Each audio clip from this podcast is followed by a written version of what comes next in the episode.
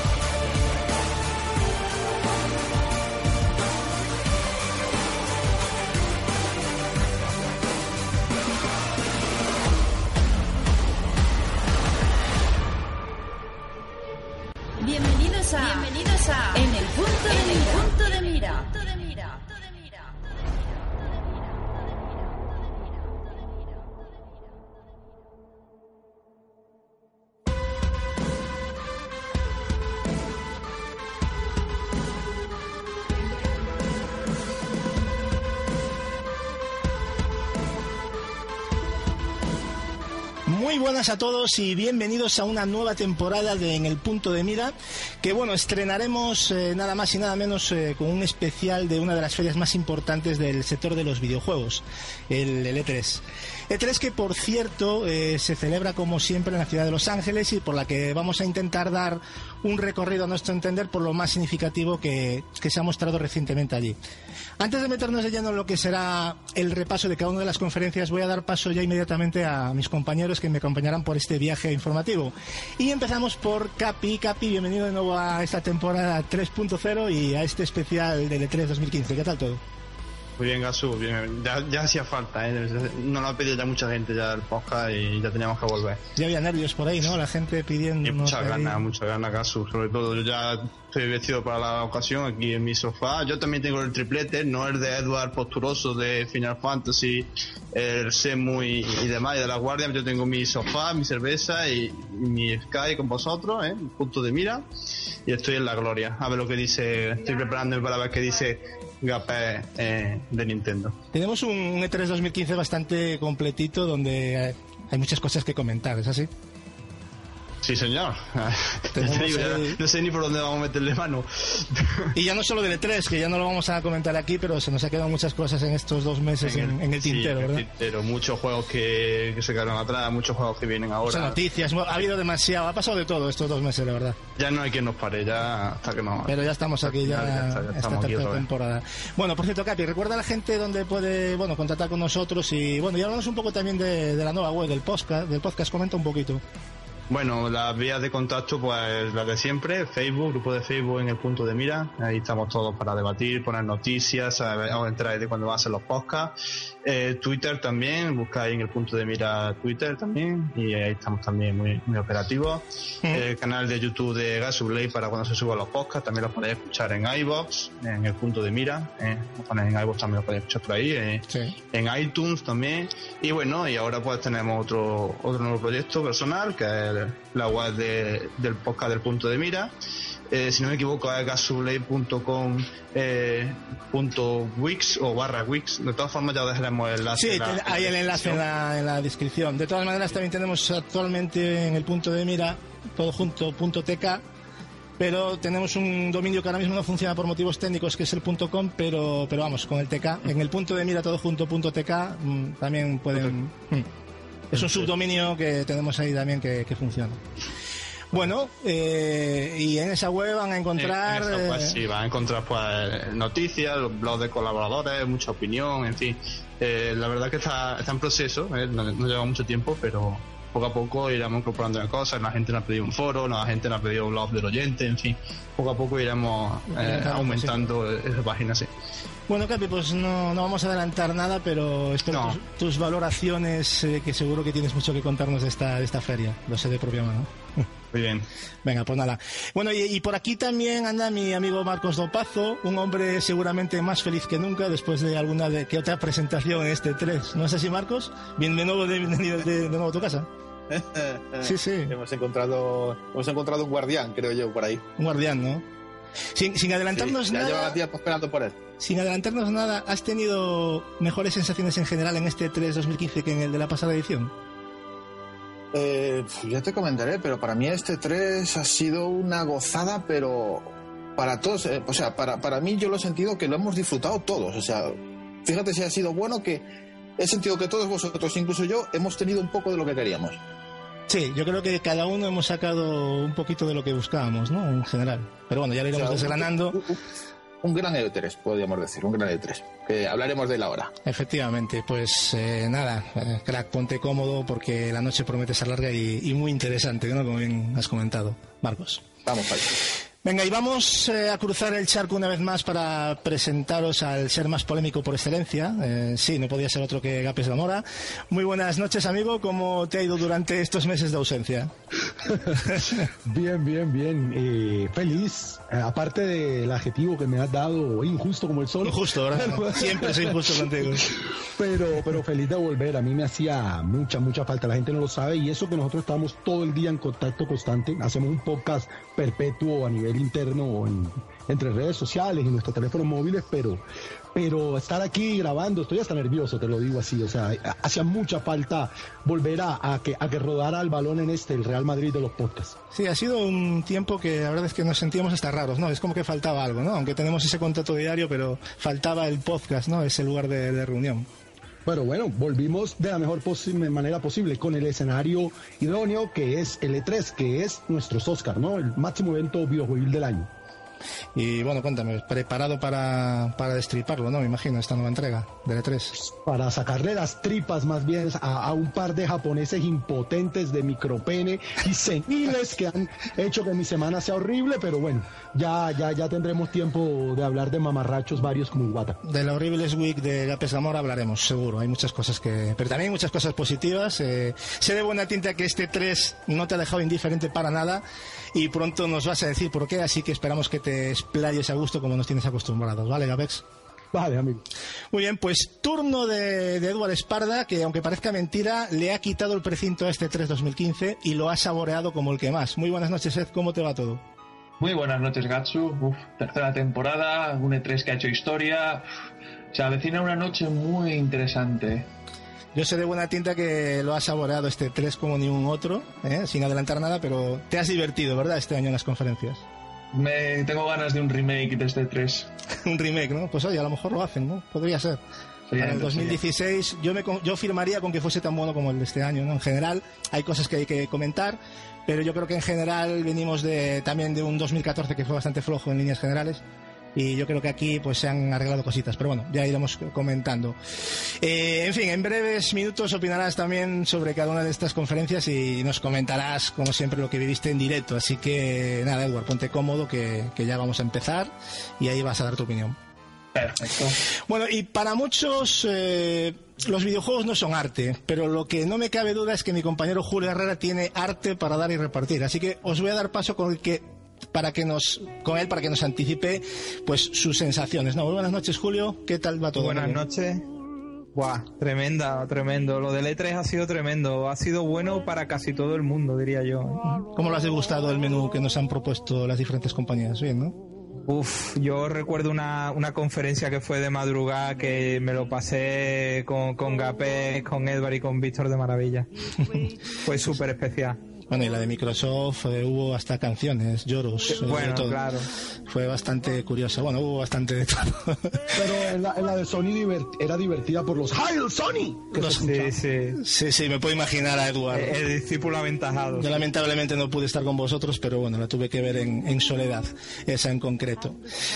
O sea, Alguno lloró. Alguno lloró, no, yo- me consta que sí, que hubo lágrimas y normal por las cosas que, que, han- que luego ya, ya hablaremos, ¿no, Julio? Pues nada, Pues sí. de- después del empacho que nos hemos metido, toca un postre de opinión que, que para nada va a ser ligerito, así que espero que no dejes nada en el plato, Julio. Estupendo. Muy bien. Bueno, y para cerrar el bloque de presentaciones, tengo un amigo eh, aquí que se muere por hablar de muchas cosas sucedidas en la feria.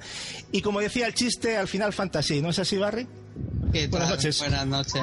Yo, yo no, yo- yo no imaginaba volver a la temporada con esto en la cabeza, tío, de verdad, ¿eh? De verdad, lo, lo digo en serio ahora, parece broma, pero lo digo en serio. Ha sido algo, hubo momentos realmente épicos. Sin entrar a detallar, es posible que estemos ante uno de los mejores E3 de los últimos años, Barry. Yo solo voy a decir una cosa, quiero que quede claro que el que lloré fui yo. Así que con eso creo que te contesto la pregunta. Pues nada, en fin, Barry, te digo lo mismo que, que al resto. Esperamos tus valoraciones de este evento porque empezamos ya, ¿vale? Así que ponte cómodo. Y encantado de tenerte aquí una, una noche más. Eh, y bien, chavales y chavalas, no nos vamos a entretener mucho más porque lo que viene a continuación no es moco de pavo. Eh, ¿Creéis que exagero? Pues mirad bien lo que tenemos. Empezaremos con la conferencia, o sea, con la conferencia de, de, de Bethesda, ¿no? La antesala de uno de los platos fuertes de la noche, la, la conferencia de la, de la gran Microsoft, de la que tenemos mucho que comentar. Acto seguido pasaremos a las conferencias de, de las dos grandes del sector de desarrolladores, las conferencias de EA y Ubisoft. Acabaremos este primer bloque presentando el segundo plato fuerte de la noche, que ha, ha sido la conferencia de, de Sony, de la que también hay muchísimo que contar. Y acto seguido, seguido y casi sin tiempo para respirar, hablaremos del evento digital de Nintendo, tal y como nos tiene acostumbrados últimamente, donde valoraremos el futuro inmediato que nos ha propuesto la, la propia Nintendo. Para ir finalizando el postre informativo, daremos cierre con una, de, una más que interesante conferencia de Square Enix y también valoraremos cómo ha sido esa PC Gaming Show de, de AMD, con la que yo personalmente no contaba, pero bueno, ahí estuvo. Y con esto daremos por finiquitado este especial, no sin antes mostraros las encuestas que os hemos puesto en el canal de, de Facebook para que opinaseis, así como las valoraciones finales de cada uno de los colaboradores. ¿Estáis preparados para acompañarnos? Pues bienvenidos al E3 2015 de En el Punto de Mira.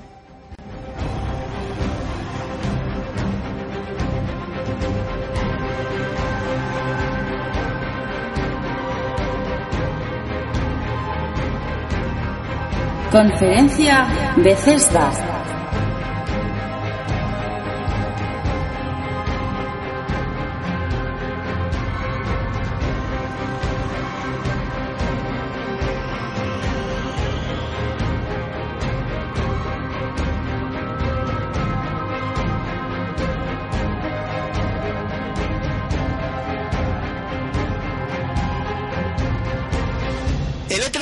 E3 2015 no podía empezar de mejor manera, ya que se estrenaba en esto de las conferencias eh, toda una veterana. Y digo veterana porque esta gente ya lleva desarrollando y distribuyendo videojuegos desde, desde el año 1986, así que fijaros.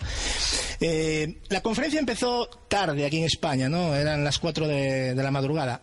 Eso sí, muy puntuales y de la mano del, del vicepresidente de la compañía, Pete Hines, acompañado por un track musical muy épico de uno de sus grandes éxitos, ¿no? El Skyrim, que todos conocéis. Dando paso a un, bueno, a un fantástico gameplay de casi ocho minutos del nuevo y esperado Doom, donde podemos, eh, o pudimos, mejor dicho, ver una, una ambientación sello de la franquicia, un arsenal variado y sobre todo muchos demonios. Pregunta, ha habido opiniones para todos los gustos, por lo que Gapex, como sé que tú eres un seguidor de la saga clásica, cuéntanos qué te ha parecido la puesta en escena de este Doom. Una puta vergüenza. Eso me ha parecido. Te ha decepcionado mucho, ¿no? Porque yo te he notado Sí, me ha que estabas... Yo estaba muy fúrico cuando la vi. Eh, después cuando la reví, hombre, visualmente es espectacular y es 100% Doom. Entonces que no me malinterprete el que como yo ha jugado las tres entregas anteriores. ¿Cuál es el problema? Dos. El primero, y el que me parece más grave, Y es que otra vez vamos a jugar Doom 3, literalmente. La historia de este Doom 4 es el portal que se abre en Marte en las instalaciones de investigación, un marín que queda atrapado y que es la única defensa que hay entre la, in- la invasión de estos demonios que se abren, que salen a través de este portal de una dimensión demoníaca y la llegada de estos demonios a la Tierra, porque bueno, están en Marte y allá hacen todos los desastres. Esa es la misma, idéntica historia de Doom 3, que curiosamente o vergonzosamente, por lo menos en este caso, no en el caso del 3, es un remake del primero. Doom 3 es un reboot del primer Doom. Son los mismos eventos. Entonces que alguien me explique por qué coños en Doom 4 vamos a tener por tercera vez el mismo juego. La saga solo avanzó con Doom 2, bueno, el juego en las lunas y todo lo demás. Pero, y con la expansión del 3. Sí, con la expansión hubo un... Claro, porque bueno, no, no voy a spoilear a nadie, No, no pero la expansión sí. del 3 es, es muy importante a nivel argumental. Digamos que cierra Doom como saga eh, de la primera trilogía. Otra vez un remake de lo lógico no era lo que se profetizó en el 2 y eso tampoco es spam porque Sí, eh, bueno. eh, eh, spam no perdón spoiler porque primero es de un juego muy viejo pero aparte de eso porque es lo lógico que si damos tres juegos en Marte bueno dos en Marte y uno en las lunas de Marte el cuarto juego lo que yo espero como fanático de Doom profetizado en el segundo es la llegada a la Tierra Sí, y tal y como acaba, yo creo que nos dejó a todos helado, ¿no? Claro, yo creo que es la mejor forma. esperando. Pero Sí, después le ponen la cereza, Capi, Gatsu, le ponen la cereza sacando el Panzer de, de, de, de Gear of War y cortando a demonios primigenios con una sierra eléctrica. Cuando en Doom tú estás en una inferioridad física de combate, son demonios. O sea, demonios, son casi cuasi invencibles. Siempre estás en una, porque Doom tiene elementos de survival en el aspecto que siempre estás muy en inferioridad. Coño, pero si yo me voy con una sierra y los voy a mutilar a todos, no sé, tío, este no es Marcus Phoenix. Yo, bueno, lo- se ha visto en lo que han mostrado en esos ocho minutos que dieron para comentar muchas cosas, eh, se ha visto un, un multijugador al más puro estilo. A mí me ha parecido mucho más al Quake, ¿no? Incluso el diseño mostrado en el gameplay me recordó mucho a Quake 2, ¿no? Y también a Quake 3. Eso me dio una sensación de que quisieron retomar un poco por ahí, no sé por qué. Pero este, La- sí, no, Quake no, no, y Doom sí. comparten la estética satánica, ¿no? Diabólica. Sí, sí, pero eh, incluso en, el, en algunos diseños me, me recordó muchísimo Quake 2 y Quake 3. Mm, no sé, me dio esa sensación, ¿no? Lo que, la- en cuanto a la guía de los demonios, parece en principio un poquito limitada, no parecen demasiado inteligentes, ¿no? Aunque por otra parte, sí es cierto que han puesto un espectáculo visceral bastante evidente, ¿no? Eso es lo que quisieron demostrar, ¿no? Como lo remataban el suelo, patada, la sierra lo partía en dos, o sea, los reventabas con la recortada, la gente aplaudía ya cuando, cuando, cogías la escopeta, la gente empezó a gritar allí, que, y bueno, era un espectáculo, ¿no? Eh, se habló también del, del Snap Map, ¿no? Un editor de niveles bastante completito, no sé si te fijaste, Gapex, que a nivel creativo, no sé si qué te pareció eso, esa implementación, ¿te parece interesante? A mí me parece interesante. Es que, como te digo, a mí lo que yo vi, es que es, es- es una dicotomía, porque lo que yo vi, a mí me gustó mucho. Es potente visualmente, cosa que uno le exige a Doom, porque el 3 fue un pepinaco. Muy mal optimizado en PC, pero un pepinaco. Reventó todas las tarjetas del mundo. Eh, a mí me gusta la estética 100% Doom. O sea, en los escenarios, que parece un 3 Ultra HD. Es que a mí esto me parece un remaster de que ya existe, ¿no? La BFG Edition esta. A mí lo que me molesta es lo que van a proponer a nivel argumental y jugable, que es muy poco como, bueno, argumental sí se sabe, pero a nivel jugable todavía es muy, muy temprano para saber. Pero, pero este juego, por ejemplo, yo estoy seguro que en la, al ser un juego de campaña offline, eh, el hecho de tener un multijugador potente, que puede tenerlo porque Quake es un jugador un- de la misma gente de ID y es muy potente. Sí, a han nivel tomado multijugador. referencias, ¿eh? Yo, Claro. porque he visto... Fusionar eso a Doom le va a sentar de puta madre, en mi opinión. Y inclusive, eh, pues estuve leyendo ya que existe la posibilidad de que va, de que se juegue cooperativa la campaña. Eso también me preocupa un poco en el aspecto de que si tienen un segundo marín, eh, eso puede, digamos, cambiar un poco la sensación de, de- de agobio, ¿no? Pero pierde la esencia propia del juego. Claro, es que eso es lo que yo cierto. digo. O sea, no hay que implementar un cooperativo por implementar, que a mí me gusta, ¿no? Pero hay juegos que a lo mejor es como si pones un cooperativo en el Death Space. Es como, o si Samus, es como si Samus va acompañada. Claro, O sea, el es secreto de Metroid es que estás tú solo en un mundo. Pero hasta, hasta donde yo leí de los de los eh, de los creadores de, de este juego eh, no no está no está enfocado en un juego en que te en que te agobie en que te metan sustos no no está enfocado en la acción la diversión y, to- sí, y todo que en- siempre lo ofreció también Doom, eso, ¿eh? O sea, que lo que y pasa sobre es que... todo Mm. sobre todo lo que veo en este juego, sobre todo con, con el multijugador, es que con la creación de esa aplicación para crear eh, tus mapas, para in- in- incluir mods, o sea, pueden, pueden conseguir que este juego cree una comunidad bastante grande, como lo hizo con Quake o... Sí, es lo que se pretende con este tipo de... A mí, a mí la verdad, lo, lo que he visto me ha encantado. Y que yo, que yo haya notado, y, y, por favor, si alguno, si, alguno me puede corregir, en ningún momento se ha puesto Doom 4, sino Doom. Doom, Doom, no, es, que, es que es Doom, ¿no? de hecho ya se dijo que no iba a ser la cuarta parte. O sea, es como... es lo que he explicado antes, O sea, Capes, no hemos vuelto a lo pero es mismo, pero... Exacto, es, un- es un reinicio, es, es como, pero, como hizo- pero es que el 3 fue un reinicio, Marcos. Claro, ya Venga, fue. Capé, hay que reiniciarlo otra vez, la gente no se ha enterado. Claro, pues ya está, otra vez empezamos. Igual que empezaron otra vez Wolfenstein, pues acaban de hacer lo mismo con Doom. Sí, pues yo no creo que haya, exista otro caso y un paralelismo en toda la historia del videojuego de un juego que tenga dos reboots consecutivos. Pues yo no creo que exista.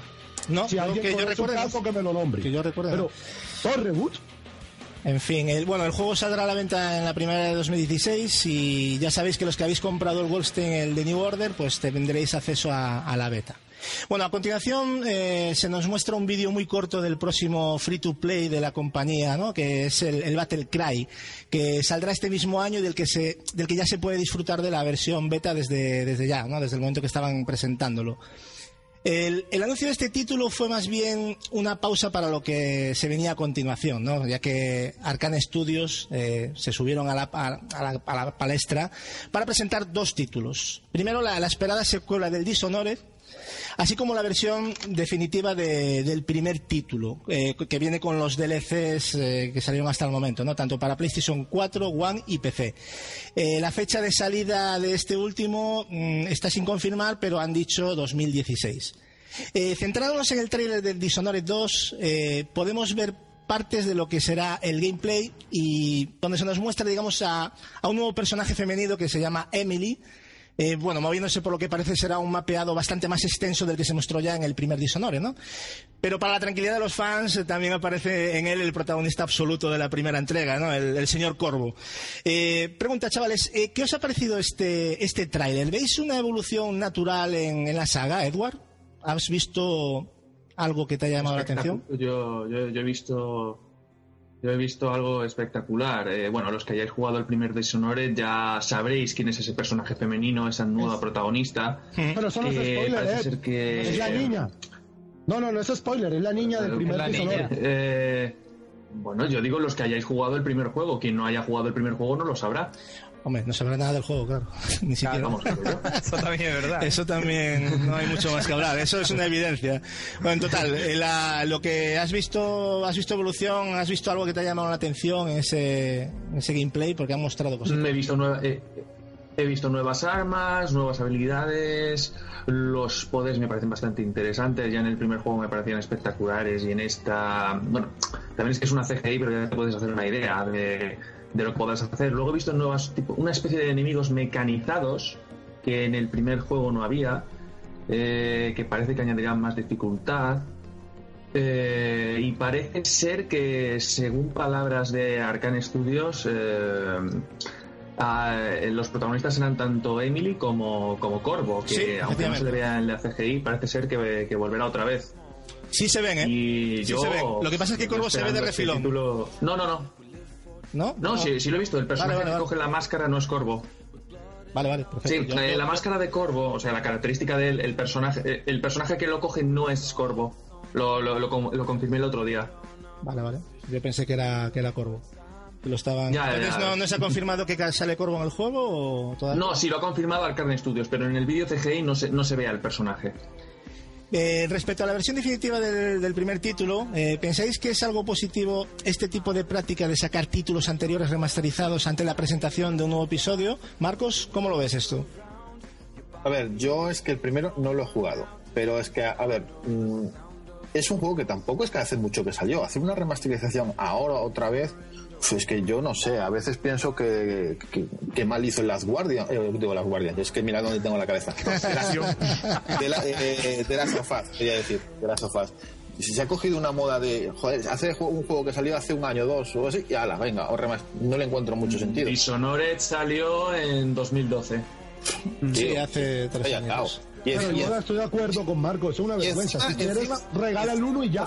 encima una cosa, hace escasamente uno o dos meses ese juego se ¿En el ofreció, se ofreció gratis en el Plus y en el Live. Pero bueno, Yo- o sea, yo- como siempre decimos aquí, es una opción. Yo, el, tema una de, opción más. yo- el Sí. tema de los remasters, eh, al final, no, es lo que dijimos ya, que lo compre quien quiera. Claro, es que es eso. Yo no, yo, son opciones de mercado. un remaster yo no juego, estoy. No, no, sí, aquí siempre hemos defendido aparte- que tiene que, a ver, que tiene que haber esas cosas. El mercado tiene que existir y tiene que haber posibilidades. Pero me refiero que eh, a veces parece que están tomando unas ciertas prácticas que ya aparecen por defecto, ¿no? O sea, parece que sale tal y ya te meten el anterior remasterizado. O sea, ya no es que remastericen un juego, dos o tres A o ver, diez, sino que ya lo van haciendo con lanzamientos ya de juegos que van saliendo. Katsu, yo no Vuelven sé si, para atrás. Katsu, yo no sé si, si tú lo notas. eh, pero- yo cuando, cuando pienso que hacen un, un remaster, Eh, no sé, se ha cortado. ¿Quién- Marcos, sigue hablando tú, que te. Eh, te, te comentaba que yo no sé si tú lo notas, pero eh, tengo la sensación de que en esta nueva, en, en esta nueva generación están tardando mucho más, mucho más en, en realizar los juegos o los proyectos que tienen nuevos y se están cogiendo a las remasterizaciones como agua de mayo para rellenar, rellenar huecos en el calendario. Es una sensación que tengo yo. Que me Sí, para bien cortar la espera, ¿no? Un poquito. Sí, es que eso, sí, que- eso es lo es que yo posible. comentaba, ¿no? Que lo estoy viendo como una técnica, no de que salgan juegos o no salgan, que aquí yo creo que eso no, o sea, es, sino es la forma, ¿no? De- por la que están llegando. Yo me refería con la pregunta a esto, ¿no? ¿Vosotros cómo, cómo lo estáis viendo? Yo lo veo un poco ya como que lo tienen todo muy planificado para, para esto, ¿no? Para cortar un poco los, las esperas. A mí no me gusta, me parece que lo ideal es algo como lo de Bayonetta en Wii U y otro par de casos también en PlayStation 3, pues no sé si en 4 porque no la tengo. Cuando sale una IP que tiene un juego, eh, digamos que es continuación argumental o algo así, que te regalen el anterior o que venga en un pack doble. El Bayonetta de Wii U no te lo cobraron y es un remaster porque está mejorado con respecto al original. Sí, cierto. Pero viene gratis, porque Nintendo no, a mí me hubiera parecido de quinta que me hubieran vendido Bayonetta por aparte. ¿Por qué? Porque los usuarios de, Ni- de Nintendo pues no habían jugado el primero y argumentalmente se podían perder. O sea que, y eso ha pasado con otros juegos que, que traen, por ejemplo, yo compré con algunas GOTY, el White Knight Chronicles 2 trae el primer juego. O sea, eh, a mí me parece que vas a sacar Dishonored, regálalo en el Plus y trae el Regálalo o el 2. ponle un precio significativo, ¿no? Porque si lo estás haciendo en ese momento de lanzamiento, eh, como bien has dicho tú, el ejemplo que has puesto Bayonetta me parece perfecto. Nintendo lo regaló, vale, o lo podía haber cobrado mm, barato, ¿no? Pero aquí parece que están haciendo caja, pero en plan bestia. ¿Sabes? Pero no sé, yo, yo siempre he pensado que. Mira, yo por ejemplo de Dishonored tampoco lo he jugado. Ya que lo voy a jugar, pues puedo jugar una versión completa y con todos los DLCs. Eh, además, yo creo que esto sería algo malo si esto impidiese que saliese o, ret- o retrasase el 2. Pero si el 2 está anunciado y va a salir el 2, la Pero gente nunca que. lo sabremos. Bueno, pero, la, pero está anunciado ya, la gente que. Ese le- dinero, ese dinero de recursos no se podría invertir también en el juego. Pasado Que lo que- tampoco estamos hablando Bueno, de una las, ga- macroinversión, pero las, ¿no? gana- las ganancias del Dishonored 1 de este remaster también se pueden invertir en el 2 si nos ponemos así. Pero yo creo que es que esto está hecho para que lo compre quien no compró el 1 en su momento. No, si, si ya lo tienes, no creo que lo Eh, eh. vuelvas a comprar. Para que lo juegues en Play 4. es un reclamo. Bueno, en cualquier caso, siempre reclamo. tenemos la opción de, de tirar del original que está tirado. También, O que está en el Plus. Eso es cierto. Pero Pensad yo- en yo- la gente que tenía 360 y que ahora tiene de las sofás Yo en no, PC4. yo no critico que lo saquen, Barry, a lo mejor me malinterpreta. me- es que No, no, no. Si quieres te lo vuelvo a decir. Yo es que me parece que, están utilizándolo como una técnica de venta que ya parece ya por defecto, ¿me explico? Sí, sí, porque tiene Eh, éxito. A eso voy yo, exactamente. O sea, yo no critico que lo saquen o que no lo saquen, porque al final el que paga es el que decide, ¿no? Pero Sí. Veo una, una tendencia, ¿no? Es lo que quería deciros Eso en, es en cierto. esto, ¿no? No, eso está y, claro. y lo seguirán haciendo porque lo, lo- porque vende. Claro, exactamente. Que aunque sea, yo no digo que sea buena ni mala, pero ya, ya empieza a ser un poco mm, ya muy, muy común, ¿no? Es como ya algo sí. ya normal. Y seguiré, y yo creo que cada vez lo será más, ¿eh? Claro, cuando yo creo que un, un remake o una versión definitiva tal debería de ser algo ya más puntual. Aquí parece que van a hacerlo ya en plan por defecto. ¿no? Porque O sea, es lo que ha dicho Julio, no vamos a pasar- nada hacerlo. Mientras nos- que nos- se haga caja... Nos van a invitar a pasar por caja por todo lo que ya hemos pagado, pero bueno. no les cuesta casi nada decidimos. de dinero, no le cuesta casi nada de dinero hacerlo y encima ganan dinero, pues es que para ellos perfecto. Y es tentador, porque muchos eh, al final acabamos cayendo porque hay versiones que están muy, muy bien, ¿no? Pero bueno, Mm. en fin. Eh, bueno, tras la grata noticia anterior, le llegó el turno a un juego de cartas para PC y iPad, muy al estilo del Magic. Eh, se trata del de Elder Scrolls Legends. del que poco hablaron, salvo que será un juego de estrategia free to play y que saldrá este mismo año, o sea que poco más que, que comentar. Y para finalizar la conferencia con, con el plato fuerte de la misma, el Todd Howard, el productor ejecutivo de Bethesda, pues se sube al escenario eh, para hablarnos sobre el próximo Fallout, ¿no? que es el Fallout 4, donde se nos mostró pues bueno, la jugabilidad del título, eh, empezando por las posibilidades de creación de personaje, o sea, lo que son las habilidades, los rasgos faciales, sexo y bueno, etcétera, un montón de, de cuestiones. ¿no?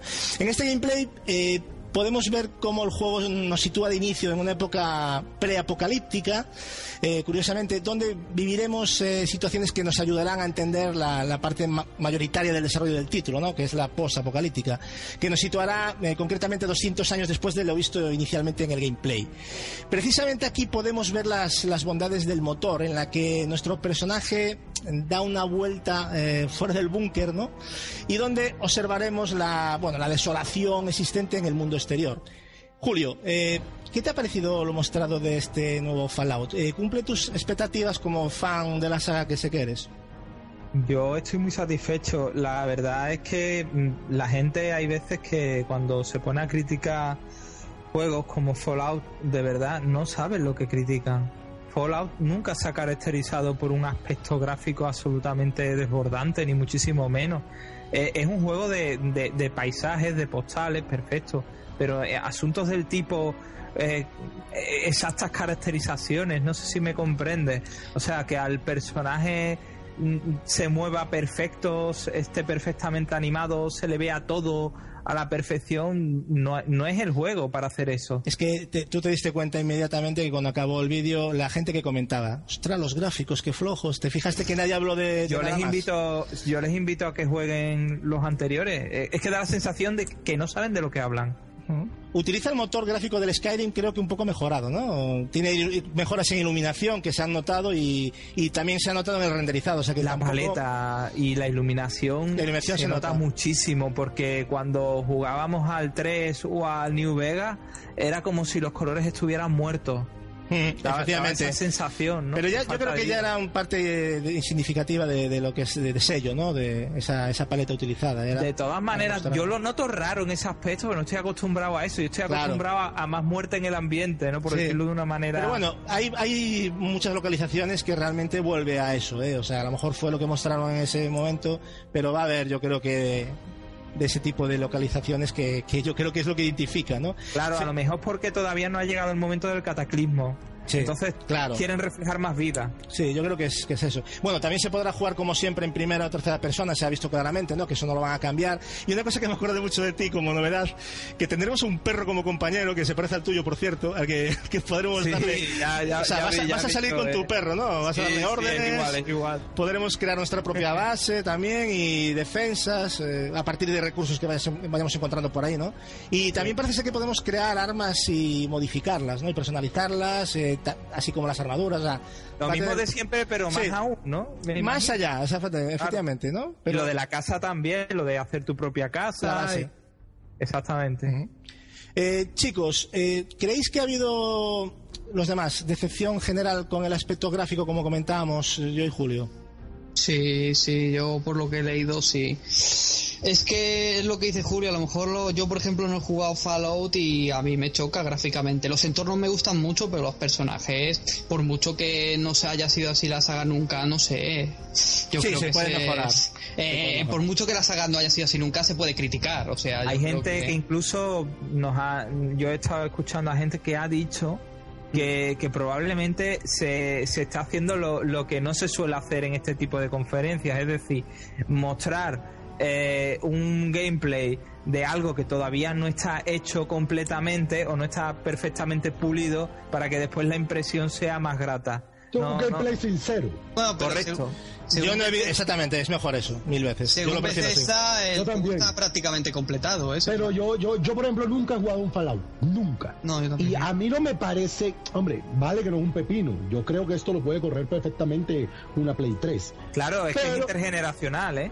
Claro, pero, pero, hombre, tampoco es que se vea mal. Y sobre No, todo, no, no, no se ve mal. estos juegos de universo, de mundo abierto y tal, sabemos que a veces resignan sus, sus digamos, su, sus lo que podría ser gráficamente en pro de que todo vaya muy fluido, funcione muy bien. Habría que verlo, habría que verlo en movimiento como para ser justos con Es él. que yo realmente criti- critico los personajes y las animaciones de los personajes. A mí los escenarios me han gustado mucho. Correcto, es lo mismo que yo acabo de decir, sí, es eso. Pero Ju- Julio que ha dicho que es intergeneracional, no, solo sale en, en Play 4 y PC igual. No, no, Eso, se empezó a hacer. ¿Hay se- seguro? Sí, sí, sí, seguro. seguro. eso- sí, sí. PC, One y PlayStation 4. El aspecto no es... Pero este juego se empezó Sí. a hacer pensando en que saliera en todos lados. No hay una explicación. Claro, por eso pensaba yo eso. También hay mejoras en el Pip-Boy, que bueno, parece que se podrá utilizar un terminal móvil y usarlo como pantalla, ¿no? Desde una aplicación que van a sacar. Una novedad, como mínimo, para mí me parece interesante, ¿no? Novedad que, que han aprovechado de paso para presentar la edición coleccionista de- del juego que vendrá con un Pip-Boy real, ¿no? Bueno, es el Pip-Boy, para lo que no sepáis, es lo que llevamos en el brazo, que nos da cierta información, es la interfaz, yo le llamaría, de, del juego, ¿no? Nos sirve para desplazarnos. Exactamente. O sea, realmente... Oye, chulo. ¿Qué va a costar esa edición? No sé, no dijeron el precio. Ah, la, de, la del iPhone, ¿no? Yo no vi la del, el precio, pero, pero vamos, no tiene mala pinta, la verdad. Ciento y algo, ¿no? No- no Supongo que será más o menos precio habitual, ¿no? Ciento y pico, pero bueno. Pa- para finalizar y en menor importancia, se anunció un nuevo free to play de la saga Fallout para móviles, eh, llamado Fallout Shelter. Ya está disponible en la, la App Store, del que prometen no abusar de los micropagos, lo han dicho ellos, ¿eh? no lo digo yo, y en el que la conexión a internet no será necesaria. Un juego que, por cierto, me ha recordado la interfaz del SCOM Enemy Unknown, no sé si os fijasteis, ¿no? El, lo que es la, el tema de la Sí, base y sí. todo eso. A mí me pareció mucho a, a esa parte de, de la interfaz del XCOM. Eh, bueno, la conferencia finaliza con la fecha de salida del Fallout, que ya han dicho que se pondrá a la venta el próximo día 10 de noviembre. Y lo que te comentaba, Julio, PC, Xbox One y PlayStation 4, eso está confirmado. Eh, valoraciones de la Estupendo. conferencia, chavales. Eh, vamos a empezar por Capi. Capi, ¿qué te ha gustado más eh, y qué te ha decepcionado o has echado en falta en la conferencia? No, lo que me ha gustado más, sin lugar a dudas, el Doom. El Doom, ¿no? Eh, Yo creo a- que sí. A pesar de que hay otro reboot, como ha hecho HP, y que por eso ha solucionado un poquillo, y a pesar de que incorpora armas muy chetas, como ha dicho el tema de la motosierra y tal. Eh, no sé, bueno, no sabemos todavía cómo será al final el juego, si luego van a ser una reescalada de daño o lo que sea, o a lo mejor quitan la motosierra, no lo sabemos. Hombre, después del éxito que ha tenido entre la gente que empezaba ya a chillar como quinceañero, eh, no creo que la quite. No, no. Pero de todas formas lo que se ha visto de los Doom me ha gustado mucho, el diseño de niveles, gráficamente, como luce, parece que es muy fluido, pero bueno, eh, veremos a ver si luego no, no nos encontramos con un o algo, para la- por lo menos para el tema de, de las consolas actuales. Y lo que menos, no por nada, sino simplemente porque no soy fan de la saga del Fallout, pero no porque me parezca mal el juego ni nada. Ya, ya, es cierto tu que es personal cierto de que- gustos, claro. Claro, es cierto que gráficamente podría dar en el tiempo que estamos un poquito más de sí, pero supongo que con el desarrollo que ha tenido eh, de hace mucho tiempo, con los de desarrollo antiguo y tal, pues no puede llegar y, y ya está, pero aún así va a ser un gran juego seguro. ¿Qué nota le pondrías al, al evento? A este evento. De un- No, para ser la primera vez que, que sale Bethesda, salió con, con maquinaria, vamos, salió con su, con su Fallout, con su, hombre, echa de menos el Skyrim, eso sí, pero bueno. Algo de Skyrim. Claro, por lo menos que se vea una, una CGI o algo, por lo menos para la ilusión, ¿sabes? Ya sé que sería también humo, pero por Claro, lo menos pero luego para al que final se- nos Ojo, quejamos. pero, ¿no? ojo, pero, pero ojo, chicos, de Skyrim sí hay, ¿eh? El de Scroll va a tener un MOBA. No, Sí, claro. sí, se anunció. Ya, el MOBA a- sí. Al nuevo, ¿no? Pero bueno, aún así. Hablaba eh, del- lo, lo que decía, No, que- el balo grande, claro. claro, lo que decía que aún así eh, la conferencia ha sido notable. Para mí ha sido de 8. De ocho. Bueno, Marcos, cuéntanos tú lo mismo. ¿Qué te ha gustado, qué te ha decepcionado y qué se te falta? A ver, lo que en, en juegos se refiere, lo que más me, me llamó fue cómo empezó, o sea, con, con el Doom. A mí el Doom, la verdad, me, ¿Te gustó, no? Puedes, puede, puede estar de acuerdo con, con- en el trasfondo de lo que ha dicho Capes, pero es un juego que a mí me ha encantado visualmente, lo rápido que es, lo divertido que tiene pinta, el multijugador que seguro me va a enganchar, sobre todo hacer, hacer mapas también.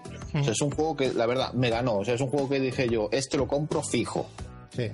Luego, ¿qué puedo decir? O sea, algo que me dio un poquito igual es el Fallout 4 porque no soy fan del juego. Sí lo considero que va a ser un juego enorme, o sea, que vas a tener horas para, para echar ahí más que, más que días tienes en la vida. Eso seguro. Pero, pero vamos, no, no es un juego que me enganche por, por igual por su temática. Y lo que menos me gustó tal vez sea el, el, el Battle Cryers. Yo creo que cuando lo pusieron, la gente quedó como que... Fue un eh, tránsito to- total, yo ya lo he dicho. Para- mí fue un La verdad. Lo utilizaron para cambiar, ¿no? Sí, sí, o sea. Vamos a otra cosa. como- sí, bueno, publicidad. Exactamente. Pues en vez de poner publicidad, pues vamos a poner este jueguito y venga, siguiente. O sea, no, no se- es que no. y yo no lo digo por nuestra opinión, es que ellos mismos nos han parado lo suficiente como para querer venderlo. O sea, Y, y luego otra cosa que no es que no me gustó, sino que fue, fue algo que me, me- me puse a pensar cuando eh, mostraron una nueva ampliación del MMO de, de- de Elder Scrolls, el me da la sensación de que la gente como que le da igual ese juego. O sea, han fracasado Claro. con ese juego de una manera Sí. que no es ni, ni medio normal. Están esperando el gordo, pero claro, eso necesita desarrollo, eso se entiende también. ya. bueno, ¿y qué nota le darías al evento, Marcos, por último? A ver, eh, me, me ha parecido que para ser, como dijo Capi, la, la primera vez, eh, enorme. Me ha parecido muy bien presentado, eh, con un ritmo increíble y, y- y además nada más empezar sale el presentador y la música de Skyrim de Sí, fondo, eso eh, ya, ya lo ganó todo. Ha sido muy épico el Y inicio. con, lo, y con lo presentado, la verdad es que yo, yo menos de un 8 no le puedo dar. Pues un 8 también como, como Capi. Bien, rápidamente, Apex, lo mismo que cuéntanos. ¿Te ha gustado? Eh, bueno, a mí lo que más me ha gustado es el Doom, curiosamente. Sí, bueno, no tiene No nada me que ver. crucifiquen, no tiene nada que ver. eh, y que no me malentiendan cuando lo del arma, por ser cheta, no la critico. Porque no hay nada más cheto que el, que el cubo de las almas, que es el arma definitiva en Doom. Nada más cheto que eso. Mm. Pero el problema no es lo cheta, sino el problema es que esto literalmente salió de Gear of War. O sea, eso es así. Y eso me molesta un poco. Y, y- pero el juego yo sé que primero me va a encantar, que lo voy a pillar de salida y que si este juego está a la altura de los demás Doom va a ser un pedazo de referente de los FPS. Una cosa no tiene nada que ver con la otra. Me desilusiona el camino que toma la saga de a sacar el mismo juego una y otra vez, pero lo que vi me gusta, ya lo dije, a mí audiovisualmente me encantó. ¿Qué no me gustó? El puto pay to win. A mí nada que tenga la palabra pay to win me gusta. Yeah. Nada, nada, nada, nada. Y, y obviamente para mí eso fue, bueno, aprovecho a buscar unas botanas mientras dicen pelotudeces. ¿Y qué nota le darías al evento, Apex? Estuvo bien, ¿eh? Para, para estar desvirgándose en un E3 y viendo que hay históricas que van a hacer el ridículo, yo creo que Bethesda se merece un 7. Un 7, ¿verdad? Muy bien, pues Edward, tu turno. ¿Qué, ¿Cómo lo has visto? ¿Decepciones? ¿Qué te ha gustado? A mí me ha gustado bastante. Mm, me quedaría con el Dishonored 2, que de los juegos anunciados es el que más espero. Sí. Eh, el gameplay de Doom me gustó mucho. Yo no soy seguidor de la saga, pero a mí este gameplay me ha gustado bastante. De hecho, seguramente lo compré de salida. Ujú. Y Fallout, bueno, bastante espectacular el tema de los escenarios, tal y que cual, pero no me pasa un poco como Doom, que como no he jugado los anteriores, tampoco es un juego que me, que me entusiasme. ¿Y qué he echado en falta? Pues haber cerrado por todo lo grande con un mini teaser de un nuevo Elder Scrolls. Claro. Yo Eso creo que era. Aunque sea para era- cierre, era la ¿no? guinda. Sería Sí. la guindita, en plan IPR, ¿no? Como hizo Sony con Sí. Uncharted en su momento. Sí, porque es como dice Marcos, el, el Elder Scrolls Online se ha pegado tal hostia, pero tal hostia que yo no sé ni cómo sigan con él. Sí, lo están ahí con, manteniendo con palillos, creo. Sí, Pero, ¿De qué nota le darías al evento, Edward? Yo le daría un 7,8. 7,8, muy bien. Pues Julio, tu turno. Cuéntanos, ¿qué te ha gustado, decepcionado? Me ha gustado mucho. Yo creo que para ser debutantes han hecho, han hecho una conferencia excelente por, por el estilo.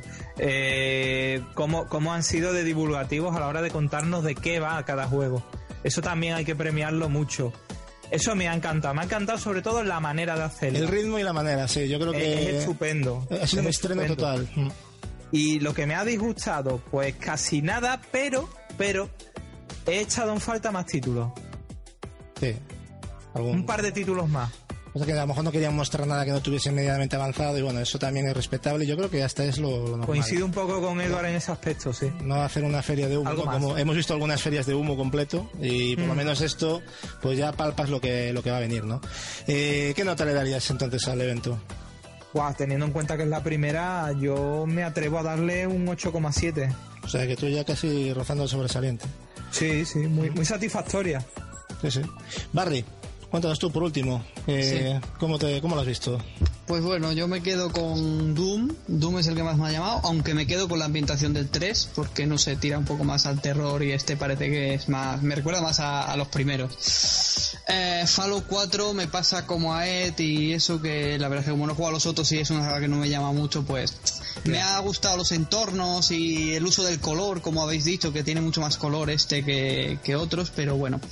Eh, eh, Dishonored, pues mira, a mí ha sido una buena noticia este definitivo porque así lo podré jugar mm, en su mejor versión y así puedo estar preparado para el 2, que me hubiera gustado ver del 2 algo más concreto porque a mí me dio la impresión de que en todo lo que se vio de Dishonored 2, por mucho que se viese en primera persona, era CGI. Sí, eso va a meter un downgrade ahí o algo así, va a ser un CGI. Yo o sea, creo que ahí se veía demasiado fluido todo y demasiado animación Sí. realista y no sé, Es que eso er- era una CGI, era una CGI Sí. completa.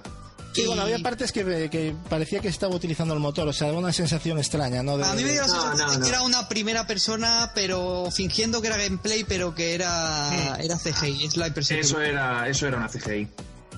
Y bueno, ¿algo más que comentar sobre ella? Mm, No, la- bueno, yo es que, bueno, es lo que habéis dicho, para ser la primera está muy bien. Aunque Bethesda ya ha dicho que no cree que pueda hacer más conferencias anuales, porque dice que para el año que viene, por ejemplo, no tiene material para Claro, hacer otra es que para hacer esto también hay que tener material, no vas a hacer ahí dos minutos y... Pues que haga lo de Sony, que muestre lo de 2025. Exactamente. Bueno, podría, porque de eso se trata el E3, en verdad, pero bueno, sí. Sí, de eso se Eh, trata, efectivamente, también.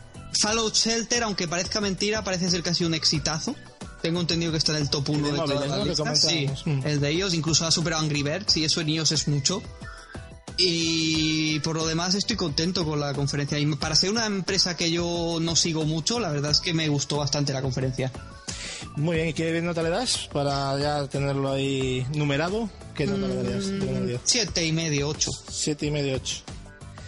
Vale, bueno, sobre el Fallout comentar que es un juego que es muy peculiar, hay que darle una oportunidad también es cierto, pero por lo menos yo lo que lo que le aplaudo a Bethesda que no ha hecho otras compañías y seguramente Julio está de acuerdo conmigo, es que sigue fiel a, a su saga y vende lo que es su saga. Y eso es algo que hay que agradecer porque hoy en día muchas compañías eh, cogen sus sagas y les dan unos meneos que ya no sabes a qué estás jugando. ¿Verdad, Julio? Sin duda, vaya. Y eso por lo menos... espíritu, sí. Efectivamente, yo creo que... Incluso Fallout 3 ma- defiende todavía el, el Watch, lo recordáis, ¿verdad?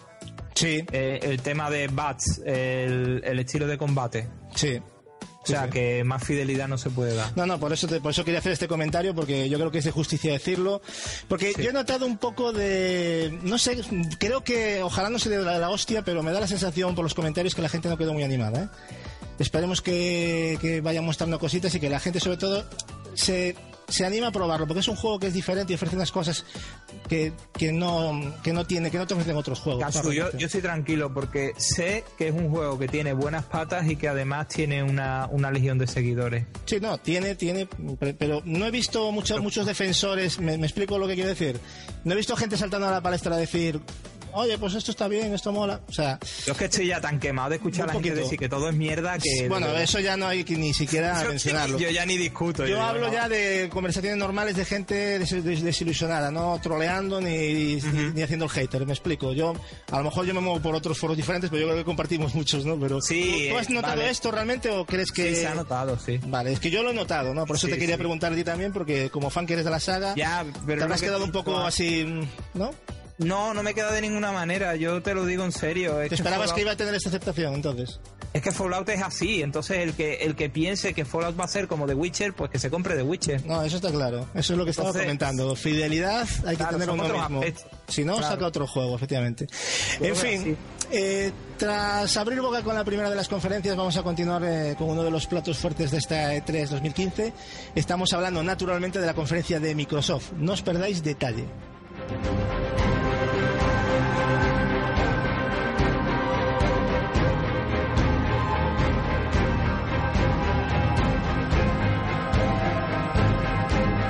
Conferencia Microsoft.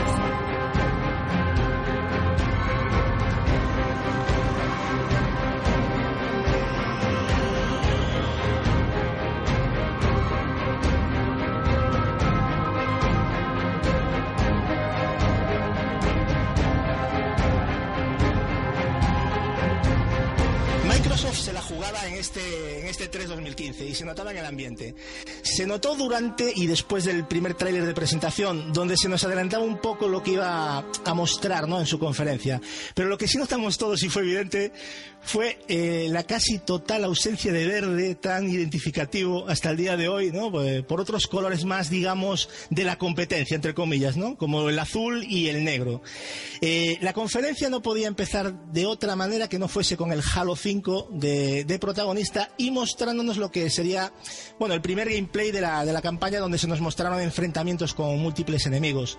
Eh, todo ello con un ritmo increíble, un acabado técnico espectacular y, bueno, y una jugabilidad que conserva todo lo bueno de Halo, pero con unos diseños espectaculares y una implementación de scripts de esos que tantos odian algunos y que personal, personalmente para mí eh, son necesarios para darle ese toque de, de emoción y epicidad eh, que toda batalla necesita, ¿no?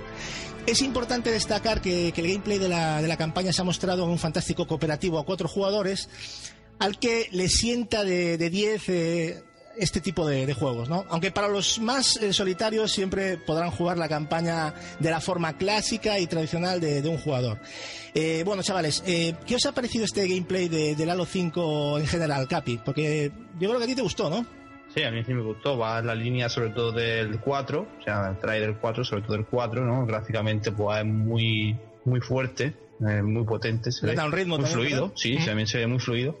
Y bueno, que incorpora ese cooperativo de cuatro jugadores, como tú eh, has mencionado antes, y yo creo que va a ser la delicia del público, yo creo que la gente va a estar muy contenta con este Halo 5. Bueno, con el 4 se llevó una pequeña desilusión en tema de campaña y tal, pero yo creo que este 5 va a despuntar y bien, ¿eh? por lo que se ha visto. fue la transición, yo creo, de 343 Industries, Sí, que quieras o no, no, no es un mal juego el 4 para nada, pero evidentemente la mano de Bungie se nota. Gapex, eh, hablando de esto, ya voy a aprovechar. ¿Crees que, que 343 Industries recupera lo mejor de Bungie o lo intenta llevar más allá en este juego? Puf, es que Bungie, bueno, Bungie hizo una trilogía épica, ¿no? Súper épica. Entonces, pues, es muy difícil llenar esos zapatos y pa pagaron como un peaje, ¿no? Claro. Eh, por esta primera entrega, que no está mal, yo no la he jugado a profundidad, le he hecho unas dos horitas y es un juego que tengo, digamos, pendiente por terminar, pero de salida te das tu cuenta que, que no arranca como Halo 3, ¿no? Que es tan potente en su comienzo. Eh, yo creo que Halo 5, por lo que vi, va a ser un pepinazo. Así de fácil. Va a ser un vende consola. Ya dicen que pretende ser la campaña más ambiciosa jamás creada, eso lo han Es dicho. que se ve espectacular, me gustan los Y se ha visto, ¿eh? O sea, por lo menos hemos visto algo que invita a pensar eso, ¿no?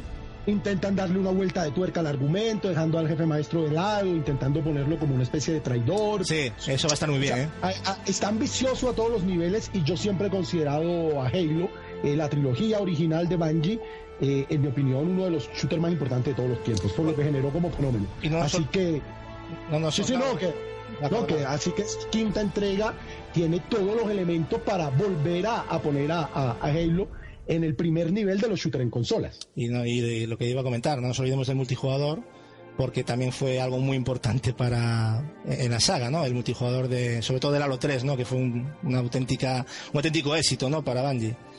Desde Y- el primero, desde el primero. Eh, el primer Halo tomó el, el legado de, de GoldenEye en Nintendo 64, que fue el primer shooter realmente muy exitoso en consola, y ese éxito se lo debía a poder jugar a cuatro con los amigos. Sí, la pantalla de partidas era... Sí, pero Es- deja- déjame comentar una cosa que me, me está llamando mucho la atención, que ya en su, en, en su día le dimos eh, caña a Destiny por la falta de contenido, pero es que esto- estoy viendo que cada vez más lo- los shooters nuevos están copiando mucha fórmula de Destiny. En este Halo, por ejemplo, el, co- eh, el cooperativo, el jugar la campaña en cooperativo, ya sé, Hmm. ya hablaremos de, de otros juegos que, que hablaremos eh, más adelante en este programa, pero se está poniendo muy de moda, o sea, me- meter a, a cuatro jugadores a jugar una aventura, pues eh, y otra cosa en el multijugador hay, por ejemplo, nue- nuevas fórmulas eh, aparte de las tradicionales, como por ejemplo estar jugando en una pantalla contra, contra otros jugadores y que te metan un jefe ahí un, y, y que tengamos que ir todos a, a- a por él. A mí esto me, me- me huele también a Destiny, o sea, le están Ya. sacando un poquito de... Bueno, a ver, eh, que implementen Es que cosas yo no lo veo mal, pero, o sea... que Destiny es Halo 5. O sea, Halo 5 antes de Halo 5. No, no, es que ah, es, es, es que es así, o sea... MMO. Es lo que le gustaría, ¿De es lo que quién, le gustaría, ¿de quién es claro. la saga? De, Claro, Halo, mira, si, sea- si, si Bungie hubiera seguido en Microsoft con Halo, a mí no me cabe la menor duda que Halo 5 se llamaría Halo 5 MMO o algo así, sería Destiny. O sea, eso no me queda la menor duda. Y el hecho de que cada vez se abra a más cooperativo, a más opciones online multijugador. A diferencia de Doom, me parece un exitazo en Halo, por lo que propone a nivel argumental. Es que estamos en una guerra. ¿Quién pelea una guerra solo? Solo el Master Chief. Y bueno, y lo que hablamos, y el multijugador no os olvidéis, cuatro veces los mapas más grandes que los vistos hasta, hasta ahora, en entregas pasadas, que os podéis imaginar, vamos, se van a montar unas escabechinas ahí terribles. Bueno, el gameplay finaliza con una impactante lucha contra un enemigo gigante, ¿no? Que nos atrapa y acto seguido nos muestra la, fecha oficial de venta que será el próximo 27 de octubre y por supuesto en exclusiva para, para Xbox One. Y bueno, y atención, porque acto seguido se dio a conocer un pelotazo en forma de nueva IP eh, exclusiva para, para Xbox One. Y una IP de la cual eh, los encargados de su desarrollo son los mismos que dieron vida eh, al, genial, al genial Metroid Prime, que lo conoce Gapex de sobras. Estamos hablando de Recore. Eh, un juego que, bien es cierto, no mostró nada jugable, hay que ser sensatos, pero lo que sí nos dejó fue un regusto de algo nuevo que, que en mi caso me ha dejado huella. En este vídeo eh, podemos ver como una chica lucha contra diversos eh, seres robóticos, ¿no? Con, con una especie de perro mecánico que parece ser que, que será uno de, de sus compañeros de viaje. Y poco más que eso, ¿no? Ganas y más ganas de tener más información sobre un título que yo creo que, promete. Gapex, eh, ¿cuáles fueron tus sensaciones antes de ver el título del que se trataba y cuáles fueron tus impresiones posteriores? Dios mío, es que yo me vi esta conferencia y lo, cuando empecé a ver este video de este juego hecho por uno de los estudios que ha hecho uno de mis juegos, 10 juegos favoritos de la historia, no estamos hablando de cualquier cosa. Para mí Metroid Prime es uno de los 10 mejores juegos que se ha hecho jamás en la historia del videojuego. Y saber que hay parte del equipo original de Retro, de la gente que programó esa maravilla llamada Metroid Prime, ahí junto al creador de Mega Man, otra saga de culto para mí, claro. Yo, lo, yo pensaba, primero tenía una serie de orgasmos múltiples, sí. pero uno detrás de otro, tío, y pero al mismo tiempo me daba miedo, miedo que después tuvo una base más que sólida, tristemente. Yo decía, Dios santo, el golpe que le está dando Microsoft a Nintendo sacando un Metroid, Sí, sí, sí, claro, es que eso hubiese sido, ¿te imaginas? porque esto es lo que plantea este juego. Si tú ves el gameplay y después más o menos te informas de lo que, lo que plantean es una persona en un mundo más o menos devastado solo, Metroid, y va a estar, bueno, esto si no está conectado a Metroid, va a estar como muy comunicado con una entidad que pasa de un robot a otro, ¿no? Una especie de Sí, un mascota. núcleo, efectivamente. Sí, el núcleo que va, de hecho, por eso dije lo de compañero, porque hay varios, se ve que va a haber varios, ¿no? Robots. Claro, Sí. y cada uno va a aportar como diferentes Claro. cosas jugables para resolver Claro, puzzles, puzzles. exactamente. Eh, tío, esto es, esto es, pa- para mí, para mí, es lo que más me logró emocionar de toda la conferencia de Microsoft, obviamente por mis gustos personales. Y yo literalmente, Gatsu, y lo puede confirmar Edward. No, no, que yo estaba contigo cuando lo estábamos Ah, viendo. estabas- Sí, sí, Estaba que- eufórico. Fue increíble ese momento. Pero tú- yo pero todos. tiempo, yo sé que será un gran juego, que ojalá no se quede exclusivo y vaya hasta PC, pero también tenía como ese miedo de si no se anuncia un Metroid, esto es un clavo en la tumba de Wii U. Y terminó siéndolo, ¿no? Edward, eh, ¿cuáles son tus expectativas con esta nueva IP de Microsoft? ¿Para ti huele a título importante o cómo lo has visto? A mí me parece un título interesante. O sea, a mí el gameplay me llamó la atención, luego me sorprendió bastante, como dice Gapex, que estuviera Retro Studios detrás, porque eh, Metroid Prime no, no soy tan conocedor como Gapex, pero me pasé el primer juego y me encantó. Y puede salir un exclusivo bastante bastante potente. eh, de- Aquí de estamos aquí. con. Vivimos de referencias, ¿no? Hay que ser justos. El trailer está muy bien, lo que se ve, pero es más hype que otra cosa, ¿no? Pero promete, ¿no? Por lo menos sabiendo la gente que hay detrás y lo que ha mostrado, tiene pinta de que puede ser algo bueno, ¿no? Como decía Sí, hay, hay- hay que comentar que, que han dicho que eh, este, este juego lleva 14 meses nada más de, de, normal que de trabajo, con lo cual aún le, O sea, o sea, dos Assassin's Creed. más o menos.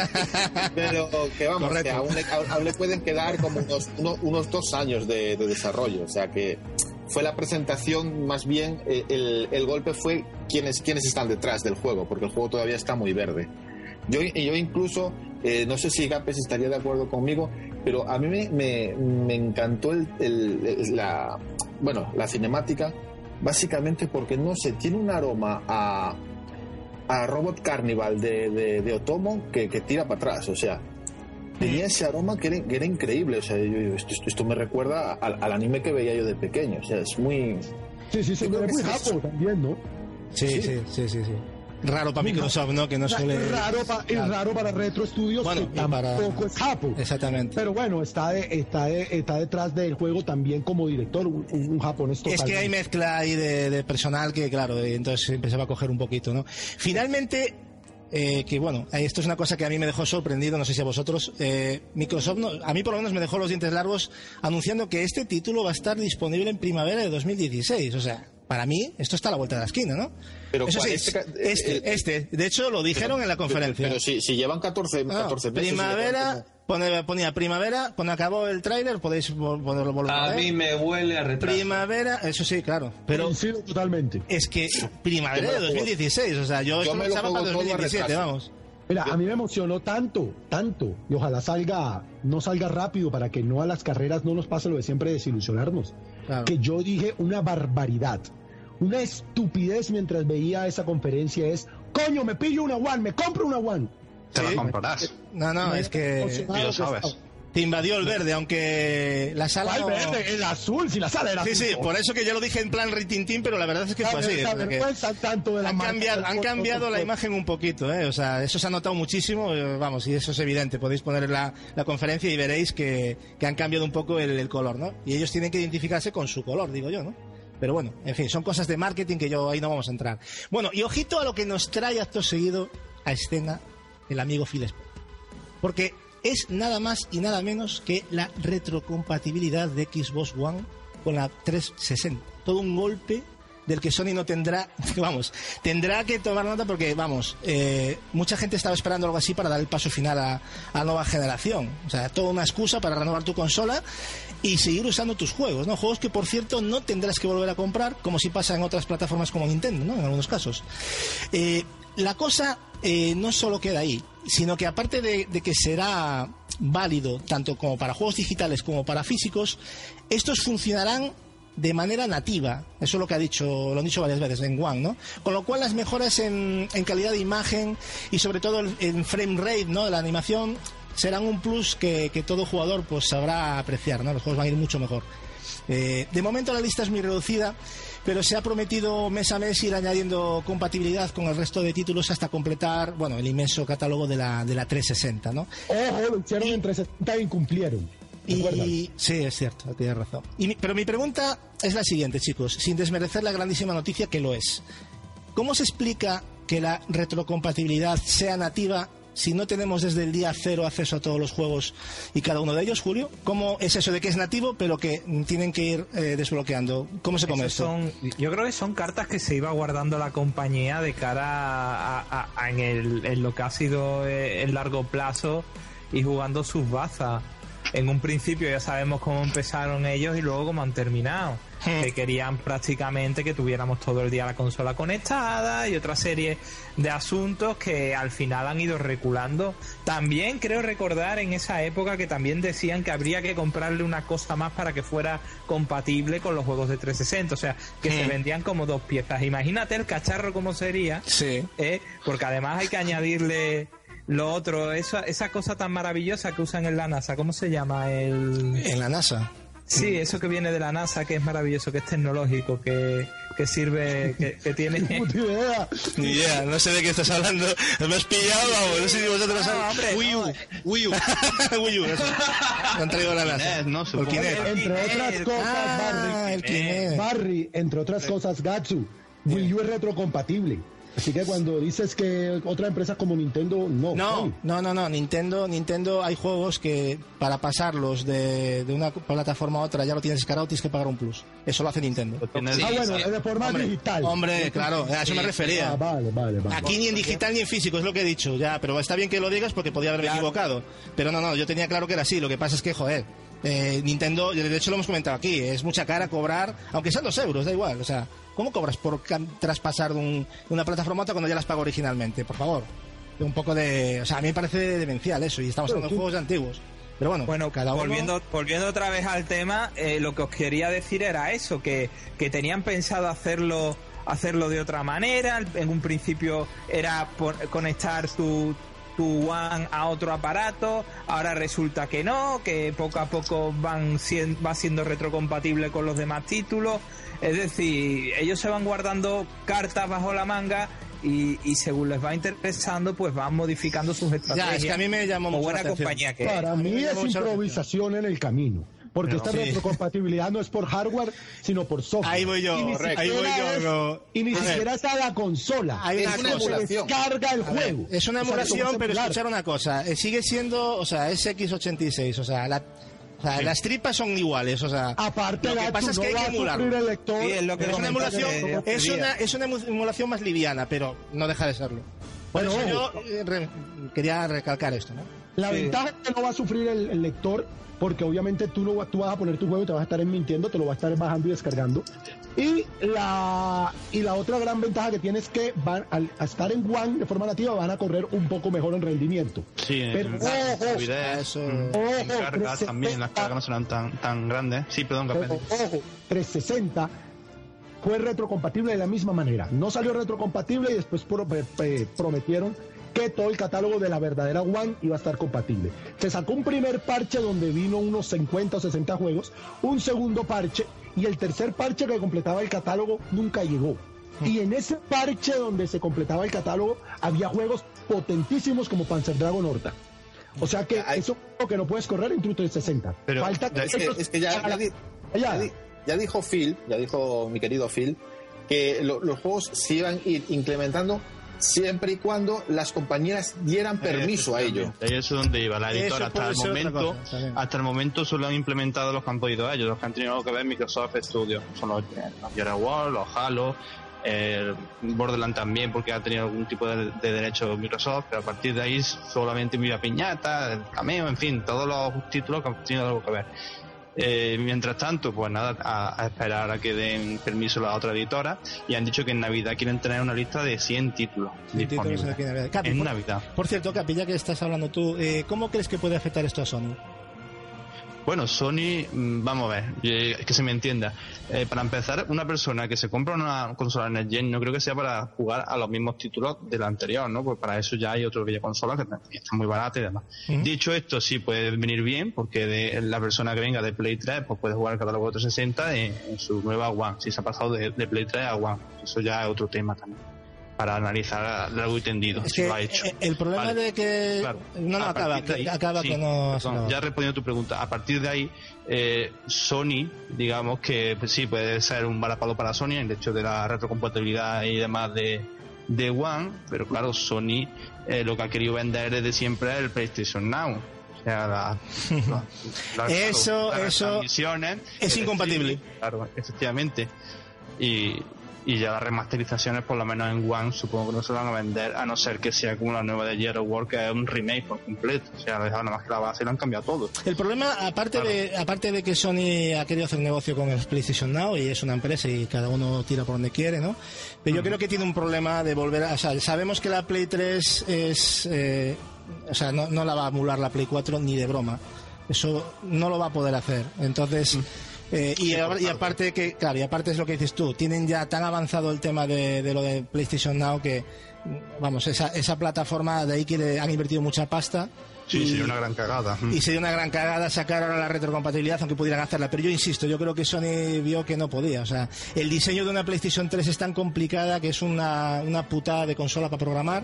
Imaginaros para emular. O sea, es, es una auténtica. Fácil. de hecho, Gasu- si tienen dignidad, comentando toda la semana, sí. De- de fácil. toda- si tienen dignidad y escrúpulos, simple y llanamente tú pones el disco de tu Play 3, te lo detecta y automáticamente el juego te queda gratis en PlayStation Now. Eso deberían de hacerlo y eso les honraría. Y espero que lo hagan porque me parece. Y al, igual, que, al igual que critico lo de Nintendo. Yo no lo veo eso, ¿eh? No, Pues yo creo que. ganancia. termino yo de ver que hagan No, eso. hay ganancia porque no todos tenemos todos los juegos del catálogo. O sea, que Yo- podemos Sí, sí, seguir sí, comprando yo lo entiendo, pero- O sea, A ver, yo, yo de todas formas, pero- amplio. y perdonadme, eh, a ver, yo la de las compatibilidades en, en- en Wii U, en Play 4, en Play 3 de, de Play 2, o sea, todo lo que son compatibilidades con consolas anteriores, lo veo bien para los primeros 6, 12 meses de vida de esa consola. Eh, más para adelante, yo, eh, por, por experiencia propia y, y- y de, y de amigos, queda en desuso. O sea, es algo que con el tiempo la retrocompatibilidad vale, hay, hay amantes de, de los juegos de antiguos y, y le sacarán mucho más provecho, pero globalmente, o sea, mayoritariamente es algo que va a perder, va, va a perder uso, o sea, yo- yo no- Claro, yo, yo lo veo como en ese tiempo en el que la gente que dice que, que no hay títulos suficientes en la New Gen puede disfrutar de los títulos antiguos, en ese impasse de tiempo que son siempre los primeros años en los que la gente está un poco más, ¿no? Poder jugar a lo mejor de ambas consolas, la anterior y la actual, pues puede funcionar, pero luego a la larga, claro, se tiende obviamente a comprar los Pero nuevos. yo voy más allá, o sea, es que Sí, yo, ya- yo- yo por el simple hecho de tener, de decir que ya la 360 me la guardo en la cajita y ya con la guantera tengo el Eso. catálogo, para mí eso es lo que vale. O sea, ya solo Yo con eso, tengo Gatsu, tengo vale, 40 ya no es el desuso de los juegos, es que que sí, Gatsu, que yo, que ya yo no tengo que. Para mí es un pedazo de Eso sí. noticia para Es- toda la gente. A ver, que yo estoy de acuerdo de- contigo. Yo lo que te estoy diciendo es que con el paso del tiempo, Hmm. eh, lo que, lo que se, se denota, ya ha pasado en otras consolas, es que ese uso que a mí me parece genial, con- cuanto más mejor, Hmm. pues eh, irá a mucho menos. O sea, será. Ya, mm, pero yo o sea, que es algo. Yo creo que. Yo tengo 40 juegos sin terminar en mi colección, de los cuales por lo menos 30 debe ser de, de PlayStation 3. Si PlayStation 4 fuera retrocompatible, a mí me da toda la generación de PlayStation 4 alternando juegos de Next Gen Claro, la es que pasada. yo creo que eso Bueno, Sí, pero ahora, pero- ahora tengo que tener conectadas dos consolas. Claro. pero a ti- Pero- a ti qué- a ti qué más te da? Barrio- ¿Qué más te da? Si tú te compras le- una caja de 700 do- dólares.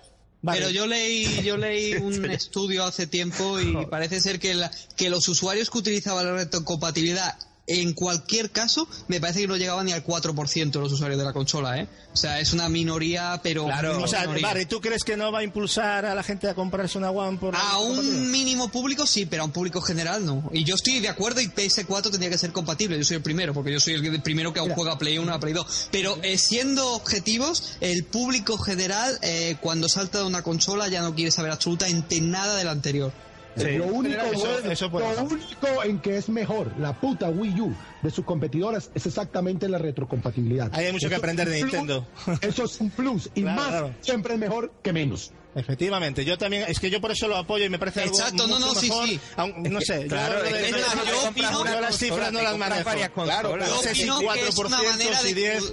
Yo opino que es una manera de cuidar al usuario Claro. que lleva muchos años también, sí, sí. Claro, Pero que ellos miran los números y los números no les sale para hacer eso. Yo creo y más que si luego te venden remasters mi- y PlayStation Now, sí. Microsoft no se va a molestar en hacer esta si no sabe que le va a salir rentable. Yo creo que hay un estudio ahí detrás y yo creo que hay mucha gente, yo he notado que hay mucha gente que pidió esta retrocompatibilidad y, y Microsoft se la ha ofrecido y para mí es un aplauso para por hacer esto, porque esto es para el público. O sea, directamente. A mí esto me parece maravilloso, pero bueno. No, sí, sí, yo Por cierto, os dejamos en la descripción del canal y en el propio vídeo eh, que estaréis viendo eh, el enlace donde se muestra eh, la lista de los títulos de, de 360 que actualmente funcionan en One, ¿no? entre los que podemos encontrar pues el propio Banjo Kazooie, eh, Cameo, como dijo Capi, y creo que también Perfect Dark, el Viva Piñata, bueno, hay varios, ¿no? Así que ahí tenéis el enlace. Pues si esto os, os pareció poco, eh, la cosa se vino arriba, ya que Phil Spencer eh, nos presenta en sociedad eh, un nuevo mando para los jugadores más exigentes. Estamos hablando del Xbox eh, One Elite Wireless, el controller, una auténtica joya. eh, joya para todo aquel que, que busca sacar pues lo máximo a, niveles de control, ¿no? que lo potenciará al máximo exponente eh, que un mando puede llegar a, a ofrecernos. ¿no? Eso sí, no todo iban a ser buenas noticias porque cuando he dicho que el mando era una joya, no mentía, ya que su precio oficial es de 150 dólares. O sea, es un, un precio muy alto, ¿no? Pero no, todo, no creo que todo el mundo esté dispuesto a pagar eso. Pero bueno, fijaos, Dos para mi PC. fijaros en, la- en algunas de sus características principales eh, que va a tener eh, aquí Gapes en sus dos mandos. Eh, dispone de, de cuatro nuevas palancas traseras, una nueva cruceta de precisión, eh, posibilidad de gestionar la sensibilidad tanto de botones como, como de sticks, eh, gatillos regulables en profundidad que le encantó a, a Capi, que fue lo primero que dijo, hostia, los gatillos, ¿eh, Capi? Sí, para, para asustar ideas. Exactamente, eh, que lo hemos comentado mil veces, ¿no? Que a veces no parece que no está al gusto, ¿no? Pues aquí lo podemos War, hacer. sobre todo se nota mucho. Sí, hay gente que hacía métodos eh, caseros para ajustar eso, que un día lo comentaremos. Y bueno, y crucetas y, y sticks intercambiables, ¿no? También una cosa que me, que me llamó mucho la atención. En fin, una maravilla eh, extraída de un mando ya difícil de mejorar para mí. Antes de nada, Capi, eh, cuéntanos cómo viste en directo la, la presentación de este nuevo dispositivo y dinos qué te parece su precio, sobre todo. ¿Cómo Bueno, para empezar, hombre, me ilusioné bastante porque digo, joder, si esto viene en un pack por la consola a 400 euros, lo puede petar. Pero claro, pero claro, yo, eso. yo eché cuenta porque ese mando, eh, tipo de mando, Razer, el marca Razer, son mandos ya totalmente ya De competición. como, ese, claro, de, de competición, que trae todos los elementos de ese. Te puede salir por unos 80, 90, 100 dólares, ¿no? Depende también de, de si va a seguir grafiado, en fin, todo, la, todo lo que le quiera añadir. Y claro, ya cuando dijeron 150 y que iba por separado, digo, joder, claro. Eso eh, Eso un poco la libido, ¿no? pequeño Un poquito, bajón, es sí. un pequeño Pero la bajón. sí. razón Pero el, eh, pero el mando es la hostia. El sí, mando. Tío, es que este mando es en acero inoxidable. ¿Viste los gatillos, las palancas? ¿Las has visto? no, Madre mía. Claro, es en acero inoxidable, eso dispara mucho el valor. Es que esto es un lujo en estado puro. También Sí, pero una- Gapi, Y los mando lo plásticos tiene- parecen mejores también. ¿eh? Como, Capi, como te lo he dicho, lo tiene en Razer y lo tiene haciendo. Capi, también te digo que, que, eh, hay, hay lugares donde te venden el propio mando de, de One modificado, trayéndote todo lo que trae este nuevo y te sale por unos dos- 200, incluso los hay que llegan hasta los 300 dólares. Claro, porque eso ya es algo nuevo, digamos, novedoso. Ya no O sea, lo- pero los claro, cientos- depende. Los Si 150 es- esos hasta me parecen mm, normales dentro de lo que cabe. Claro, pero depende si, si lo están fabricando en masa, por ejemplo, como te he dicho, ¿no? Razer y demás, que se dedica a eso, son empresas que se dedican a eso, más que si lo hace otro particular, pues ya se dispara. Mm. Pero bueno, eh, es una buena opción para la gente, eh, digamos, que quiera shooter o en PC, como ha dicho Gapé, en fin, está bastante bien. En cualquier caso es un pedazo de mando y está muy Sí, bien que haya algo así. Ya me gustaría que hubiera algo así para las demás consolas, ¿no? Porque tener un mando de esa calidad, o sea, es que mejorar lo que... Sí. Yo no sé, yo estoy deseando hacerme con uno y cogerlo, pero bueno, ya imaginándome cómo es de bueno el de One, porque es impresionante. Y mejorar mando- ese era muy difícil, ¿eh? Mejorar ese mando era muy difícil y ahora fíjate lo que han hecho. Sí, sí, yo no sé, habrá que probarlo, pero pinta de maravilla. Pues nada, habrá que esperar al próximo otoño para hacernos con, con una de estas maravillas en forma de mando, que por cierto, como viene siendo habitual, será compatible con Windows 10, por lo tanto, con Mm. PC.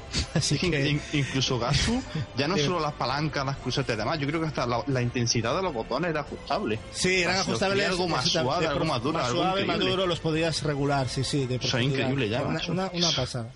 En fin, y pasamos del hardware a los juegos, que, que son la salsa de, de estos eventos, ¿no? Sobre todo. Microsoft da paso a Fallout 4, del que ya hablamos en la conferencia de Bethesda. Solo destacar que se han presentado novedades eh, para la versión de One y, y es la inclusión de- del Fallout 3 grat- o sea, gratuito, y la posibilidad de, de uso de mods, que eso va a ser la leche, también de forma totalmente gratuita y exclusiva. Sin duda, muy interesante la propuesta. A esto me refería yo, ¿no? ¿Entendéis? O sea, aquí han regalado Fallout 3 y me parece estupendo. En cambio, con lo de Dishonored mm, ya es otra cosa, ¿entendéis la diferencia? Yo esto lo veo perfecto, o sea, aquí lo que ha hecho Bethesda me parece alucinante. Os regalamos el Fallout 3 y ya está. Punto. Y luego que si quieren sacar una versión remasterizada, pero que, que a esto también lo deberían de hacer, ¿entendéis lo que os quiero decir? Ojalá Sí. fuese así todo. Y no solamente decir, eh, poner el caramelito de, eh, os hago una remasterización, si queréis la pagáis, no. Ah, yo creo que esto está muy bien. Bueno, es exclusivo para One, eso sí, es cierto. Los de Sony, los de Play 4 se quedarán con sin este título, evidentemente. lo y curioso y- es lo que- de los mods, que Capi, a ti te gustó mucho esto, por cierto, ¿verdad? Claro que los mods añaden mucho, muchísima más experiencia. La comunidad va a pueden ser crear, hostia, claro, lo que puede crear la comunidad con todo eso. pff, eh, como ha dicho Julio, hay una gran cantidad de fans, hay una base muy grande y pueden crear auténticas joyas. Barry, ¿vas a decir algo, perdón? Sí, que lo curioso es que Dishonored y Fallout los dos son de, de Bethesda y uno hace uno te vende el remaster y el otro te lo regala. Es Son, que son progr- son- son grupos diferentes dentro de la misma sí, compañía. pero de la misma Pero- matriz. Ya, ya, lo sé, lo sé, Pero eso lo evidentemente. Microsoft, chicos. Claro, eso es que lo pagará Microsoft. Y es algo, efectivamente, es algo que ha hecho.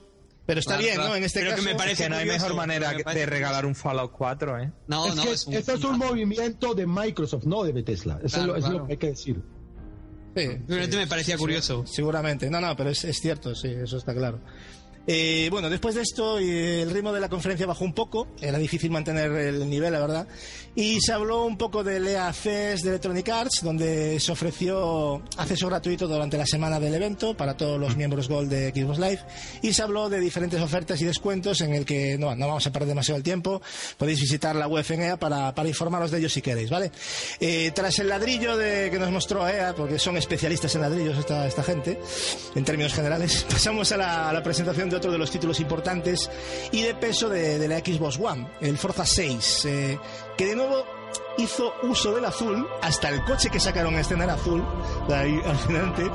Y bueno, en el trailer eh, hemos eh, podido ver la, la mejora gráfica que, que se espera y también una frase en forma de promesa incumplida en casi todos los títulos de, de la generación actual, ¿no? Cuando pusieron los 1080 y 60 frames por segundo, yo creo que ha habido algún ataque de miocardio por ahí ya de, de la gente que está echando espuma por la boca con esto del 1080p, 60 FPS, dejar ya el tema, sacar el juego y no le deis más.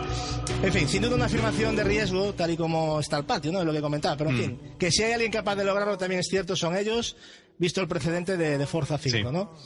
Eh, eso también es cierto. Como novedades más destacadas, pues mira, la inclusión de, de efectos climáticos que afectarán a la conducción y un modo multijugador de, de hasta 24 jugadores. Eh, por cierto, Marcos, mm, no te he visto yo muy contento cuando estábamos viendo en directo el Forza 6. Eh, te vi un poco desencantado con el tema de los juegos de coche que no evolucionan. Cuéntanos un poco.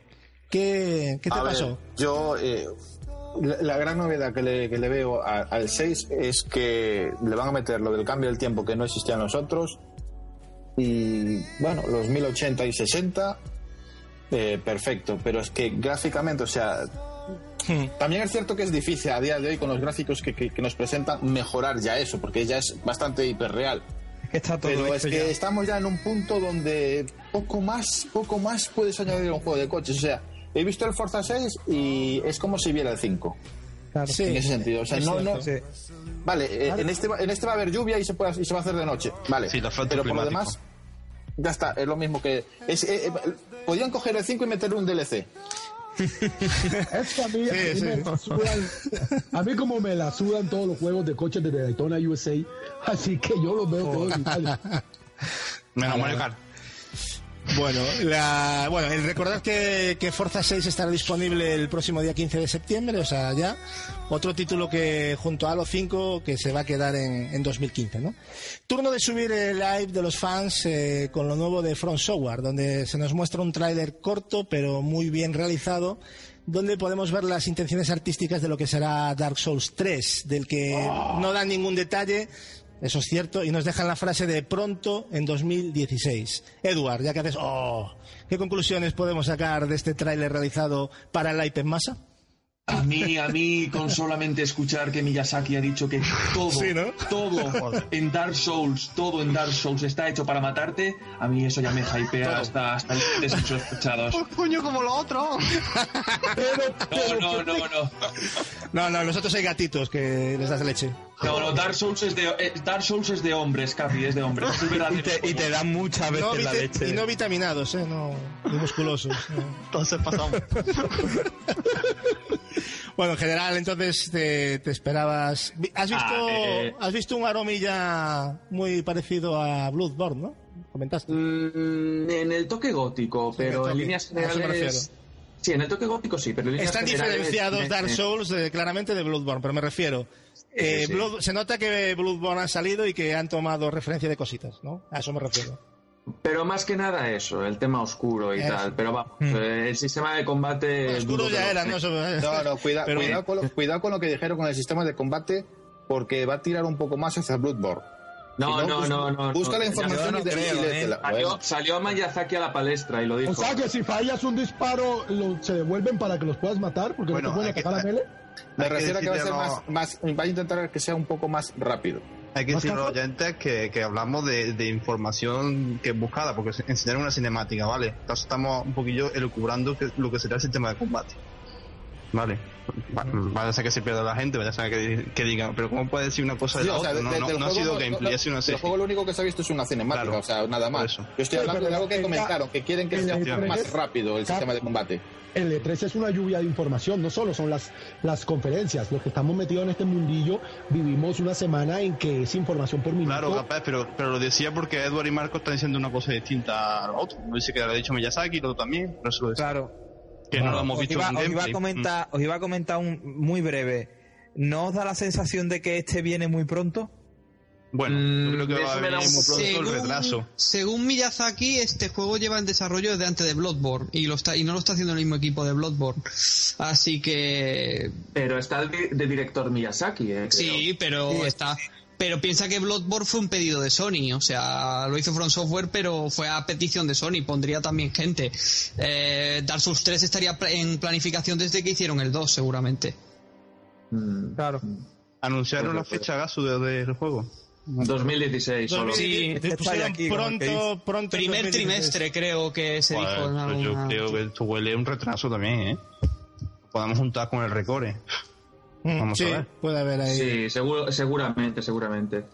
Bueno, llegó el turno de Ubisoft, ¿no? Que se presentó en la feria me- con su presidente y bueno, hicieron un visionado de un tráiler que, que apenas podemos ver o captar cuál será el aspecto de, del final del, del The Division, ¿no? Que el- este título que, que realmente, bueno, hablaremos en el gameplay de cinco minutos que los Sí. chicos de Ubi mostraron, ¿eh? Capilla Sí, en la feria, mejor. Mejor. Pero bueno, han anunciado que tendrán este mes de diciembre, eso sí, que no lo han dicho allí, eh, la beta en exclusiva para One. Creo que eso no lo dijeron en la feria, si no me equivoco. Sin duda una grata noticia, aunque dicha beta solo estará disponible para los usuarios de Xbox One que hayan reservado el juego. Así que ya sabéis, si tenéis PlayStation 4 no reservéis el juego. Total, os van a dar las las gracias, así que lo vais a comprar el mismo día, porque me parece de, de chiste esto. Sí, Gasu, esto de la exclusiva, que si te doy la beta, que si te doy misioncita, no sé. Eh, yo a creo que mí, estamos un poquillo mí, mira, a ver, el tema de que, de que haya cosa. contenido adicional, de que haya contenido adicional en Cartal, pues mira, eso ya lo vamos aceptando, ¿no?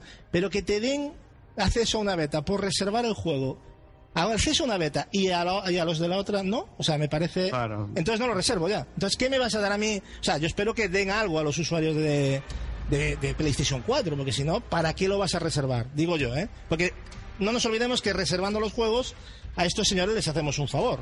Entonces, deberían de. A ver, yo- Una cosa es el contenido portal y otra cosa ya es este tipo de. Yo me pregunto, a ver, ¿quién, ¿quién de Microsoft tuvo la brillante idea de pensar, mira, es que yo veo a gente que se va a comprar una, una One y ¿por qué te compras una One? Porque si me compro una One y reservo el juego, podré jugar a la beta. Solamente por eso voy a comprar la consola. No, eso no creo. Vamos a ver, seamos serios, por el amor de Dios. En fin. Sí, son como, son como meaditas, Marco. Por eso es lo que digo que. En fin, Son- en el fondo yo- les va tanto a Microsoft como a Sony como a Nintendo echar estas meaditas de "Eh, tenéis esto exclusivo, o sea, exclusivo, exclusivo y al final Pero que son pequeñas conquistas, muy pequeñitas, Sí, son es- mínimas, son meaditas muy cortitas, o sea, no, ah, en fin, no que- convencen a nadie. Antes, antes de despedirse de, de la conferencia se presentó un nuevo tráiler del Rainbow Six Siege, eh, donde se nos muestran los, los modos de juego de los combates 5 versus 5, eh, la característica de destrucción de escenarios, eh, en un vídeo que bueno, que mostró pocas novedades y, y que a mí me supo a poco. Un dato interesante eh, en sí, creo que para mí fue el anuncio de que todos los compradores del juego en Xbox One pues recibirán de regalo el, el Vegas 1 y 2. O sea, eso también está muy bien. ¡Juegazo! Sí, pero, pero no serán versiones remasterizadas, sino las que salieron en 360, pero funcionando en One. Pero da igual, Sí, o sea, sí. es un regalo y está bastante bien, ¿no? Si os Sí, que parece, también creo que, que puede aprovecharlo del tema de, recontra- de la retrocompatibilidad, ¿no? Con el tema de Fallout, Rainbow Six Vegas, ¿no? por eso que quizás lo estén haciendo Sí. en Microsoft y no en Sony. Puede ser también. Seguramente. Bueno, si os parece, chavales, eh, hablaremos de ambos títulos en la conferencia propia de Ubisoft para no repetir contenido, ¿vale, Capi? Porque mm, seguramente Sí. tendrá muchas cosas que contar que, de esta conferencia. Eh, pasamos a la parte centrada en los títulos de, de los desarrolladores independientes, ya sabéis, eh, el ID arroba Xbox o como se llame, que yo ya no lo sé pronunciar, no sé cómo lo llamáis, si IDA Xbox o ID arroba Xbox, bueno, ya sabéis, ¿no? Donde se muestra una especie de, gameplay, de, presentación de, los personajes del nuevo MOBA de los chicos de Motiga. Ya sabéis, gente que ha participado en juegos como el State of Decay y el With Wars. Eh, este título saldrá de forma exclusiva para 361 y tendrá juego cruzado con Windows 10, es decir, PC. Eh, nuevamente, en el tráiler nos dejan un enlace eh, para registraros los que estéis interesados en jugar a la beta que saldrá, bueno, este mismo verano. Personalmente me impresionó bastante un título que me trajo gratos recuerdos de la época de los 16 bits, eh, centrándome sobre todo en un grandísimo juego de Disney llamado Mickey Manía. Eh, el juego del que os hablo es el Cuphead, eh, que destila calidad por todos los lados y hace homenaje a la animación de los años 30 con, bueno, con unos escenarios y personajes pintados a mano con un toque acuarela impresionante, donde, bueno, nosotros gritamos como niñas allí, yo y Gape sobre todo, ¿no? Eh, donde nos, nos sentimos como si estuviéramos en medio de una película de dibujos animados, pero con jugabilidad propia de, de un plataformas clásico y con la precisión también de lo actual, ¿no? Y Parece- tiene como elemento run and gun, ¿no? Sí, mucho- eh, sí, muchos enemigos gi- gigantes. Es como todo el rato contra enemigos, ¿no? Sí, Es una sucesión de jefes, Sucesión de jefes, sí, efectivamente. Parece Un que el juego tendrá, tendrá modo cooperativo, que visto lo visto puede ser una auténtica locura jugable, ¿no, Gapes? Ahí la... Eh, bueno, como te decía, sé que a ti te ha llamado la atención este título, Gapes, porque cuando estábamos viendo la conferencia, repito, tú y yo saltamos a la vez, los dos. O sea, ¿qué impresiones te ha causado Cuphead y, y qué otro, y con, con qué otro juego lo compararías, aparte de, bueno, de lo que dije de Mickey Manía? Bueno, de toda esa época el Castle of Illusion tiene, eh, bueno, los juegos de Mickey, ¿no? Lo que pasa es que el Mickey Manía por lo que tiene estos, estos escenarios que son como blanco y negro, Al principio. recordando, claro, recordando animaciones clásicas de Disney de los 30, de los 40. Claro. Entonces, claro, eh, eso obviamente está muy influenciado por eso. Eh, ahora vamos a tener un juego completo así, como viviendo un- una, una película, un cortometraje de los 30, claro. Y plataformero a más no poder, yo espero que con dificultad, porque para mí una un plataforma sin dificultad no tiene mayor sentido. Eh, porque bueno, no hay una historia que te eh, obliga a continuar, entonces si no hay una historia y tampoco hay un reto que hay. No, no parece, un, gustó- no parece un paseo, ¿eh? No parece un Sí, paseo. no aparece, aparte No de parece, elementos no como. Ranangan, como Sí. enemigos en pantalla atacándote mucho, siendo muy rápido y vertiginoso. Joder, es suma de cosas que, que, que amo, ¿no? O sea, que saben todos los que escuchan asiduamente este podcast o los que siguen mi canal en YouTube, que mi género favorito de las plataformas y que aparte, en mi opinión, vivió su época, por lo menos en los 2D dorada, en los 16 bits. Así que tenemos como pasó con Rayman, ¿no? Como todo eso puesto a punto con la tecnología actual y yo flipaba en colores, como dicen ustedes mientras lo veía, parecía una Sí. quinceañera, parecía Edward. A mí me ha encantado. ¿Alguien más le ha sorprendido el título o quiere comentar algo? Bueno, yo para completar eh, será para PC y para consola solo en Xbox One, ¿eh? Solo será exclusivo de Xbox. No sé si también será Al para día de 360, pero No, al es- menos en One. Es Mm. One y PC, lo que han dicho. Sí, y bueno, a, a mí el detalle que me, que me gustó mucho también es cuando termina la presentación, que sale, bueno, el vídeo, que dice Coming in 1936. Sí, muy bueno. Sumarle detalle. 80 años más. Sumarle 80 años, sí, estuvo muy bien el, el detalle. Bueno, la única pega es que no tenemos fecha de salida, pero han dicho que saldría a lo largo de 2016, pero bueno. Así que poco más que decir, ¿no? Y poco más, también se mostró un vídeo con, con diferentes títulos indies que, que, bueno, que van a salir entre 2015 y 2016, donde se pararon a mostrar algunos de ellos con más detalle, como es el caso del Tacoma, el, el Ashin, el Beyond Ice y, y, el, y el Cuphead, que también volvieron a poner algo. Bueno, llegados a este punto, la conferencia tuvo un bajón de ritmo bastante evidente y que todos comentamos cuando la estábamos viendo en directo, ¿no? Pero la verdad, eh, repito, era difícil mantener el ritmo inicial, eh, así que hay que ser sensatos con esto, ¿no? Y bueno, centrándonos en lo siguiente, comentar que se dieron detalles del, del nuevo servicio Early Access, eh, bueno, similar al que existe ya en Steam, y que se anunció disponible en el mismo momento que, lo estaban presentando, ¿no? No hay mucho que contar al respecto, así que cuando haya más información hablaremos de este servicio con, con propiedad. Y ojo, porque le tocó el turno a la niña bonita temporal de Microsoft. Eh, estamos hablando, como no podía ser de otra manera, del Rise of the Tomb Raider, donde por fin pudimos ver un primer gameplay de unos 6 minutos eh, de duración en los que no es que se vean grandes novedades gráficas, pero sí como mínimo se ve que mantiene intactas las virtudes que, que hicieron del primer título, un gran título, ¿no? Es decir, eh, hablamos del rebot, ¿no? Evidentemente. Un grandísimo videojuego y para mí eh, la evolución natural de la saga, y hablo de evolución. Eh, pregunta, ¿qué os ha parecido mm, este gameplay, chavales? Contadme cosas. Tú, Capi, por ejemplo, ¿cómo lo has Ah, visto? muy- lo que tú has dicho, muy continuista. Continuista, Eh, ¿eh? Gráficos tampoco podría pronunciarme porque lo que he visto lo han metido todo en la nieve y ahí pues no podemos evaluar, ¿no? Por el temporal y demás no se puede evaluar mucho. Pero a mí lo que he visto sí me ha gustado. Sí me ha gustado porque me encantó el primero y en este he visto más cositas y demás y, y puede ser que también sea una historia muy muy buena. Algo grande. ¿Los demás estabais esperando? A mí me ha gustado mucho, A, a mí ¿eh? me ha gustado. Sí. Pero muchísimo, me ha parecido espectacular. eh, la, la nieve, la montaña, a mí me ha encantado la ambientación. A mí también me parece espectacular que 30 días después lo voy a tener en PlayStation 4. Y a mí tampoco. Por lo menos en PC, por lo menos en pero luego me llaman sonido de mierda, ¿no? por lo menos mí- sí, Apex. En Que es lo que PC, te gusta a ti, tenerlos todo en PC. Exactamente. El QG, del Yellow Wall, el Killer Pues Instinct, el te- Tomb Raider, todo, Te ¿eh? vas a Es que, es que a mí a mí me encantó esta conferencia de la Master Race, me encantó. Sí. Eso, eso ya va después. La verdadera conferencia del PC espera, que ahora viene lo bueno ahora. Exactamente, no nos adelantemos. Bueno, lo que, lo que sí sabemos seguro es que el 10 de noviembre los, los usuarios de, de Xbox One tendremos a, a la venta el juego. Ahora solo queda saber una cosa, ¿cuándo saldrá en Play 4? Capes dice que, que en 30 días, pero yo no lo creo. Seguramente Bueno, será... La, la Navidad. exclusividad, la exclusividad es de 2015. ¿eh? Yo creo que va a ser exactamente cambio de año y yo creo que, no sé, No, lo, es que- eh, lo voy a en- regalar por mi en- en cumpleaños. el- En el propio tráiler lo pone exclusividad 2015. El primero de enero, el primero de enero no abre, aquí en Colombia el primero de enero no abren tiendas, pero el 2 lo estoy comprando para Play 4. No te quepa la menor duda. Corregirme si, de una cosa si me equivoco, porque a mí me da la sensación, porque vale, todos hablábamos en un momento dado cuando se hablaba de que este juego, y corregirme si me equivoco, insisto, de que, que- que se tenía pensado sacar para diciembre, en principio, y nosotros hablábamos, "Buah, el año que, o sea, diciembre, cambio de año y ya, ya lo tenemos al mes. ¿Creéis que lo han adelantado para que se vea un poco más de colchón o es algo que esto se me está yendo a mi Yo lado? creo que sí, ¿eh? porque se Porque a mí me dio esa Mira, sensación. A ver, eh, Xbox- eh, los de Microsoft dijeron que el tema de la exclusividad era por competir con Uncharted de PlayStation 4. exactamente. Lo dijeron. Ahora Eso como Uncharted claro. se ha ido y claro, Rise of Tomb Raider en un principio va a salir en Navidades, o sea, diciembre. Claro, eh, pero Y eso se ahora- cambió. No, yo, yo me perdí el momento en que Claro. cambiaron la fecha. Entonces, Se ha adelantado un mes. claro, un mes y Pero 15 no, días. eh, Lo adelantaron un mes para venderlo Mes y medio. de cara a la, a la campaña navideña, que va a vender muchas copias, es un buen movimiento. Y dos, Claro.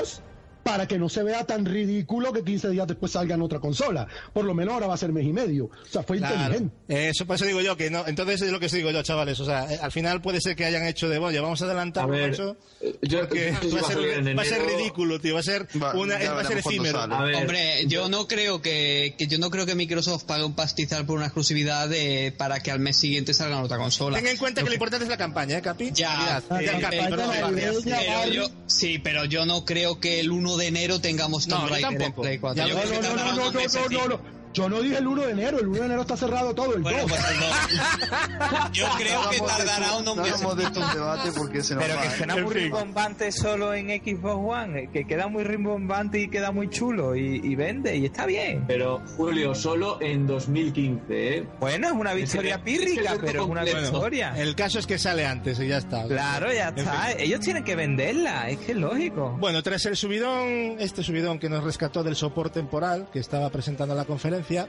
Rare, o Rare, como lo queréis llamar, nos dibujó a todos una sonrisa en nuestras caras al presentar un recopilatorio de 30 juegos llamado Rare Replay, que, que incluirá títulos como el Cameo, el Banjo Kazooie, el Battletoads o el mismo Per- Perfect Dark. Eh, y lo mejor de todo es que lo tendremos en las tiendas el próximo día 4 de agosto a unos 30 euros y en formato físico. Eso fue definitivo para ti, ¿eh, Apex?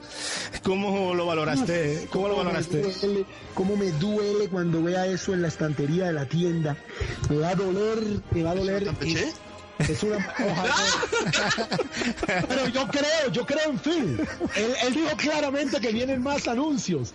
Joder, eh, eh, aquí, aquí yo tuve como, como agrio y dulce las sensaciones. Porque cuando mostraron ese recopilatorio de los juegos de Red, existiendo. Sí, estuve muy, me emocioné mucho. sí, Aparte, arriba, sí. cuando lo salen físico, coño, qué bien, ¿no? Porque Eso fue lo que más te ganó ya. Claro. Al principio dijiste, en digital no me lo compro. Esto, esto es digital y a mí digital. Claro, exactamente. Pero, pero es que muchos de estos juegos, que por ejemplo el Conker, son juegos, y no el Conker que hubo después en 360, que es un despropósito, sino el original, que es el que va a estar ahí, son juegos que realmente están muy especulados, que valen mucha pasta. Yo ese juego, por ejemplo, no lo tengo y nunca lo he jugado. Así que coño, para pagar 120 pavos cuando está a 30, súmale todo lo demás del catálogo, que obviamente yo ni tengo todos los juegos de Rareware, ni tengo todos los juegos, ni los he jugado todos. Así Y que para mí es un preciosazo. alguno no se puede conseguir de, de forma física, no salió lo que se no puede no puede salir. Otra cosa es que mm, que no se ya me engaño la gente que los juegos no están remasterizados, ¿eh? que había un rumor de que iban a estar no, no, no. remasterizados, los juegos vienen a pelo. Sí, pero una lástima. Pudieron haber Mm. eh, dado un pequeño lavadito de cara. Un como han HD, sí. Sí, un puede ser. poquito, un poquito, que, que no sea una No cosa nueva, pero que se le vea, claro. Hay un remake como el de DuckTales, pero por lo menos un filtro No, HD. hombre, es que eso ya, eh, Sí, Castle eso of ya también, que... Y, y al- algunos ya han dicho que están echando mucho de menos el GoldenEye, que no está por, no sé, Lo que pasa es además con Nintendo, será exclusivo, Claro. efectivamente. Aparte- Pero bueno, aún así son grandes juegos. Y recuerda que es una licencia cinematográfica, que también tiene sus Sí, propios claro. libros. Y aparte que estuvo remake ya en Wii en plataformas 360 y PlayStation 3. Sí, en 360 en una gran versión. Mm. No, es que es un pedazo de juego este remake, como es el original. Entonces, el problema es que eso debe tener muchos intereses que colisionan y cortaron por lo sano. Yo no le veo problema. No, está claro que fue por eso, porque si no eh, iba fijo, vamos. O sea, Sí, seguro. Bueno, pero el momento trágico eh, fue la presentación de la nueva IP de Rare, que, que jugó con nuestros corazoncillos, con esos segundos iniciales, con estilo cartoon, que nos hizo viajar más allá, ¿verdad? Enseguida, enseguida el vídeo nos empezó a mostrar otra cosa diferente. Fue, fue, fue dramático, esto lo vivimos a cámara lenta. Yo me acuerdo perfectamente de este momento. Incluso daba un tofillo algo similar a Piratas del Caribe o el mismísimo Monkey Island. Y al final la cosa se quedó en un supuesto juego de, de mundo abierto, tipo GTA, pero de época de piratas y, y enfocado al multijugador cooperativo. bueno, puede estar Es que, es Y que competitivo. se, in- empieza fue- a me- se empieza a meter en la maleza así, Sí. y como la selva, Claro. y luego automáticamente empieza a temblar un Banjo y Kazooie nuevo. Un Yo- Banjo y Kazooie todos nuevo. lo pensamos y yo creo que eso Y lo hicieron a propósito. Y Seguro. después, después cuando se abre así como a la playa, que no muestran todavía el barco, sino como Sí. la playa y tal, y coño es cameo, cameo, efectivamente, luego Cameo. cameo, fueron dos. Y de, me- oh, y de pronto, pero qué Sí, ortos es, que, esto. es que no sabía, está- estábamos perdidos porque no- se notaba que todos estábamos como, hostia, pero esto, o sea, estábamos todos, pero un Pero silencio. yo, fí- fíjate, fíjate lo que te digo, eh, Gatsu. Creo que ha sido un error por parte de ellos. ¿Tú crees? Porque como tú, sí, porque como tú dices, si, si lo, si lo hicieron adrede, la gente. a mí no me eh, parece, a lo mejor no. la- la- Nosotros somos muy, muy exagerados vamos, también, ¿no? Yo, lo- yo lo que veo es que la gente lo empezó a ver y se, se, se tiró para arriba. Uy, uy, uy, lo yo creo que mucha gente lo que pensó lo mismo que nosotros, Luego llegó, llegó lo de, esos títulos. Exacto, luego llegó lo de la playa y puede pasar lo de lo de Gap. Dios, no, es un cambio, es una... Y de repente te salen lo de los piratas y te quedas como. Y al final No, ese, juego, ese juego quedó como. Es que apenas ha comentado nada más. al final- Este, bueno. este juego demuestra que Rare ya no es Rare. Eh, el, el primero que anuncian va a ser la polla porque es un recopilatorio de sus grandes juegos. Sí. Y este es un reflejo de lo que es Rare desde que se fueron los Stamper. Simple y llanamente no es la misma compañía. La gente que pensaba y que tenía el talento no está ahí. Está el nombre de una empresa. Pero los genios están hace mucho rato. Es increíble fuera. que se resistan a sacar ¿no? Eh, títulos que, sabe, que todo el mundo está esperando. Pero bueno, han invertido dinero en este Sea of Thieves, que es como se llama el juego, que saldrá de forma exclusiva en One y Windows 10 también. O sea, la palabra Windows 10 la vamos a escuchar 70 veces en esta Como conferencia. le gusta Capaz. Y me encanta, vamos, esto es PC y One, vamos, eh, primos hermanos. Y, cosa que para mí es eh, agua y aceite, pero bueno, es mi opinión. No, no, no, Eh, no, pero no somos hermanos. Juan es la prima fea. Ya, por eso, es que, es que ese es el tema, es el peligro, pero bueno, hay gente que lo ve muy bien esto, luego más adelante lo vamos a hablar, pero yo lo veo un peligro mm, bastante evidente, ¿no? El tema de todo que se haga para One, casi todo exclusivo para Windows 10. En fin. Eh, bueno, que yo recuerdo no dieron fecha de salida, ¿verdad? Mm, de este juego. No, yo no me acuerdo tampoco que dieras nada. Mm, se lo guardaron, me parece. Mm. Y bueno, hablando de esto que estábamos comentando, eh, ¿cómo veis esta tendencia de que cada exclusivo de One prácticamente tendrá su versión para Windows 10? Eh, ¿Creéis que Microsoft, eh, al perder fuerza con Sony en ventas, porque la ha perdido evidentemente, aunque haya vendido bien, está usando más que nunca al usuario de PC para tener unas ventas más amplias sumando ambos sistemas, Capi? No, eso, es- ¿Cómo lo eso ves? es obvio, eso, eso es lo que tratan de hacer.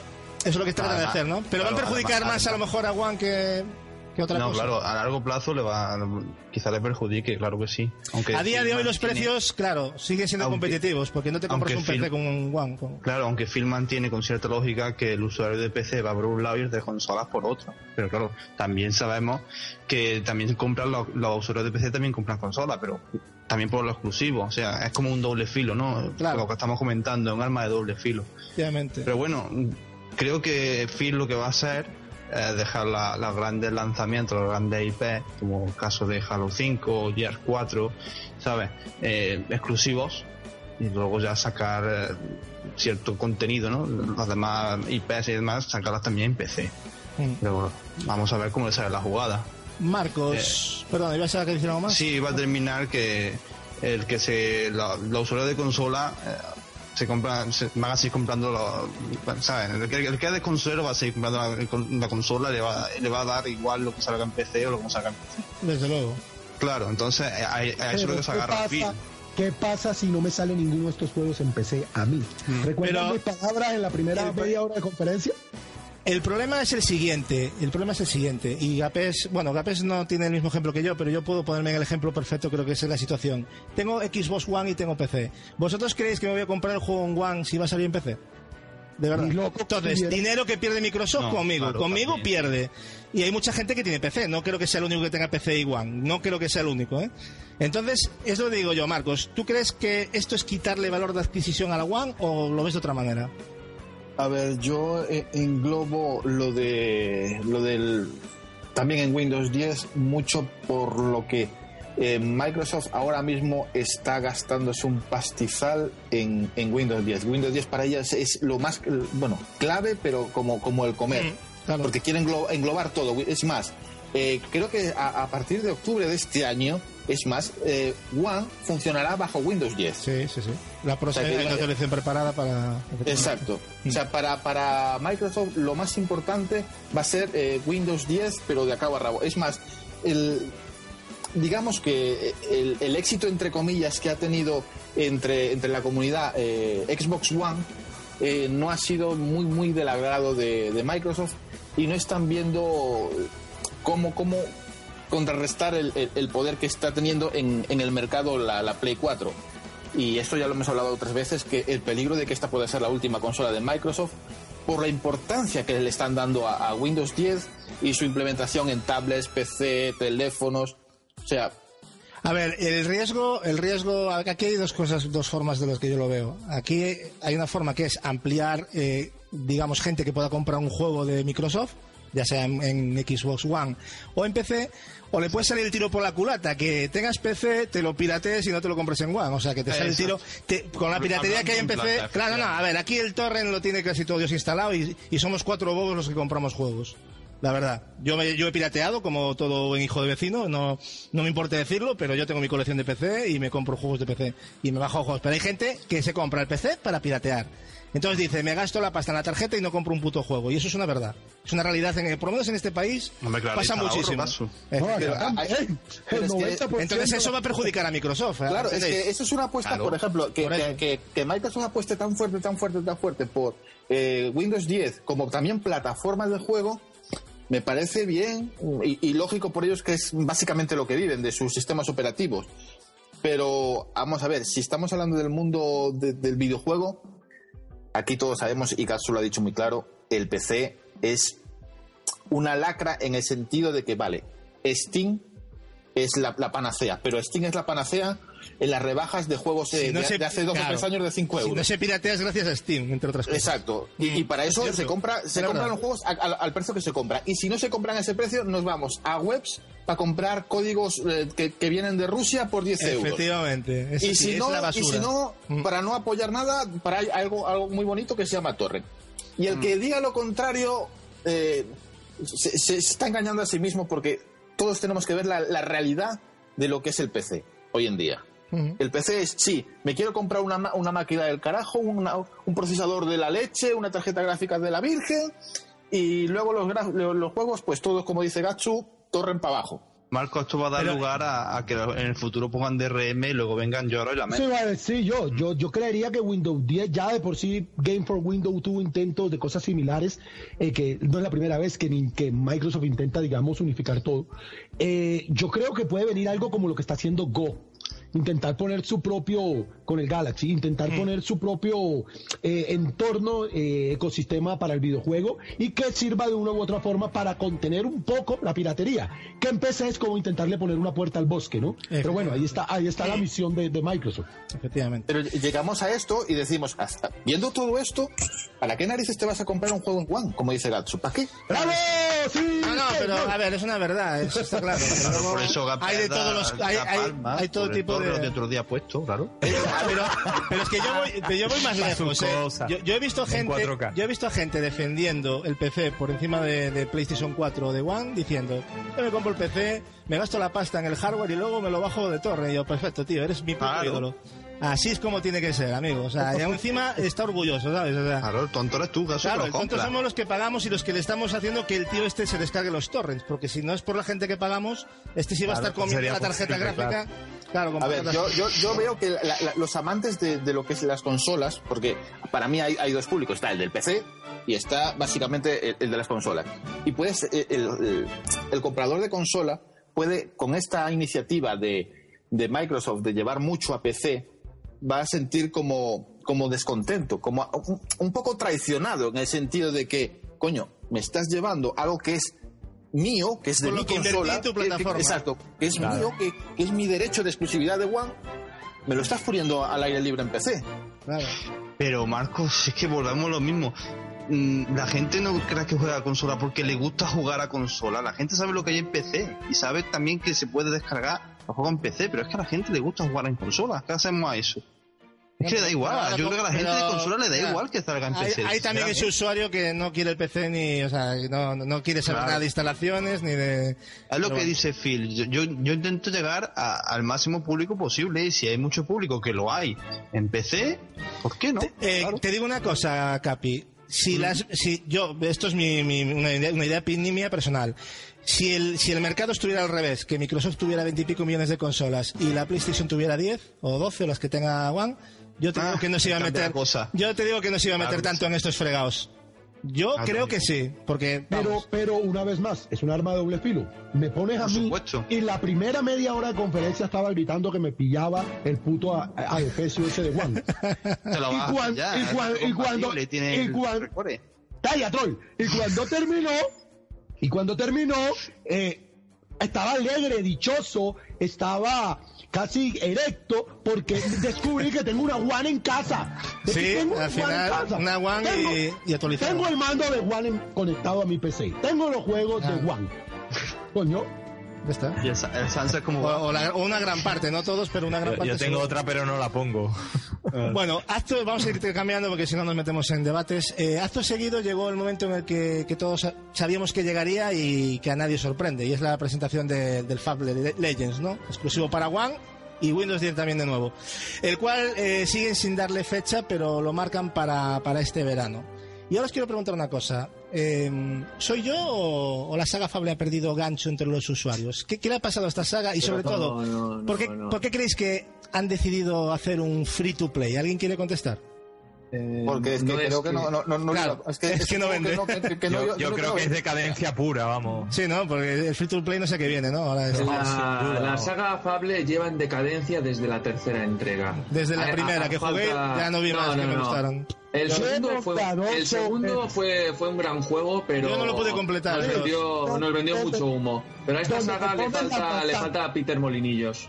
Pero tío, donde te comes las manzanas, ¿cuáles putas manzanas? Mira, el Peter este, que es un personaje, vendió la moto como nadie, bueno, quizás sí Sport, como nadie la ha vendido jamás con Fable. El primero es un gran juego, pero Sí, claro, si primero. tú prometes, tío, puede estar muy buena la tía, pero si a mí me prometen un trío, un trío es un trío.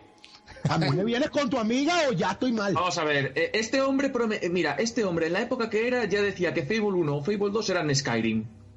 Y, y ni Sí. mucho menos. Vamos, y ya que- con el tercero se le fue la olla un montón y fue la decepción más gorda. Y encima luego me hicieron un- un- uno en primera persona de Kinect.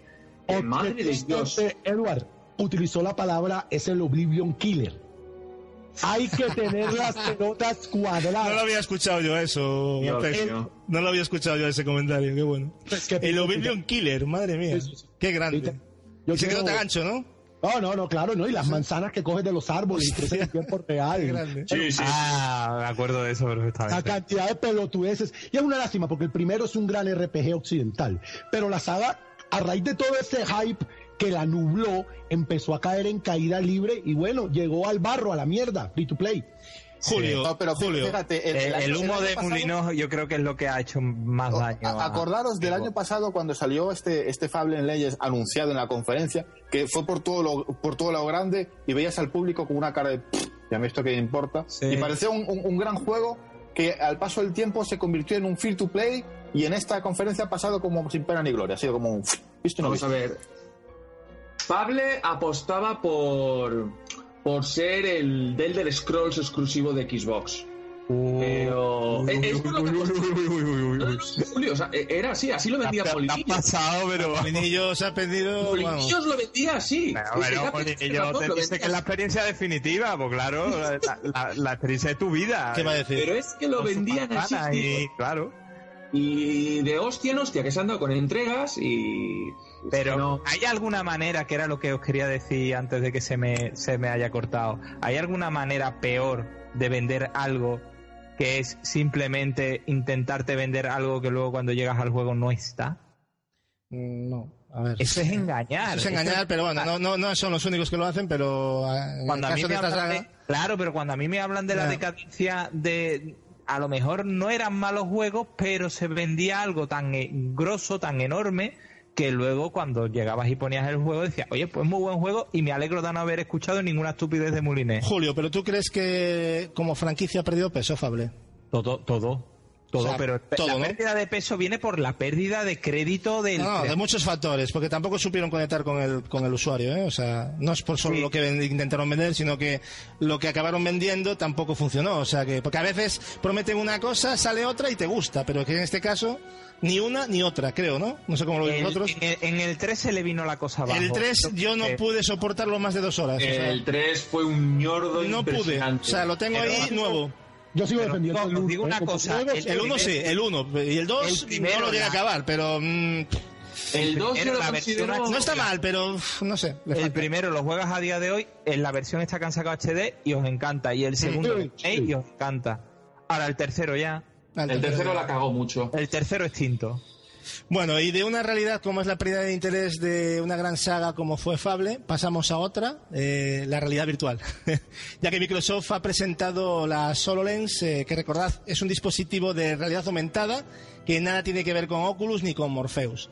Eh, los chicos de Microsoft han usado el Minecraft en una extensísima, muy extensa demostración donde podemos apreciar qué es esto de la realidad aumentada y también cómo se va a implementar en los videojuegos a diferencia de Oculus o Morpheus, ¿no?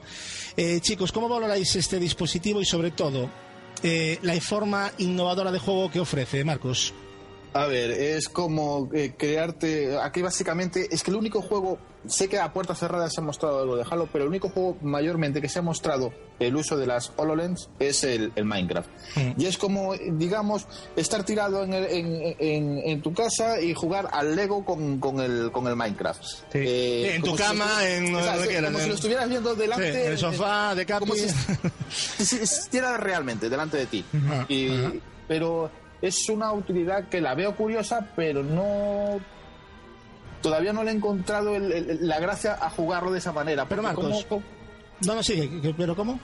cómo lo vas a.? O sea, coges el mando para mover el muñeco de Minecraft, ¿cómo, cómo lo No, tú, mueves? eh, te detectas los sensores por tú, tú haces con la mano, o sea, realmente tocas. O sea, dice, ven, ven pa' aquí, el muñequito, pa' ahí, pa' ahí que va. Bueno, pues curioso, pero no, no sé hasta qué punto lo que la te- lo que te- yo lo que te quería preguntar es, ¿crees que este, este sistema eh, va a hacer competencia a Oculus y Morpheus o tratará de tomar una no. parte del pastel diferente? No, porque no, hay porque alternativas tampoco. ¿no? es algo totalmente distinto, no tiene nada que ver con la realidad virtual. Digamos que es que tu entorno, tu habitación, tu salón, lo que sea, se convierte eh, en tu juego, en tu centro de ocio, yo que sé, tu pared la conviertes en una televisión que, gigante que, la, que, la, que la ves tú, Sí, eh, pero lo ves tú, no lo ven los demás, evidentemente. Y, y es, es eso, es convertir tu entorno en, en un lugar distinto. ¿Esto en qué nos ayuda en los videojuegos? No sé, pues yo qué sé, imagínate que un, un tipo PT en, en, en las HoloLens, que vas por tu casa y de repente te pegas un susto de la hostia que, que te viene algo, algo enfrente. Pues oye, pues Ya. puede ser curioso, entretenido. Ya, pero hasta pero es- todavía no le encuentro el, el- el- Pero no es inmersivo, tío, no es lo mismo. Yo no, No, lo he visto no. inmersivo. He visto curioso, o sea, es bonito verlo, ¿no? Pero no lo veo inmersivo. lo veo lo Ah, veo no se, no se líen, truñaco. Siguiente. No, no, a no, ver, no todavía a ver, muy no, bien. en serio, A ver, lo veo, lo veo claro. interesante, lo veo interesante para otro, para otros tipos de funciones que no son los videojuegos. Por igual alguien descubre una manera para, para Hombre, sacarle mucho ellos lo Yo intentan todavía lo enfocar a los videojuegos, ¿eh, Marcos? Yo, yo de todas maneras solo le pido una cosa a Microsoft, ¿eh? Solo le pido una cosa. Eh, que no hagan gastar el dinero a la gente con experimentos, no precisamente baratos. ¿Por qué digo esto? Me parece muy bien que presenten cosas nuevas, pero es de sinvergüenzas no hablar nada de Kinect, sí, ese sistema que tanto apoyan y del que nunca se sabe nada, que cada vez, vamos, cada vez menos hablan de él, o sea, tienen muy poca vergüenza con este tema. Así que demos un aplauso a la SoloLens, el sustituto oficial y nuevo juguete, espero que no roto de Microsoft. A ver, eh, Porque cuidado vamos. Con la, cuidado con la SoloLens porque es que es una Las horror LED. Es un utensilio que el propio Microsoft dice que eh, va a salir sobre unos mil dólares de su versión eso, que es muy caro, por eso digo yo que no hagan gastar dinero a la gente, porque lo que han hecho con Kinect ya me parece... Yo lo siento mucho, pero no tiene defensa alguna. Lo que han hecho. Y siguen haciéndolo, porque recordad que hace poco incluso Phil ha dicho que ellos apoyan al sistema. Ah, ¿Dónde no. está el apoyo en esta feria? ¿Alguien me lo quiere decir, por favor? El tío que la polla está Ha jugando. O sea, ha sido cero, cero. Cero. O sea, es una sinvergüenzura total. O sea, como decimos las cosas buenas, también hay que decir las malas. Y yo creo que esta parte, aunque habrá gente que ni se habrá acordado, hay que. Nosotros tenemos que estar ahí para recordarle a Microsoft y decirle, oye, ¿y esto qué? ¿Qué hago con esto? Te lo... Oye, pues yo te juro una cosa. Yo te, con yo- yo te patata. juro, yo Claro. te juro, te juro, Gatsu, que no sé, ahora mismo no me acuerdo en qué revista lo leí, pero alguien de Micro- Microsoft en este mismo E3 ha dicho que van a seguir eh, eh, implementando y, a- y ayudando a, a Kinect Sí, a seguir. Vale. A día de hoy, va a haber Perfecto, no, no hay más que hablar, o sea, veremos, por favor. No, no hay que más que hablar. Incluso va a haber juegos para la Gamescom, así que ya veremos. Es- a lo sí, mejor bueno, pues nada, a lo mejor ahí. nos van a hacer un especial Game con Kinect y, y mañana nos callamos todos. O sea, No, sí, no se lo no lo cree creo, ni Dios.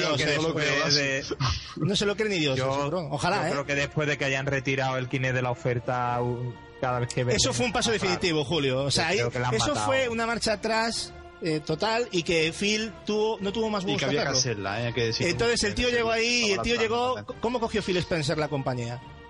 O sea, Como es la- que el hombre. cogió, gustaba. frita. Exactamente, y el tío está haciendo cambios significativos. A ver, yo, yo soy una persona que he apoyado a Phil desde el día uno, pero y entiendo ciertas cosas, ¿no? Pero a- a- yo cuando lo veo hablar de Kinect me da mucha rabia. Prefiero cambiar de, ¿sabes? Y no escucharlo porque me Tampoco está- es me- indicado para hablar de ello, pues no tiene nada que ver. me está, claro. mi- me está mintiendo, o sea, o sea, es que me está Es, mintiendo. Gasu es una herencia comprometida, que es lo- era lo que yo decía antes. Tecnológicamente es muy puntero, parece de la NASA, parece una maravilla, pero, un- no está aplicado. Pero Julio, dale un capote, o sea, lo que no puedes hacer es seguir insistiendo en, sí, vamos a apoyar el sistema. No, por favor. o es, sea, que, es que puede ser mucha gente la que se indigne si tú no dices que, bueno, sí, Kinect también, ¿me entiendes? Nada, mira, es que es así. eh, o- o- olvidaros del Kinect y de la SoloLens con, con la One, también olvidaros olímpicamente de ellos. Nah, básicamente porque es que yo lo veo como un, un utensilio, yo que sé, para empresas, trabajos y cosas así. sí, sí, Va a acabar siendo para eso. pero para videojuegos no. Una cosa, Barry, que no interviene mucho en esto. ¿Tú cómo ves el tema este de la SoloLens, Barry? Eh, lo que lo que ha dicho que esto o es para empresas o para gente con mucha pasta Y me, me vas a decir a mí de dónde saco yo mil pavos para comprarme una gafa Claro. No, eh, Sí. Pero realmente, imagínate que es más barato, porque ya lo del precio ya es un ya está echa atrás completamente. Yo no pago mil euros. Es por eso. Pero tú cómo lo ves como implementación a, a los videojuegos este sistema? yo primero quiero ver cómo funciona eso en la realidad eso para empezar porque Sí. a mí la realidad aumentada ya me la han intentado vender varias veces ya con 3DS me la intentaron vender Sí, ¿verdad? Y si cobro mil pavos para luego que la realidad aumentada Sí. muevas un poco la vista y todo se te vaya de, Sí, con de- 3DS de- era un desastre, la verdad. con 3DS una vergüenza o Con sea. la, con la nueva lo, lo arreglaron un poco. Pues mira, Pero- me alegro, ta- pa- para lo que sirve pero- tampoco es que valga mucho No. la pena, pero... No, tampoco. Pero es que yo lo veo más, pues yo es que no lo sé, yo no le veo mucha utilidad. A ver, que, que- lo único que lo ves por si está jugando, pues ver por ejemplo el HUD, la vida y todo eso, verlo en, en tus gafas o lo que dice Marco de ir por tu casa y pegarte un susto. Pero coño, cuando yo quiero jugar un juego de terror, juego un juego de terror y lo juego en realidad virtual. Cuando yo desconecto, no quiero pegarme un susto cuando estoy en la cocina haciendo cenar. Van a ser sustos caros, además, ¿eh? Lo vas a Que voy a estar en el lavabo o haciendo de vientre y me va a salir un Y fantasma. te va a de ser el fantasma de la... de la. En fin. No, hombre, hay que ver si hacen cosas originales y también hay que hay cosas que a lo mejor ni nos imaginamos y luego decimos, hostia, pues ah, está muy bien. Pero yo de momento uf, prefiero, si tengo que elegir, me quedo con la realidad virtual. Te quedas, yo ya me imaginé que sí, que, y aparte yo creo que te va a ser mucho más atractivo, pero en general a la gente, ¿eh? la gente que sí. pruebe que pruebe Oculus, nosotros no lo hemos probado, pero Oculus es más o menos lo que va a ser, ¿no? Todo, una cosa similar. Y es una maravilla, pero bueno. En fin, la conferencia eh, se iba terminando y todos estábamos listos para el gran anuncio.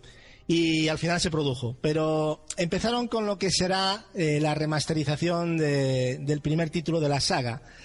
Estamos hablando del Gears of War Ultimate Edition, que lo tendremos en las tiendas el próximo 25 de agosto, o sea, ya. Se trata de una remasterización de- del primer Gears. Gapes ha dicho literalmente que él ya lo jugó en PC, maldito troll. Eh, bueno, fuera bromas, el, juego no solo, el juego no solo será un, un gráfico, sino que traerá nuevo contenido, sin contar los, los DLCs Ya el, aparecidos para ya el PC. de PC, ya el de PC tenía nuevo contenido también. Sí, sí, por eso, pero los va a traer los, los va a incluir los DLCs de aparecidos en PC, parece ser, ¿no? Decir también que mm, en ese mismo momento se nos dio la- una gran noticia a los usuarios que tenemos Gold, ya que desde ya nos estaban dando acceso a la beta de esta remasterización, donde podremos probar el parte del modo multijugador de este título. Yo lo estuve probando un ratillo y no está mal. Es básicamente es el Gears que tendría que haber salido mm, en todos los aspectos, ¿no? Porque técnicamente está muy pulido y, y está bastante bien. Eh, eso sí, había mucho, no yo creo que había mucho niño jugando porque no se enteraban de nada. O sea, había más manco por ahí. Claro, O sea, mucha gente nueva. Claro, no, no, Pero, no venía nadie a darte. Y eso que yo ya estoy desentrenado porque ya hace un huevo que no juego el Gears, pero vamos, eh, te los cargabas.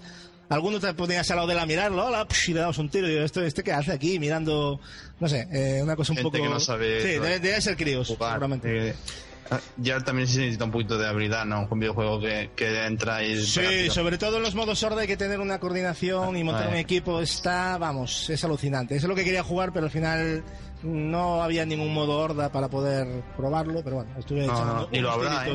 ¿No lo va a ver? El modo horda creo que no, no, no, no. Es una lástima, porque a mí yo era lo que más jugué en su momento, era lo que más Sí, le daba. el 1 no lo traía y no lo han incluido tampoco. Decir que no es una remasterización como tal, sino como es un remake completo. al final es eso, ¿no? Porque- el control, gráficamente, todo.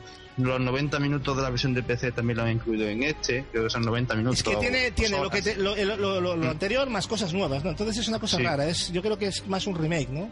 Mm, Va, va a incluir también los mapas, mapas del 2 y del 3, que son Mm. obviamente el 1, pues no Ah, podía. también, también, o sea, en multi meten mapeado del 2 y del 3. Sí. Ah, vale. y, y los 17 mapas del primero, que son los Eso de sí. Todo Eso, eso sí, eso sí que lo. Y 80p, 60 frames, es un juego muy a tener en cuenta. Digo que es un remake, no es una remasterización como tal. De todas maneras, si no lo habéis probado, debéis, eh, debéis ya pasaros por la web oficial del Gears of War y registraros. Os lo recomiendo que la bajéis y le. y Yo recomiendo que, que la gente vea mucho comparación de campaña entre la, la original y esta, ¿eh? para que vea totalmente la diferencia, que hay muchos vídeos por ahí. En fin, eh, ¿vosotros os esperabais eh, dos Gears of War a falta de uno? O... Porque realmente fue una cosa un poco. Porque se, habla, se habló Sí, mucho de una, sí. se habló mucho de una trilogía remasterizada, no sé si os acordáis. Hmm. Eh, ¿Creéis que sacarán el 2 y el 3 antes que el 4? Bueno, que ya no es Gears 4, es No. Gears of War, ¿no? Se llama No Gears. sé, no sé si antes, pero que lo van a sacar seguro. O sea, Sí, ¿no? yo lo tengo clarísimo. Si, Bueno, no, si no, ¿por qué no han metido las tres campañas en uno? Claro, el 2 sí pueden hacer más o menos lo mismo, eh, un remake completo, pero el 3 ya, como que ya estaba muy cheto, ¿no? Digamos, ¿no? Pueden ser un- simplemente un HD. Eh, antes que el 4, no, no lo creo, ¿no? Bueno, a lo mejor sacan el 2, pero no, no, estoy- no estaría yo muy seguro. ¿El título No, final al final va a ser Gears o va a ser Gears of War 4? Lo han puesto la Gears duda. 4, Gears 4, pero a lo mejor... Gears 4. No, dijeron los desarrolladores. Le claro. preguntaron a los desarrolladores después en una entrevista y dijeron que era el nombre que Claro. utilizaban para desarrollarlo, pero que se llamará Gears of War 4. Vale, vale. O sea Ah. que va a ser, va a respetarlo. Porque me, me dio la sensaña de que querían como dar un ¿Harán, cambio título, ¿no? harán remake del Judgment? No, ese no. esa, esa fue buena, la Oye, no. a lo mejor lo meten A 4K, como contenido. a 4K. Lo meten como contenido. 4K. Bueno, y tras dicha noticia nos presentaron un gameplay de lo que parece un nuevo Gears of War, que es el que estábamos hablando ahora, que por momentos parecía más un Resident Evil o un Dead Space, por el ritmo pausado y medio terrorífico que se le dio ¿no? a los primeros minutos de gameplay, que eso sí, luego dio paso a una lluvia de tiros contra criaturas no conocidas hasta, hasta el día de hoy. ¿no? El vídeo se acaba y se confirma bueno, que Gears of War ya es oficial, aunque nos ha dejado un tanto frío la fecha de salida aproximada, finales de 2016. Todos Ah, sabemos lo que significa que- eso, ¿no? Retraso. Por muy pocos problemas que haya, el juego se nos va para 2017 y seguramente mediados. Una lástima, ¿no? Eh, Capi, cuéntanos qué te ha parecido esta demo y, y dinos eh, si ha cumplido Bueno. tus pronósticos y expectativas, por lo visto Bueno, inicialmente. para, para empezar, bastante larga, creo que fueron 5 o 6 minutos. Yo no esperaba ver nada más que una cinemática, un poquito de gameplay así Mm. recortado y poco más. Eh, Eso es a mí me queda un buen sabor de boca. Yo no lo titularía Gears of War 4 porque parece que va a ir por otro lado totalmente distinto. no Hombre, en los personajes a- ya, vamos. Claro, por los personajes sí, no por cuanto jugabilidad y demás, porque el 1 también ya tenía sus momentos oscuros, momentos que tenía que... Bueno, y no sabemos qué, qué- qué van a contar mucha realmente, ¿no? no lo por, sabe, los, claro. por los enemigos. Es una cosa rara, no se sabe de qué va. No sí, se sabe parece de qué que va a ir. ser una nueva raza. Sí, una nueva raza algo, alguna in- especie que invade el planeta o algo, seguramente. Quizás no sea los locos, no sé, todo esto son, son cábalas, pero, pero bueno, a mí me ha gustado mucho la, la Bueno, se hablaba. de- yo, no sé si, Power del yo no sé Time. si te acuerdas, Capi, que se hablaba de que un Gears 4 se iba a ir al planeta de los Locus a, a destruirlos. No sé si os acordáis de esto. Se habló, hubo una temporada en que se habló de esto. ¿Os gustaría ese tipo de enfoque? El ir al planeta y acabar la. Se podría estirar un poco más, ¿no? Suena un poquito Killzone eso, ¿eh? Sí, hombre, claro. Pero, a ver, Bueno, se podría hacer. no, lo digo sin maldad, ¿eh? Bueno, en ciertos Gears también Bueno, se... Gears no, no necesita copiar a Killzone. Por eso, Y por eso aparte, que, y aparte que Killzone para nada. es otro planeta, pero son los mismos humanos de una u otra forma. Sí. Lo En ciertos Gears también se vio también se vio esto, que se evitaba el subsuelo para ponerle allí la bomba y demás a su territorio, pero bueno. Eh, de todas formas, lo que lo que decía, a mí me, me ha gustado el tipo de ambientación, se ven también muchos efectos ha climáticos chulos y es como una vuelta también al origen. Hay mucha gente se queda mejor con el Trailer 4, que, que son muchos tiros y, y no es tanto, ¿sabes?, de ir por las catacumbas como el 1 y el 2, y el 1 es muy oscuro con el tema de los krills. En fin, yo veo una vuelta al origen y, y a mí me alegra mucho eso. Pero una Yo- cosa, yo- eh, eh, Marcos. Yo es que tuve, un- a ver, yo no soy gran fan de, de Gears of War. Es más, yo jugué solamente el, el- el primero, ni el 2 ni el 3 lo he jugado. Pero, a ver, yo viendo la, la- la reacción de este, lo que se mostró de Gears 4, eh, a ver, la gente, yo tengo la sensación, igual yo equivocada, que cuando te van a presentar algo así in game del juego, de algo que esperas mucho, esperas algo que digas tú, hostia, que te impresione, de, Ujú. y que te lo muestren de noche. Mm, Ya. Como que. Ya, uf, bueno, a lo mejor eh, no fue adecuado, pero bueno, lo que se ve, la tormenta, hay cosas ahí que Sí, es, chulas, es- ¿eh? es más, es más, yo aconsejo a la gente que vio la conferencia en retransmisión, ahí pierdes la calidad, que es una, una barbaridad. que te Sí, se nota que yo lo estaba así, viendo en... Y te, y te lo Lo he visto varias veces y se ve muy bien. Se ve muy bien, sí. Muy Sí, bien. sí, Hombre, no es... fíjate que- a ver, bien. se ve bien, pero entiendo lo que quiere decir Marcos. Tampoco es el salto de la hostia, pero está bien. Eh, Marco, yo creo que lo- los fans a lo mejor se han quedado un poquito fríos con el tema de que no sea Marco Feni o algo A ver, que yo aquí quería Claro, llegar, eh, por ejemplo... y que no estén los locos. Hay, hay muchos fans que, que es por los locos también, ¿eh? Edward, ¿tú Yo no- Que se haya visto esa raza, a lo mejor la ha hecho un poquito para Una atrás. cosita, simplemente que Edward que no intervino. Eh, Edward, ¿tú crees que.? Porque yo no sé si esto es un reboot de la saga, si va en una línea paralela a lo acontecido en las tres entregas anteriores o es ya una continuación del tercero. ¿Tú cómo lo ves, Edward? A ver, hombre, por ser un Gears of War 4 yo pienso que será una historia paralela. Paralela. Que a lo mejor su... Sí, yo creo que sí. Yo por llamarse así. Gears of War 4. También.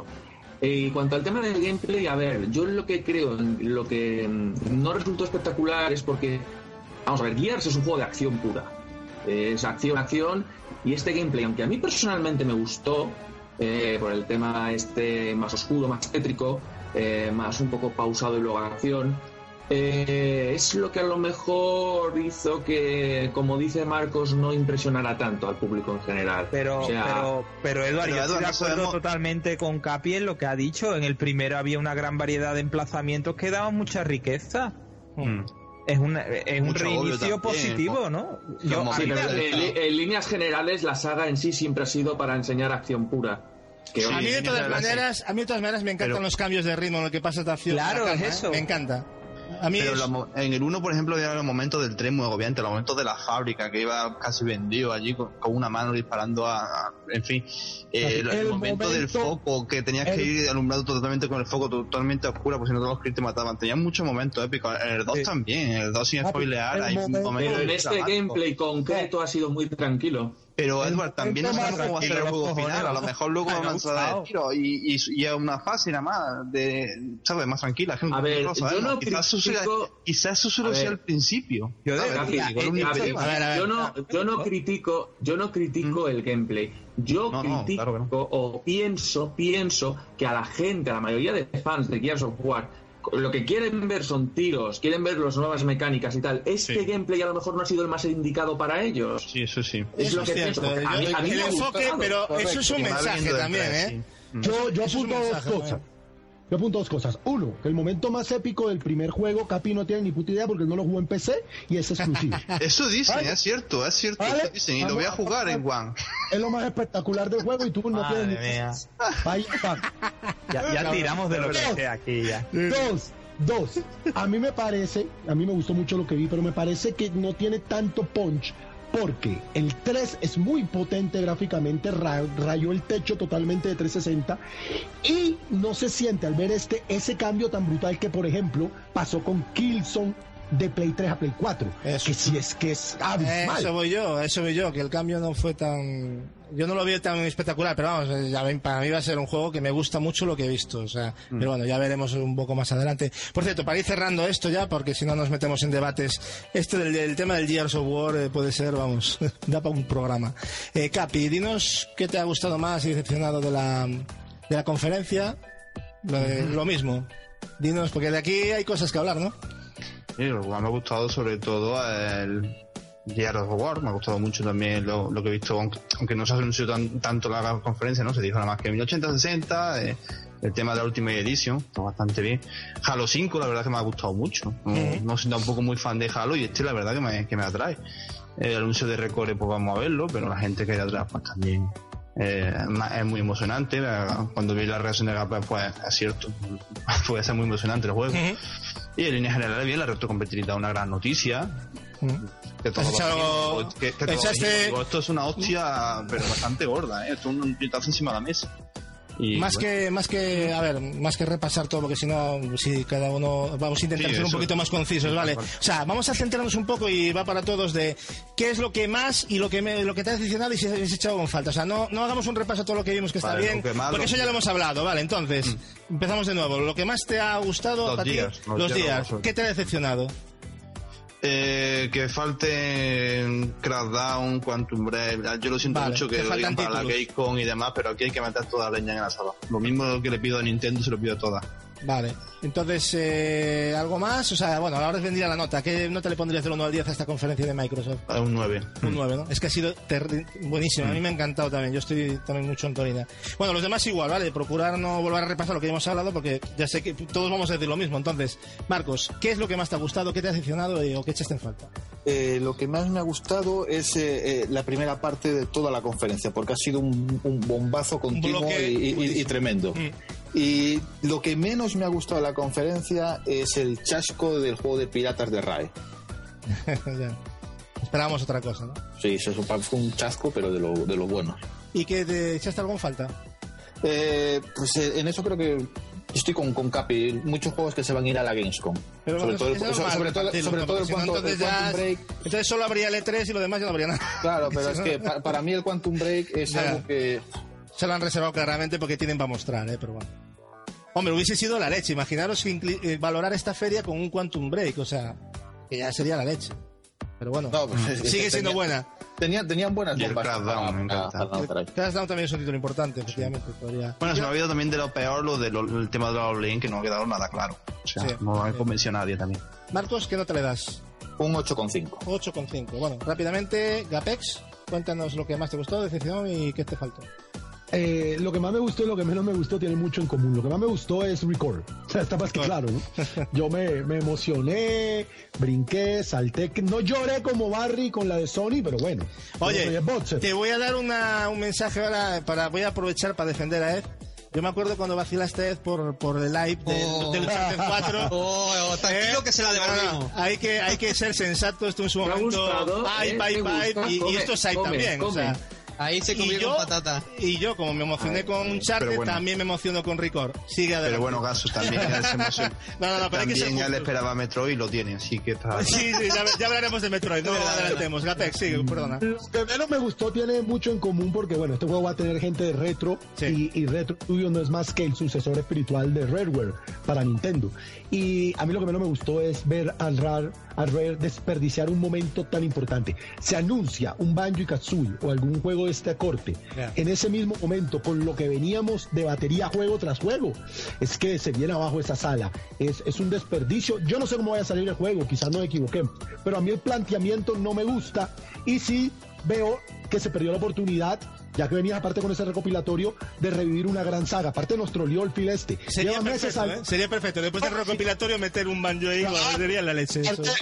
Empieza a salir en entrevista con camiseta de Battletoad bueno, Sí. para- eh, para- pero bueno, eh, nada que hacer, pero, pero eso fue lo que menos me gustó, porque lo de HoloLens y eso para mí, eso es como si ni existiera. Entonces, eso lo puedes juntar con lo que has echado en falta, porque ente- realmente lo has echado en falta, claro. Sí, Entonces, lo he echado en falta, por supuesto. vale, y que no, no, no, que si- salvo que tengas algo más que decir, que no te le das.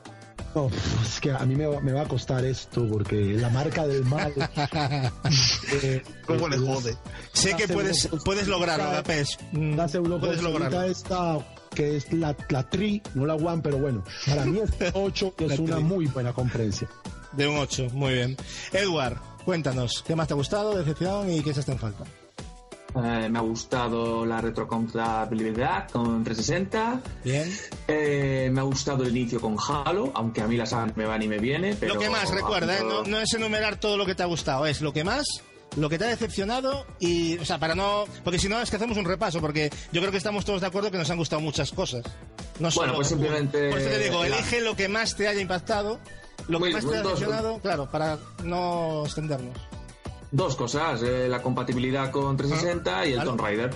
Tomb Raider también. Y lo que menos me ha gustado, hombre, podrían haber sacado el Quantum y por favor que enseñen el Scalebound, ese juego de Platinum También, Games exclusivo que para One. gran ausente Sí. que seguramente hablarán algo en siguientes conferencias. seguro. Para mí eso. Y la conferencia en general de nota, un ocho y medio. Me ha gustado mucho. Muy bien, Julio, cuéntanos tu historia. ¿Qué más te ha gustado? Todo esto. ¿Decepcionado? Yo me quedo, yo me quedo con Gears con diferencia. Con Gears, ¿no? Pero con diferencia me ha encantado lo que, lo, lo que se ha visto. Eh, para mí es lo que yo esperaba. O sea, eh, ¿qué- ¿de qué manera le damos brillo de nuevo a la saga? Pues lo sacamos de los sitios habituales, lo convertimos en algo diferente y yo espero que sea algo diferente. Porque hay que reconocer que pese a que es un juego, los últimos Gears han sido punteros más bien en lo gráfico, caía un poco la cosa ya en más de lo mismo. Muy bien. Entonces que se le pegue un buen lavado de cara Vale. a la saga me encanta. Y, que te- Y lo que Mm. lo que no me gusta o lo que no me ha gustado que hayan guardado otra ya para eh, queríamos más, ¿no? Cuanto más nos dan, más queremos. Obviamente, y después de lo que vino después, más motivo. A lo mejor ellos incluso han pensado, deberíamos de haber metido más, más tralla todavía. Pienso yo, ¿eh? Bien, entonces. Ellos pensaban que con lo que tenía era, era- eh, iban a hacer algo sobresaliente y Hombre, luego la cosa las terminó- notas, las notas por ahora que se están dando y la, la opinión que me por ahí de la gente es que ha sido una muy buena conferencia. O sea que No, no, es que esta haya- conferencia merece un 9. Por eso, entonces, bueno, tú le das un 9. 9, 9. Un 9. De calle, Muy vaya. bien. Bueno, Barry, tú también tendrás algo que decir, ¿no? ¿Qué te ha Pues a ver, gustado? yo me quedo con el Tomb Raider, eh, me quedo con con el Gears por con la ambientación, Mm. aunque yo creo que al final no va a ser así. Yo creo que al final va a ser más tirando a los otros. Yo este lo he visto el más oscuro de todos, por mucho que, que sí, que el uno tiene momentos y eso, yo este lo he visto más oscuro y más tenebroso que, que los anteriores. Y no me ha gustado, pues, que no se haya visto Quantum Break, que es el que a mí más me interesa de One desde prácticamente desde que nos anunció. Sí. Que no se haya visto Scalebound, porque Platinum Games tengo mucha fe y ha mostrado bastantes juegos y algunos de ellos muy raros, este 3, y que y no haya mostrado nada de Scalebound, pues mira, me ha resultado un poco Pues sí. raro. Y me quedo como, antes no he dicho nada, pero me quedo en parte también con el Cuphead, ¿eh? Porque a mí el Cuphead... Eh, efectivamente. Fue Desde hace tiempo ya que ya se vio alguna imagen suelta hace unos meses, ya la estética a mí ya me encantó y... Pero verlo en movimiento fue una maravilla. Ah, Exacto, es una lástima que sea de One exclusivo y que mi PC es muy mágico, pero ya no tira nada. Así que habrá que esperar. Bueno, ¿en qué nota le das, Barry, a la conferencia? Un ocho y medio, lo hizo bastante bien. Bueno, entonces la nota media de ocho y medio. Gasu, ¿tú no, tú no ¿eh? te pronuncias o qué? ¿Tú no te mojas? No, a ver, yo, a ver, a mí básicamente me ha gustado muchísimo el tema de la, de la retrocompatibilidad. Me ha gustado Halo 5, me ha encantado. Y no me ha gustado. mm, no me ha gustado lo de la solo lens, no me acaba de convencer por precio, porque no me atrae el producto en sí. Yo creo que no va en la línea de lo que la gente quiere, pero bueno, a lo mejor me equivoco y luego da el pelotazo, ¿no? ¿Y qué le he echado en falta? Pues lo que habéis hablado casi prácticamente vosotros, ¿no? Pues un Quantum Break estaría bien, ¿no? Algún título, ¿no? Que, de esos que, que te falta por, por ver, el Scalebound. O sea, que básicamente eso, ¿no? Down, Phantom Dash también está por ahí. Exactamente, es que hay mucho juego. Incluso me gustaría que diesen algún día un sorpresazo y no sacaran un Alan Wake 2 o eso estaría perfecto, ¿no? Meter un trayazo así. Pasa que claro, trabajando Remedy en en el Quantum es complicado que, que le den eso a otra. Bueno, le han dado la- el American Nightmare, se lo dieron a otra desarrolladora. Pero bueno, fue, salió lo que salió. Bueno, a lo mejor en un futuro. salió Gasu, una no mierda de pinchado en un palo, pero bueno. A lo mejor en un futuro lo hacen, ¿no? Quantum a lo mejor un banco de pruebas, quién dice, quién sabe. Puede ser. Bueno, ¿y la nota? Bueno, yo le doy un 9, pero y le doy un 9 porque me parece una es sobresaliente, o sea, Magnífica. realmente realmente me ha gustado el ritmo que le han dado a la conferencia, ha sido flipante, eh, sobre todo el inicio ha sido un bombardeo continuo, lo de EA lo estropeó un poco para mí. Y bueno, alguna cosilla por medio que metieron, pero en general fue una conferencia de esas de volver a ver. O sea que para mí. Entonces tenemos es tres, tenemos tres nueve. es dos un o 9 tres, casi, tres ¿eh? ocho y medio, es un tres 8 y medio alto, es un 8, Ocho y medio. Ocho y medio alto, sí, sí. Sí, O sea, 8,6 creo que sí, está muy bien. Efectivamente, y se lo merece, pero vamos, yo creo que eh, hay que aplaudir a Microsoft por esta conferencia. Ha habido cambios, eh, Phil ahora se ha notado realmente que está al mando de- del todo. Y me ha llamado mucho la atención, en serio, lo de los colores. Hay gente que le parece una tontería, pero a mí me pareció ese No, no, cambio de es imagen. horrible. Quitar el verde siempre es horrible. eh, me pareció increíble tanto uso de azul, ¿no? A veces parecía que estábamos viendo la de Sony, ¿no? Eh, de eso lo comentamos varias veces durante la conferencia. Es una lástima que pareciera la de Sony cuando estábamos viendo la de la Master Race, pero bueno, Eh, en fin. son decisiones. Tra- Tras una de las conferencias fuertes de este 3 2015, vamos a dar un paso a otras, quizás no tan potentes, pero sin duda interesantes, que pasaremos a comentar y a valorar. Llega el turno a- de Electronic Arts, eh, así que ¿te la vas a perder?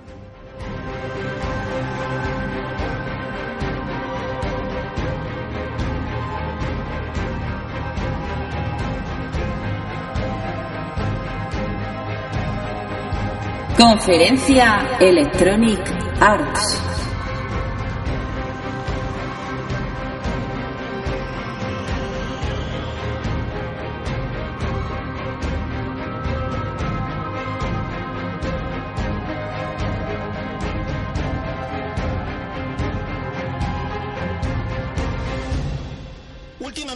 Las, conferencias de EA no, no están siendo nada del otro mundo. Todo demasiado previsible y bueno, ninguna ha pasado a la historia en particular. Pero en esta ocasión había ciertos títulos de los que muchos estábamos expectantes de conocer más cosas y solo por eso pues ya tenía un plus de, de interés, ¿no? La conferencia empezó con un extraño, un extraño trailer inicial con, con música country que, que, bueno, poco a poco se fue desgranando hasta mostrarnos el, el esperado logo de N7 que precedió a la confirmación de lo que sería el nuevo Mass Effect y no el 4 sino el so- con el sobrenombre de Andrómeda.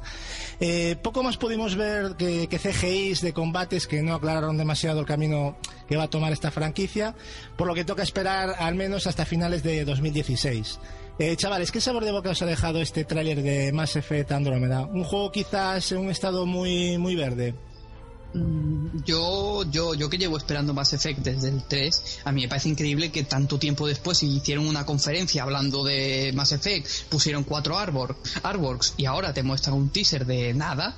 A mí me parece un poco lamentable. O sea, ¿cuándo van a mostrar algo de aquí a tres años? Eh, es que no tienen nada. No, es, que hace, sensación. es que hace mucho tiempo ya, ¿eh? Que no es algo que sea un anuncio Sí, sí, nuevo. eso está claro. Es Yo que creo que, yo creo que BioWare, BioWare seguramente no tenía como prioridad esta nueva entrega, ¿no? De Mm, Effect. estarían con Dragon Age. Visto en lo que están trabajando y lo que llevan trabajando, yo creo que es eso, ¿no? Pero si, mal no, si no mal no me acuerdo, el año pasado lo que se presentó de Mass Effect fueron bocetos. A, Sí, a- sí, a fueron artworks, y, sí. y este año ha sido un trailer eh, CGI y ya. Y muy cortito. Exacto. Y dicen que para finales de año tendrán nueva información. Sí, O sea, claro. este, este juego, como decís aquí, está muy verde todavía. ¿eh? Nada, eso fue un relleno total por decir, estamos trabajando, ¿no? Como, di- como diría el señor Aznar. Eh, estamos trabajando en ello. Eh, bueno, acto seguido se nos mostró una versión muy alfa de lo que para EA va a ser su nuevo Need for Speed, que ellos han dicho que va a ser el definitivo y que, bueno, definitivo ya lleva siendo desde hace... Definitivo este año. Desde siempre. Pero bueno, dicen que va a salir este mismo año, concretamente el 3 de noviembre, así que bueno, eh, a ver qué tal. Parece ser que los circuitos van a ser más del doble del tamaño del anterior, eh, en donde los gráficos van a dar un salto, un salto bastante cualitativo. Si lo, si lo, si lo que aparece en el vídeo es lo que es, mm, bueno, sería lo este, pero huele a downgrade que tira para atrás. Para mí, ¿eh? O sea, de lo que vi en el vídeo. Eh, sobre todo le quieren dar un, un toque de un toque a la saga a la vuelta a, la- a lo que es el modo persecución no es lo que quisieron también contar un poquito a mí la verdad no sé si si os pasa chavales los Need for Speed hace muchos años que han dejado ya de llamarme la atención pensáis que hay algún que hay agotamiento patente en esta importante franquicia de EA Marcos Yo, a ver, el último que he jugado que lo- lo- los estrené, bueno, con, con la Play 4, que es el Rivals. A mí, Sí. la verdad, llevaba un tiempo eh, desconectado de los Need for Speed porque estaba cansado, estaba me aburría de los juegos. Pero el Rivals me gustó bastante, o sea, me enganchó el, el juego en sí. Y si le dieran un poco de continuidad a esa fórmula y dicen que todavía lo- la- será mucho más grande el juego, pues a mí la verdad me, entusiasma. Ahora bien, como dices tú, visto lo visto, y hostia, esto es muy potente, muy potente de Dios. Yo, yo no sé si lo que se vio ahí se, se, se en la realidad o habrá si lo que dices tú ese downgrade, pero aparte no sé si te has fijado que viste las trazadas de las curvas Sí, eso iba a decir yo. Eh, te has fijado no Barry una cosa un poco que La parecía de cámara vídeo ¿no? esa cuando gira es muy chula, pero yo no sé si... Yo no lo veo controlable eso. ¿eh? Eh, Exactamente, está muy, muy perfeccionista, ¿no? Muy Sí, a mí o sea, se ve genial, o sea, yo cuando Sí. lo vi dije, ostras, yo que ¿cómo se sé, igual, igual para veros así es una, usa una cámara de estar de repetición o para grabar o pero, cosas pero así. entonces no... Claro, parecía in-game eso, pero claro, es que uf, yo no me fío ya de... No, yo tampoco. eh, la, la verdad es que es, es uno de esos títulos que huele a downgrade que tira para atrás, pero Joder, bueno, es, muy, es muy fotorrealista, macho. es que- demasiado. Y, y coches, suave, sí. y- y ver los coches y la, la iluminación, todo, joder, que dice la Ojalá puta salga vida- así, puta pero- vida real. No, También puede ser la versión de PC bueno. a máximo, pero... Claro, por eso voy a hablar de esto, no sé, en consolas no creo que esto se vea así, pero vamos, No, no lo sé, vamos. Yo no lo veo tampoco, pero bueno. ni- pero es que no lo veo ni en PC, ¿eh? Quizá en, un quizá en un futuro lejano sí, pero ahora mismo no. No. Pero bueno. Es bastante. En fin, eh, bueno, y como este año es sin duda el de Star Wars, ya que no nos olvidemos que el 18 de diciembre tenemos una cita en los cines con Star Wars El Despertar de la Fuerza, pues eh, no podía ser mejor momento para presentar una nueva expansión del MMO Star Wars The Old Republic, que, bueno, recuerda que salió a finales del 2011. Y bueno, se trata del Knights of the Fallen Empire o algo así, ¿no? O sea, no me acuerdo exactamente, pero Sí, creo que era Knights sí, of the Knights, Fallen. sí, sí. Era, era ese, ¿no? O de Fallen Empire, sí. Fallen Empire, exactamente. Night of the Fallen Empire. Que parece ser que va a venir de forma gratuita para los suscritos al, al juego. Sí, sí, no me he vuelto loco. He dicho gratuito y estamos en la conferencia de EA, ¿eh? O sea... Es un free to play. Sí, eh. sí, o sea, Pero ahí es cuando hay que tenerle. No, no, por eso, que he, he dicho gratis y, Free to play. y yo creo que hay alguno que le ha dado un desmayo. Por eso vamos Ay, a centrar a la gente de que... Es BioWare, para unos que hacen algo bien. Efectivamente. Se ha, se ha dicho que pretende ser una expansión muy cinematográfica donde po- podremos tomar decisiones que darán eventos diferentes dependiendo de nuestra forma de actuar, ¿no? Yo siendo sinceros me hubiera gustado más que sacasen un nuevo KOTOR, ese estilo de RPG tradicional que tenían eran impagables y sería para mí mucho más interesante. Pero estamos en la era del multiplayer, chavales, eso es lo que No, demanda el mercado, ¿no? Una ¿Sabes lástima. qué pasa también, Gatsu? Que están con el Mass Effect. No se van a poner con el Mass Effect y con un KOTOR también. Que... Yo también espero un KOTOR, porque a mí el KOTOR me encanta, sobre todo el primero me encanta, pero no, no es mal juego los Republic, ¿eh? Yo lo he jugado un poco el online y para ser un MMO no es mal juego. Ostras, no Y sabía, no sabía que habías jugado los KOTOR. Le iba a preguntar a Gapex porque sé que a Gapex sí le gustan. El 2 no lo llegué a terminar, pero el 1 sí, además con los dos finales. ¿Y te gustan, ¿no? A mí me encanta. A de- mí, es que me sí, encanta. Aparte que BioWare, la mayoría de juegos que hacen me, me gustan mucho. Y me alegra mucho eso de que digan de que la trama de esta expansión va a tener más peso que lo que era el juego el juego base. Porque bio- si algo sabe hacer BioWare es, son tramas buenas. Sí, sí, hace unas pedazos de tramas cojonudas, sí, sí. En fin, eh, bueno, Gapeso creo que no, todavía no ha llegado porque ha tenido que hacer unos recados, pero bueno, me gustaría haber sabido su opinión sobre esto, pero bueno, ya que tú, eh, porque no sabía de nadie más que hubiese tocado esto y me, no, no contaba con que tú habías jugado a los, a los Hace poco además, ¿eh? No estoy Sí, demasiado. por eso. Bueno, en fin, igualmente son, son buenas noticias para los fans de Star Wars y, y encima gratuito, ¿no? Recordad, fecha de salida el 27 de octubre de 2015.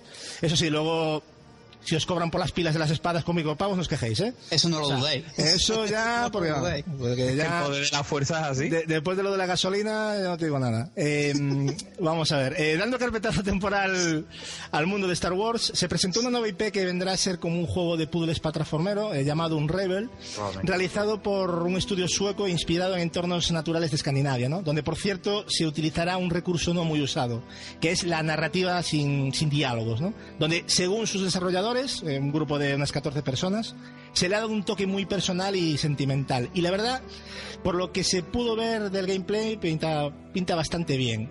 Un juego que yo pondría en la línea de Ori, mm, así de estilo, un juego muy preciosista, ¿no? Donde en esta ocasión manejaremos a una especie de muñeco de hilo rojo que irá enfrentándose a mil situaciones y lugares. Un juego que cuenta eh, cosas eh, haciendo uso de lo visual, ¿no? Que es lo que comentaban inicialmente los, los desarrolladores. Habrá que esperar a, a próximas informaciones. ¿Y qué sería de, mm, de una conferencia de EA si su fantástico Plant vs. Zombies? Pues bien, nos hablaron de su segunda parte y algunas novedades que nos van a ofrecer, como un modo cooperativo a pantalla dividida eh, y nuevas clases de unidades para nuestro disfrute. También como novedad se ha anunciado que se podrán mm, transferir las unidades desbloqueadas del título anterior y que se recibirán múltiples DLCs gratuitos a lo largo del año 2016, fecha en la que parece ser que saldrá el título concretamente a principios de, de ese mismo año. Bueno, turno de la parte deportiva. Eh, todos Y sabíamos... campaña, Gasu. Esta tiene campaña, ¿eh? Tiene campaña. El 2 tiene campaña. Ujú. Si lo han confirmado ellos mismos. Así que, mira, por ese lado. Muy bien, pues bueno, lo que comentaba de la, de la parte deportiva, todos eh, sabíamos lo que tocaba ahora, ¿no? Aburrirse como ostras con una parte que año tras año se nos hace más tediosa, al menos a mí. sin pararnos mucho, sin pararnos mucho y como os imaginaríais, eh, se presentó el NHL 16, el NFL 16, el FIFA 16, el NBA 16 y todo 16. El de golf, ¿no? el de golf. Exactamente. También, Eh, el Tiger Woods también. Juegos en los que se mostraron de nuevo las mejoras de gameplay, capturas de movimiento hiperrealistas, y en definitiva, más de lo mismo, pero mejor y pagando como siempre, ¿vale? Eh, lo peor, sin duda, fue la tediosa participación de Pelé promocionando Oh. el FIFA. Una entrevista, una entrevista para el olvido, ¿eh? Sin duda. O sea, para mí fue. ¿Cuánto tedio- estuvo? ¿15 minutos? No sé. Durmiendo la gente. A mí sí. se me hizo eterno. Aparte que ese hombre tiene habla, habla lento, eh, la voz, Que si, el tono, que el si viajó a no sé dónde, que si se fue. Sí, cuando, bueno, el, el hombre ya se siente con ganas de contar sus historias de abuelo cebolleta y es lo que hay. Entonces ahí al tío le tiraron de la lengua y oye, que oye, todos mis respetos a Pelé, pero yo creo que han abusado es que un yo no qué le la- culpa Pelé, menos no abre la boca si no es por, por unos cuantos miles y miles de, de dólares. O sea que a gusto se debió de Bueno, también, también se habló de las capturas de movimiento que se le realizaron a Messi y, donde la gente se despertó de la siesta, la presentación de selecciones femeninas de fútbol. O sea, eso fue cuando la gente dijo, hostia, tías. Entonces, bueno, una vez más el sexo mueve masas, ¿no? Eh, fuera bromas, eh, ¿cómo valoraríais esta parte de la conferencia que cada año se repite religiosamente? ¿Y cómo valoráis la línea de títulos deportivos de Julio? Pues siempre se dice que, bueno, que, que son punteros gráficamente hablando y tal, pero yo al FIFA cada vez, yo no sé, pero yo al FIFA yo lo veo cada vez más parecido al anterior. En cambio, tú te pones a ver otra, o- otros títulos, por ejemplo, lo- los de los de los de rugby, los de otras categorías, los del hockey, y, y- y yo gráficamente los veo muy reales. Y luego llego al FIFA y yo lo siento mucho, pero para mí el FIFA es más de lo mismo. Sí. Mejora muy poquito FIFA. Yo me gustaría comentaros algo que llevo tiempo diciendo. Eh, ¿Vosotros pensáis que este tipo de títulos que cada año nos hacen pasar por caja, en el que se incluyen novedades, eso sí, pero suficientes como para desembolsar de nuevo 50, 60 euros? ¿No pensáis que debería de adquirirse, digamos, una licencia y luego pagar cada año un upgrade como si fuera una expansión? ¿Cómo lo veis? Es que yo lo que veo. Es que yo creo que es lo que le toca, ¿no? No, Porque esto ya está siendo sangrante veo- ya.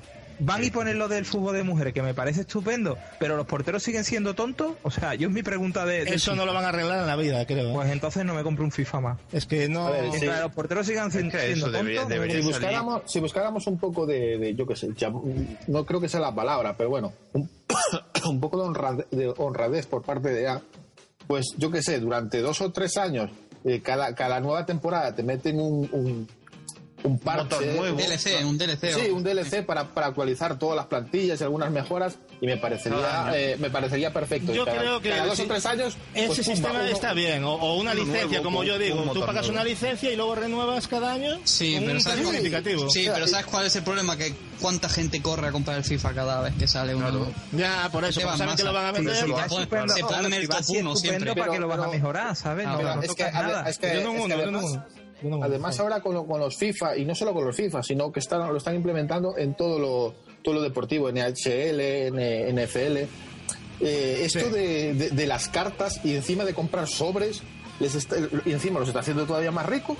Mm, O sea, porque es es una, una gallina de los huevos de, oro con lo de las cartitas. Sí, sí. ¿No creéis también que, la- que quizá haga falta más competencia en juegos deportivos? Ya que solo vemos, por ejemplo, en el fútbol solo vemos dos sagas importantes, en baloncesto igual. Eh, ¿No creéis que hace falta que más Sí, gente se meta sí. en el mercado para aportar nuevas ideas, para aportar eh, más Sí, díselo a potencia? Konami Sí. que se lleva cada palo y, y, y- y- bueno, lo del tema del... Sí. bueno, en, el- el 2K Games, por ejemplo, le está dando caña con baloncesto a... Pero es que además hay un problema muy grave y es comprar la licencia de los equipos y de la FIFA. Eso cuesta mucho, mucho dinero. Y además SEA tiene prácticamente el monopolio de, de las licencias y de todo eso. Que una empresa venga Claro, sí. con una franquicia nueva que encima la gente va a tirar sin palo conocido y se gaste un desembolso que pueden ser millones y millones de dólares para que luego la gente compre el FIFA otra vez o compre Claro, o- oye, Barry, hubo una cosa muy interesante que os, acordáis que, que ya tuvo que dejar de sacar NBA Live por Hombre, culpa porque del- es que O sea, llegó a darle bien, ¿eh? Para el pelo. 2K le metió el 2K, Le dio el y le 2K, sigue. pero- y le sigue dando, porque para mí es 2K mucho debería mejor. sacar uno de fútbol, es lo que yo. Pinta bien este último, ¿eh? O sea, por lo menos a nivel gráfico pinta, se ve que cogieron otra línea diferente a lo que tenían hecho hasta ahora. Pero bueno, no, hay que jugar. Mira, la, la- la única solución, por lo menos en fútbol, es que aprovechando que el FBI está, de- está detrás de la FIFA, pues yo que sé, que la FIFA le dé los derechos a, a Konami y no a EA, pero es que otra cosa yo no lo veo. CS y FIFA, ¿no? Assassin's Creed. Bueno, eh, Gapex, eh, tú que ya que estás por aquí, ¿cómo has visto este tema de la línea? No, no he podido hablar contigo de otras cosas que ahora te voy a preguntar rápidamente, pero ¿cómo has visto el tema otra vez de la línea de los juegos deportivos? Esta parte de la conferencia que es un aburrimiento total, ¿cómo lo ves? Pues no Pues no está. Bueno, Bueno, volverá. pues volverá. Estaba por ahí, bueno. Pues nada, eh, vamos a pasar al siguiente tema. no, sí, sí, sí, sí, sí, Está, sí, Ah, está, estás- está. Vale, venga. El micro, el micro falló ahí un Ah, momento. te falló el mute, vale. no, pues venga, me escuchaste la pregunta, ¿no? Lo que te Sí, comentaba. sí, sí, sí, sí, te respondí. Ah, me respondiste. Estabas con el va. respondió con mute. que era un puto bodrio. Eh, eh, esto de los, de, de los, bueno, yo no soy un gran apasionado, curiosamente, porque me- soy muy apasionado del deporte en la vida real. Pero a mí después de, de Pro Evolution, eh, que fue el juego de deporte que yo más duro le di después de la entrega de 2013, yo me desilusioné tanto, tanto, que a mí no me interesa. La verdad, yo pasé esto muy por encima. Lo veía, pero era un ente, ¿no? La, la parte de la Ya, conferencia deportiva para... Como miro, pero no presto atención, ¿no? Yo lo que le estaba preguntando antes, que de hecho me sorprendió que Barry, le estaba hablando del MMO del Star Wars, del Republic, y le estaba preguntando, te iba a preguntar, ¿no? Y ya te pregunto ahora, eh, ¿no te hubiese gustado más un Coto? que sé que a ti te encantan. Joder, pero es que claro, Cotor tiene las dos empresas, las dos desarrolladoras que lo han hecho, eh, están ahora en otros cuentos, ¿no? Que son BioWare y Obsidian. Pero no tienes un poco de ganas de volver a vivir No, otro claro, Coto. yo prefiero, sobre todo Ah, yo me quedé con ganas. No, imagínate un Cotor con esta producción, porque Claro. es impresionante a nivel de, de inversión de producción. Pero lo que pasa es que al ser este juego enfocado al online, eh, es un juego que dentro de 20 años yo no voy a disfrutar, es la verdad.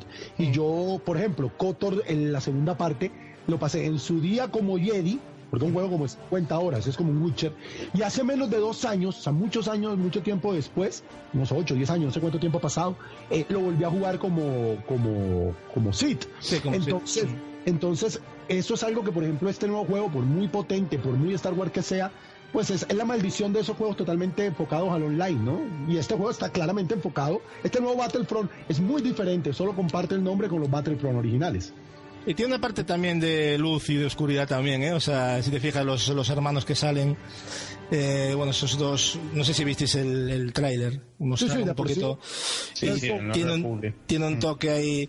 Bueno, eh, más que nada te quería preguntar porque, claro, me parece que además habíamos hablado ya del Cotor, creo tú y yo alguna vez, y me acordé de ti en, esta, en este momento. Dije, joder, qué lástima que no, no den para adelante con, un- con un nuevo Cotor, ¿no? Pero bueno. En fin, una de las partes más graciosas y amables de la, de la conferencia de EA fue en la que menos interés teníamos todos en principio, ¿no? Que es la línea de juegos exclusivos para móviles. Y el título en cuestión fue el de los simpáticos personajes de DreamWorks, los Minions. Eh, se presentó un tráiler muy gracioso que, bueno, dio paso a un gameplay muy similar a la línea de videojuegos Ten Park, ¿no? El, el videojuego se llamará Minions Paradise. También se habló de un... Era así, ¿no, Barry? ¿Perdón? Sí, sí, sí, no, que digo que Goti, hombre. Ah, Goti. También se habló de un, de un nuevo juego de cartas con elementos de rol, el Star Wars Galaxy Heroes, segundo juego de la noche de la saga Star Wars, del que poco o nada os tenemos que contar. Yo por lo menos no, no he visto que hayan hablado es, mucho de, de él, ¿no? Y menos mal que EA se guardó lo bueno para el final, porque yo en estos momentos de la conferencia mi cuerpo ya pedía un gotero y un pijama. Eh, hacía tiempo que no me aburría tanto, pero ¿quién se resiste a la presentación de la precuela de Mirror's Edge?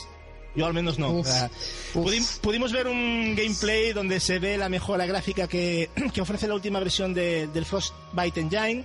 Sin duda luce genial, aunque se nos ha dado muy poquita información. Entre esa escasa información pudimos ver que el juego eh, no tendrá cargas ni niveles, lo cual no sé si significará que es mundo abierto o que todo transcurriría en la misma ciudad, no, no tengo ni idea.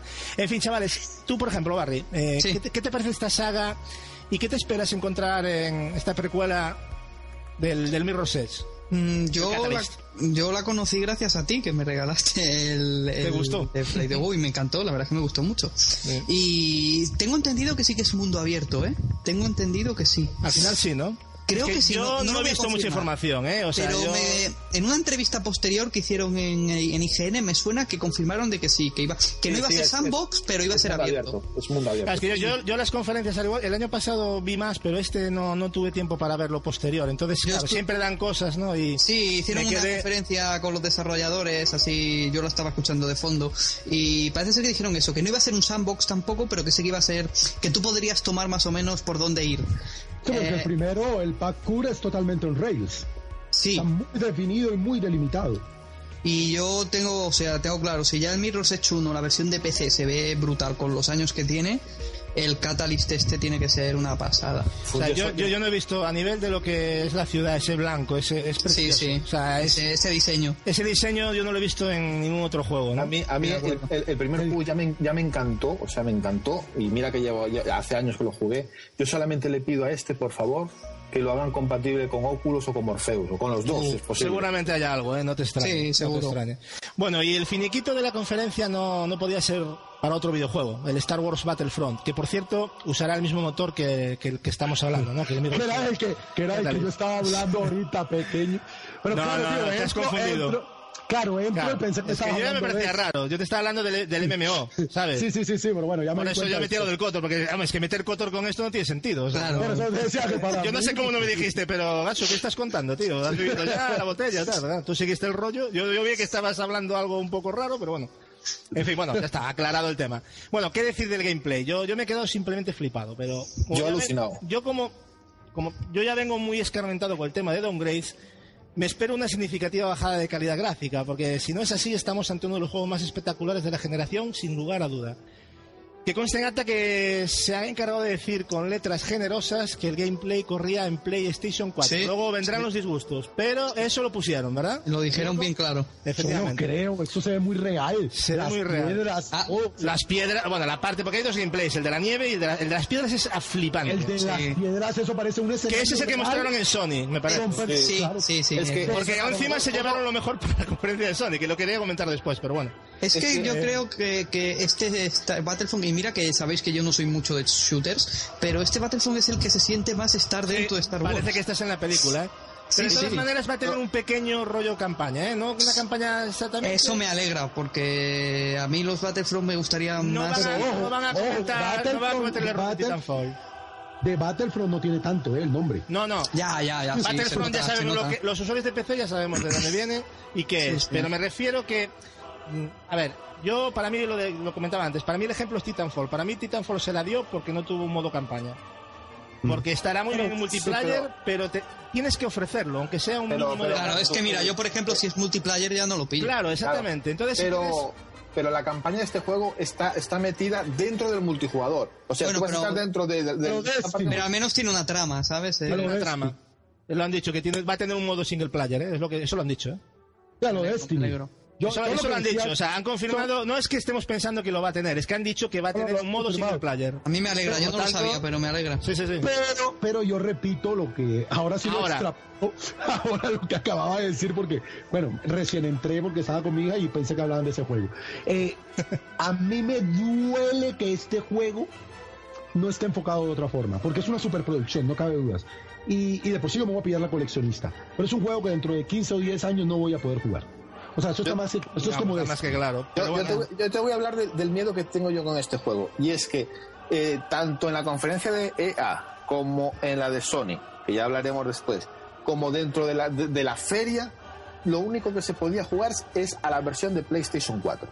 Yo Mm. tengo miedo de que se enfoquen mucho en las consolas y que vuelva a salir una versión de PC. Hombre, te voy a decir una cosa, Marcos. Yo lo que he visto de PlayStation 4, si es PlayStation 4, Eso es exactamente igual a la versión de PC, porque eso se ve no. de maravilla, tío. Tío, esas piedras parecen... Esas piedras, las has visto, ¿no? Esas texturas. Es que es un escenario real Pero la suavidad, la suavidad, la suavidad de eso- todo, lo que se mueve, los, los, los efectos, lo- las Yo no digo eso, Mira, yo- el yo- yo juego- la versión de PC con problemas por todos lados. Eh, con- juego uno de mis tres testículos a que eso va a tener un downgrade enorme.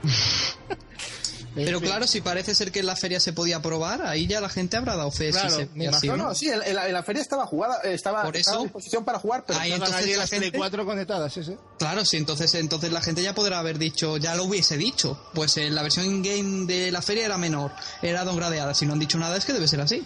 Pues, Además, eso digo- estaba- en, la, en la feria estaba preparada para jugar, creo que era 32 contra 32, una cosa así. te digo que es espectacular. Si eso sale así, la nariz de. Nathan Drake parece un juego de PlayStation 1. Efectivamente. Bueno, yo espero, Barry, que no nos encasqueten un single player con unos bots ahí cutres. No, y- yo espero que Y sea que nos demos a tiros, porque también puede ser eso, ¿eh? que nos metan unos Sí, bots. sí, tanto. Que seguramente algo habrá. Yo estoy seguro de que van a meter bots. Pero espero que pongan a- un pelín de desarrollo. Está claro que van a ser batallas, pero, pero por lo menos que tenga algo, ¿no? Yo con una campaña a lo Battlefield... Hombre, eso ya sería la leche bendita, ya. Es DICE, ¿sabes? Podía Hombre, ya, DICE lo podría hacer, sí. Pero bueno, Ojalá, lo que pasa es que lo que dice Gapés, perdería un poco la identidad de lo que es la saga, pero yo no lo veo algo que lo vaya a perjudicar en este No, caso. yo no lo creo. Porque puedes tener perfectamente tu rollo multiplayer y luego un añadido, o sea, Claro, claro, sí, sí, que sí. no le sienta mal, porque a veces los añadidos están de, de pegote, pero yo creo que en este caso sería la hostia. Claro, es que lo que estaría de pegote sería lo que tú dices, una campaña con bots en plan cutre. Claro, eso, sí sería... Eso sí que ya, pues para eso que lo dejen como está Claro. y ya está. Y que no vendan un humo para, para captar clientes, o sea, que no, como tú, que tú no te lo comprarías si solo fuera No. multi, pues ahí está. Pues eso, con esto lo que creo que es que juegan un poco a captar, ¿no? A ver, a ver qué es lo que explican, porque tienen que hablar un poco de esto, según vaya saliendo información. Gapes, te iba a preguntar, pero ya te respondiste tú, te vas a pedir la coleccionista, ¿no? Parece Sí, que- sí, sí, vamos a jugarla en PC los tres, ¿no? Con Yo, Marcos. empecé, yo, me- yo empecé seguro, va. Coño, es que, tío, Yo si yo empecé, que ya, soy... ya- yo- ya lo sabes, tío. Sí, yo que soy coleccionista de Star Wars y aparte eh, eh, muy metidito en el universo expandido, dejo pasar este juego no lo juego desde el día número uno, es que, es que no, no tiene ningún sentido. Aparte, eh, este juego yo espero que sea como un Destiny en el aspecto de que, aunque no tenga un modo historia como tal, haya mucha información sobre Star Wars alrededor del universo expandido, de la película por llegar, entonces que nutra mucho al que conoce. Eh, de, de- de información y, y eso puede ser muy fanservice. Bueno, lo que, lo, lo- a la versión inferior vais a jugar. lo que está claro... PC. Lo que, lo que está claro es que ha sido una conferencia más de Star Wars que de otra cosa. Parece, pare- hubo muchísimo de Star Wars, ¿no? Vamos directamente a, ya rápidamente a las valoraciones. Capi, ¿qué más qué te ha gustado, decepcionado y lo típico? Ah, pues me ha gustado el Mirror's Edge 2 y el Star Wars Battlefront, que tiene muy buena pinta. Y lo que menos, pues, pelea aburriendo hasta la oveja. Bueno, es que yo creo que aquí no va a haber fallo. ¿Qué no te le das? Vamos todos a... Pobre Pele, ¿cómo nos pasamos? Pobre. Claro. Eh, ¿Qué no te le das? Él fue a llevarse el dinero, lo consiguió y luego se rió de ella. Le pagaron bien, seguro. La nota, Capi, ¿qué le Ah, das? nota muy flojita, en mi opinión, 6. Un 6. Bueno, perfecto. Marcos, cuéntanos. A ver, lo que más me ha gustado evidentemente es Battlefront. Es el juego que más, más me ha alucinado. Hombre. Eh, lo que menos, pues todo, todo lo de los deportes como que ya se hace repetitivo año tras año. O sea, es como muy pesado, es muy... Y encima te traen a un, a, a un Pelé que, vamos, vamos, bueno, da igual. Y tal vez lo que echen falta es eh, que mostraran el, el Star Wars que está haciendo la desarrolladora de Dead Space. Que no se ha sabido nada de ese juego. Y, y era uno que le tenía bastante ganas de, de- de ver lo que, lo que sale de ahí. Pero bueno, habrá que esperar. Un Dead Space sería la bestia. Buah, Un Dead Space 4. Se lo echa en falta a todo el mundo. ¿Quién no? ¿En nota, Marcos? Pues voy a dar un poquito más que, que Capi porque el Battlefront para mí fue muy grande y le voy a dar un 6,8. 6,8. Vale, eh, Gapex, cuéntanos tus penas. Jo, esto es una conferencia de esas so- horribles, insoportables, pero bueno. eh, a mí me gustó mucho Battlefront, ¿no? Aunque yo lo digo, yo hubiera preferido otro tipo de juego, como un Cotor, un juego. Ese presupuesto para un gran juego de Star Wars enorme, bueno, pero, pero no se dio, pero de todas maneras, lo que se vio en video, supuestamente en gameplay, es que simple y llanamente es para caerse la baba si es Sí, sí, cierto. efectivamente. Entonces yo, yo no puedo negar eso. Lo que pasa es que pongo cierto grado de... Una cosa, chicos, os fijasteis también, porque también hay que decirlo y no lo hemos comentado. Visteis que, yo no sé si es por el escenario, pero hay una diferencia gráfica de la parte de la nieve a la de las montañas bastante evidente, ¿no? Sí, ¿Lo pero yo creo que por el escenario, eh, yo creo que sí. Claro, la nieve es eso, no adorna muy bien, pero de todas maneras notasteis eso, ¿no? Porque yo, yo noté como, uff, como que estaba viendo ya casi otro juego. Es como más, la, la nieve es como, claro, es más repetitivo. Volví a La- repasarlo, volví a ver los vídeos otra vez y dije yo, "Jo, es que parece otro juego, tío. O sea, La iluminación es más chula en. Sí, da la, da la sensación de que con nieve estás viendo un videojuego y con la, la Mm. parte de las rocas estás viendo una película. Sí, yo creo que estamos todos de acuerdo. Pero en bueno, eso. esa batalla del Imperio contraataca es para vivir una y otra vez, ¿no? Cuando sale Luke y Darth Vader, la en ese momento- que vende más humo, más hype. Bueno, Gapex, perdona que te he interrumpido la nota. No, no, era- tranquilo. Bueno, Lo perdono por ser Star Wars. No, es que lo que no me gustó a mí te gustó, es la parte de, ah, creo que estamos todos de acuerdo, ¿no? Deportiva. Yo al día de hoy juego muy poco, ya lo decía ahorita, juego muy poco juegos deportivos, solo NHL es el único juego deportivo que juego.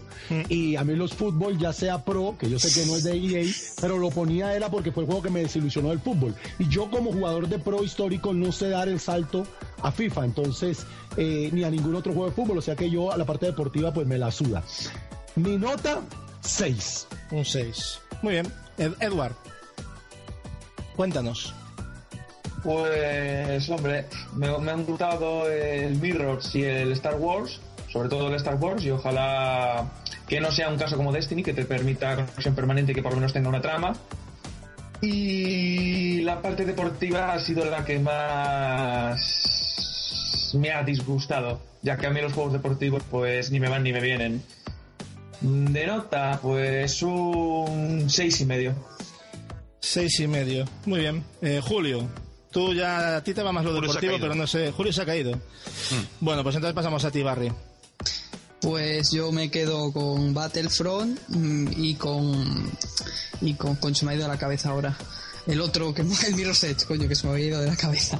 Me quedo con Battlefront y Mirror's Edge eh, eh, y de decepción esperaba un gameplay de Mass Effect porque es que no sabéis las ganas que le tengo yo un Mass Effect nuevo, de verdad. Y esperaba yo. ver algo. Me esperaba ver algo. Barry, Barry, perdón que meta la cucharada y pero pregunta. Cuando dices un Mass Effect de verdad, ¿a qué te refieres? ¿A uno como el 3 o a uno como el 1? Me Porque- gustan los, es que O sea, me me- gustan a, mí, los- a mí me gustaron los tres, cada uno me gustan los tres Gapex. Pero la versión del 1 la de PC es la mejor. Yo juego en PC los Tiene tres, más cosas. O sea, sobre todo el tema de entrar en los planetas. Bueno, no vamos a hacer aquí análisis ahora de los Pero juegos, también es repetitivo. Pero planetas sí, sigue PC. siendo. Pero bueno, lo mejoraron en PC, ¿eh? Es verdad que el 1 es el más rolero y el 3 es Sí. casi un. El es 1 un el sí. uno es Cotor, el 1 es Cotor con Sí, el 1 es que... Pero a mí me encantan los Parece- tres. Y al que más horas le he echado ha sido el 3, las cosas como son. Eh, Ambientación y trama, el que más me gusta es el 3. Así que espero algo pues al, nivel de uno de los tres. O sea, Ya. que no sea peor. Seguramente tirará, tirará más acción, pero bueno. está. Seguramente. Seguramente porque es lo que Pero es que a mí lo que me gusta más es mucho es la trama y la A mí ambientación. también. es lo que más me llama. A mí, ser, a mí poder ser una lesbiana pelirroja. es Exactamente, poder decidir y ciertas cosas mí, ahí que a hay. mí. muy- O muy- azul. muy- Vale, y bueno, ¿qué, qué, qué has echado en falta aparte de esto? Eh, solo eso del tema de que no extendiesen más el Mass Effect, ¿no? Yo también dije en su momento que a lo mejor podrían mostrar un Dead Space. Eh, pero en plan terror, en plan terror, terror, como el 1. Pero Uf, parece ser que de momento bien. nada. Ojalá Y- volvieran a alguno, tío. Y eso que el Ojalá, 2, el macho. 2 no está mal, el 3 es un error. No. Pero, pero es un buen juego, ¿eh? es un error como Dead Space, ojo. Pero el 1 es el que la ambientación esa en una, uno- PS, en una PS4, pues imagínate lo que se podía conseguir. Sí. Es lo que echan falta, lo demás, bueno, pues de nota le doy un 6 también. Un 6. Bueno, y Julio no ha vuelto, ¿no? Por lo tanto, vamos a, a pasar. Bueno, yo por mi parte, si lo Sí. comento también. Eh, a- es que estoy en vuestra línea. Lo que más me ha gustado ha sido la palabra gratis en la conferencia. Me ha encantado. Eso me ha enamorado. Nada, fuera bromas. El, el, el Star Wars Battlefront eh, fue algo simplemente flipante. Aunque he de reconocer que estaba esperando más Mass Effect. Pero con lo que han mostrado es que no me puedo quedar con Mass Effect. Porque eso no es nada. Eso es un, un simple vídeo y echaba de menos lo que habéis comentado, ¿no? Ya lo que comentábamos antes, un Dead Space estaría genial y no me ha gustado nada, no me ha gustado nada lo del tema de deportes, es que, es que lo hemos dicho todos, es que yo creo que aquí hay unanimidad, ¿no? Sí, sí, se me había olvidado decirlo, pero sí, sí, Pelé, Pelé. Lo de Pelé, macho, lo de Pelé. Pelé dislike. Lo de Pelé, es que, es que encima fue un ritmo, fue larga como el demonio y, y- y no mostraron casi nada. Por lo tanto, a ver, yo me duele mucho en el alma, pero yo le voy a dar un cinco y medio porque es que ha sido muy, muy, muy tediosa. O sea, la- si me quedo con juegos y con cositas está bien, el Mirror's Edge un poquito y tal, pero realmente tampoco, si lo, si lo comparamos con lo que se ha visto, no podemos darle más nota porque no podemos juntar las otras grandes conferencias que ha habido. Por lo tanto, para mí es un aprobado raspado y, y poco más le puedo dar. Bueno, finalizada la conferencia de EA, pasamos rápidamente con la de Ubisoft, con la esperanza de encontrar en ella bastante más de lo que se mostró en la de EA. Para lo larga que fue, porque fue larguísima. Es- Esta gente tiene como deberes el no solo mejorar el contenido, sino el propio ritmo de la conferencia, que parecía más una clase de historia que un evento de entretenimiento. Sí, igual aburrida que sus juegos. Exactamente. En fin, eh, turno de los chicos de Ubisoft, veamos qué nos han presentado.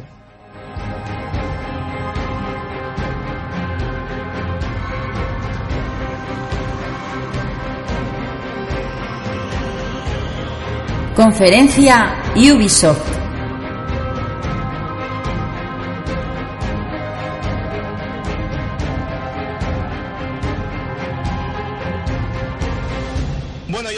Toca el turno a, a Ubisoft, eh, que se celebró el, el 16, un martes, a las 12 horas hora española, eran las 3 de la tarde en California. Y bueno, en esta ocasión tenemos a Capi, que nos va a hablar un poquillo de lo que, de lo que ha sido la, la conferencia y lo que nos ha mostrado. Así que Capi, te, te cedo los mandos para que nos cuentes un poquito cómo, cómo ha sido esta conferencia.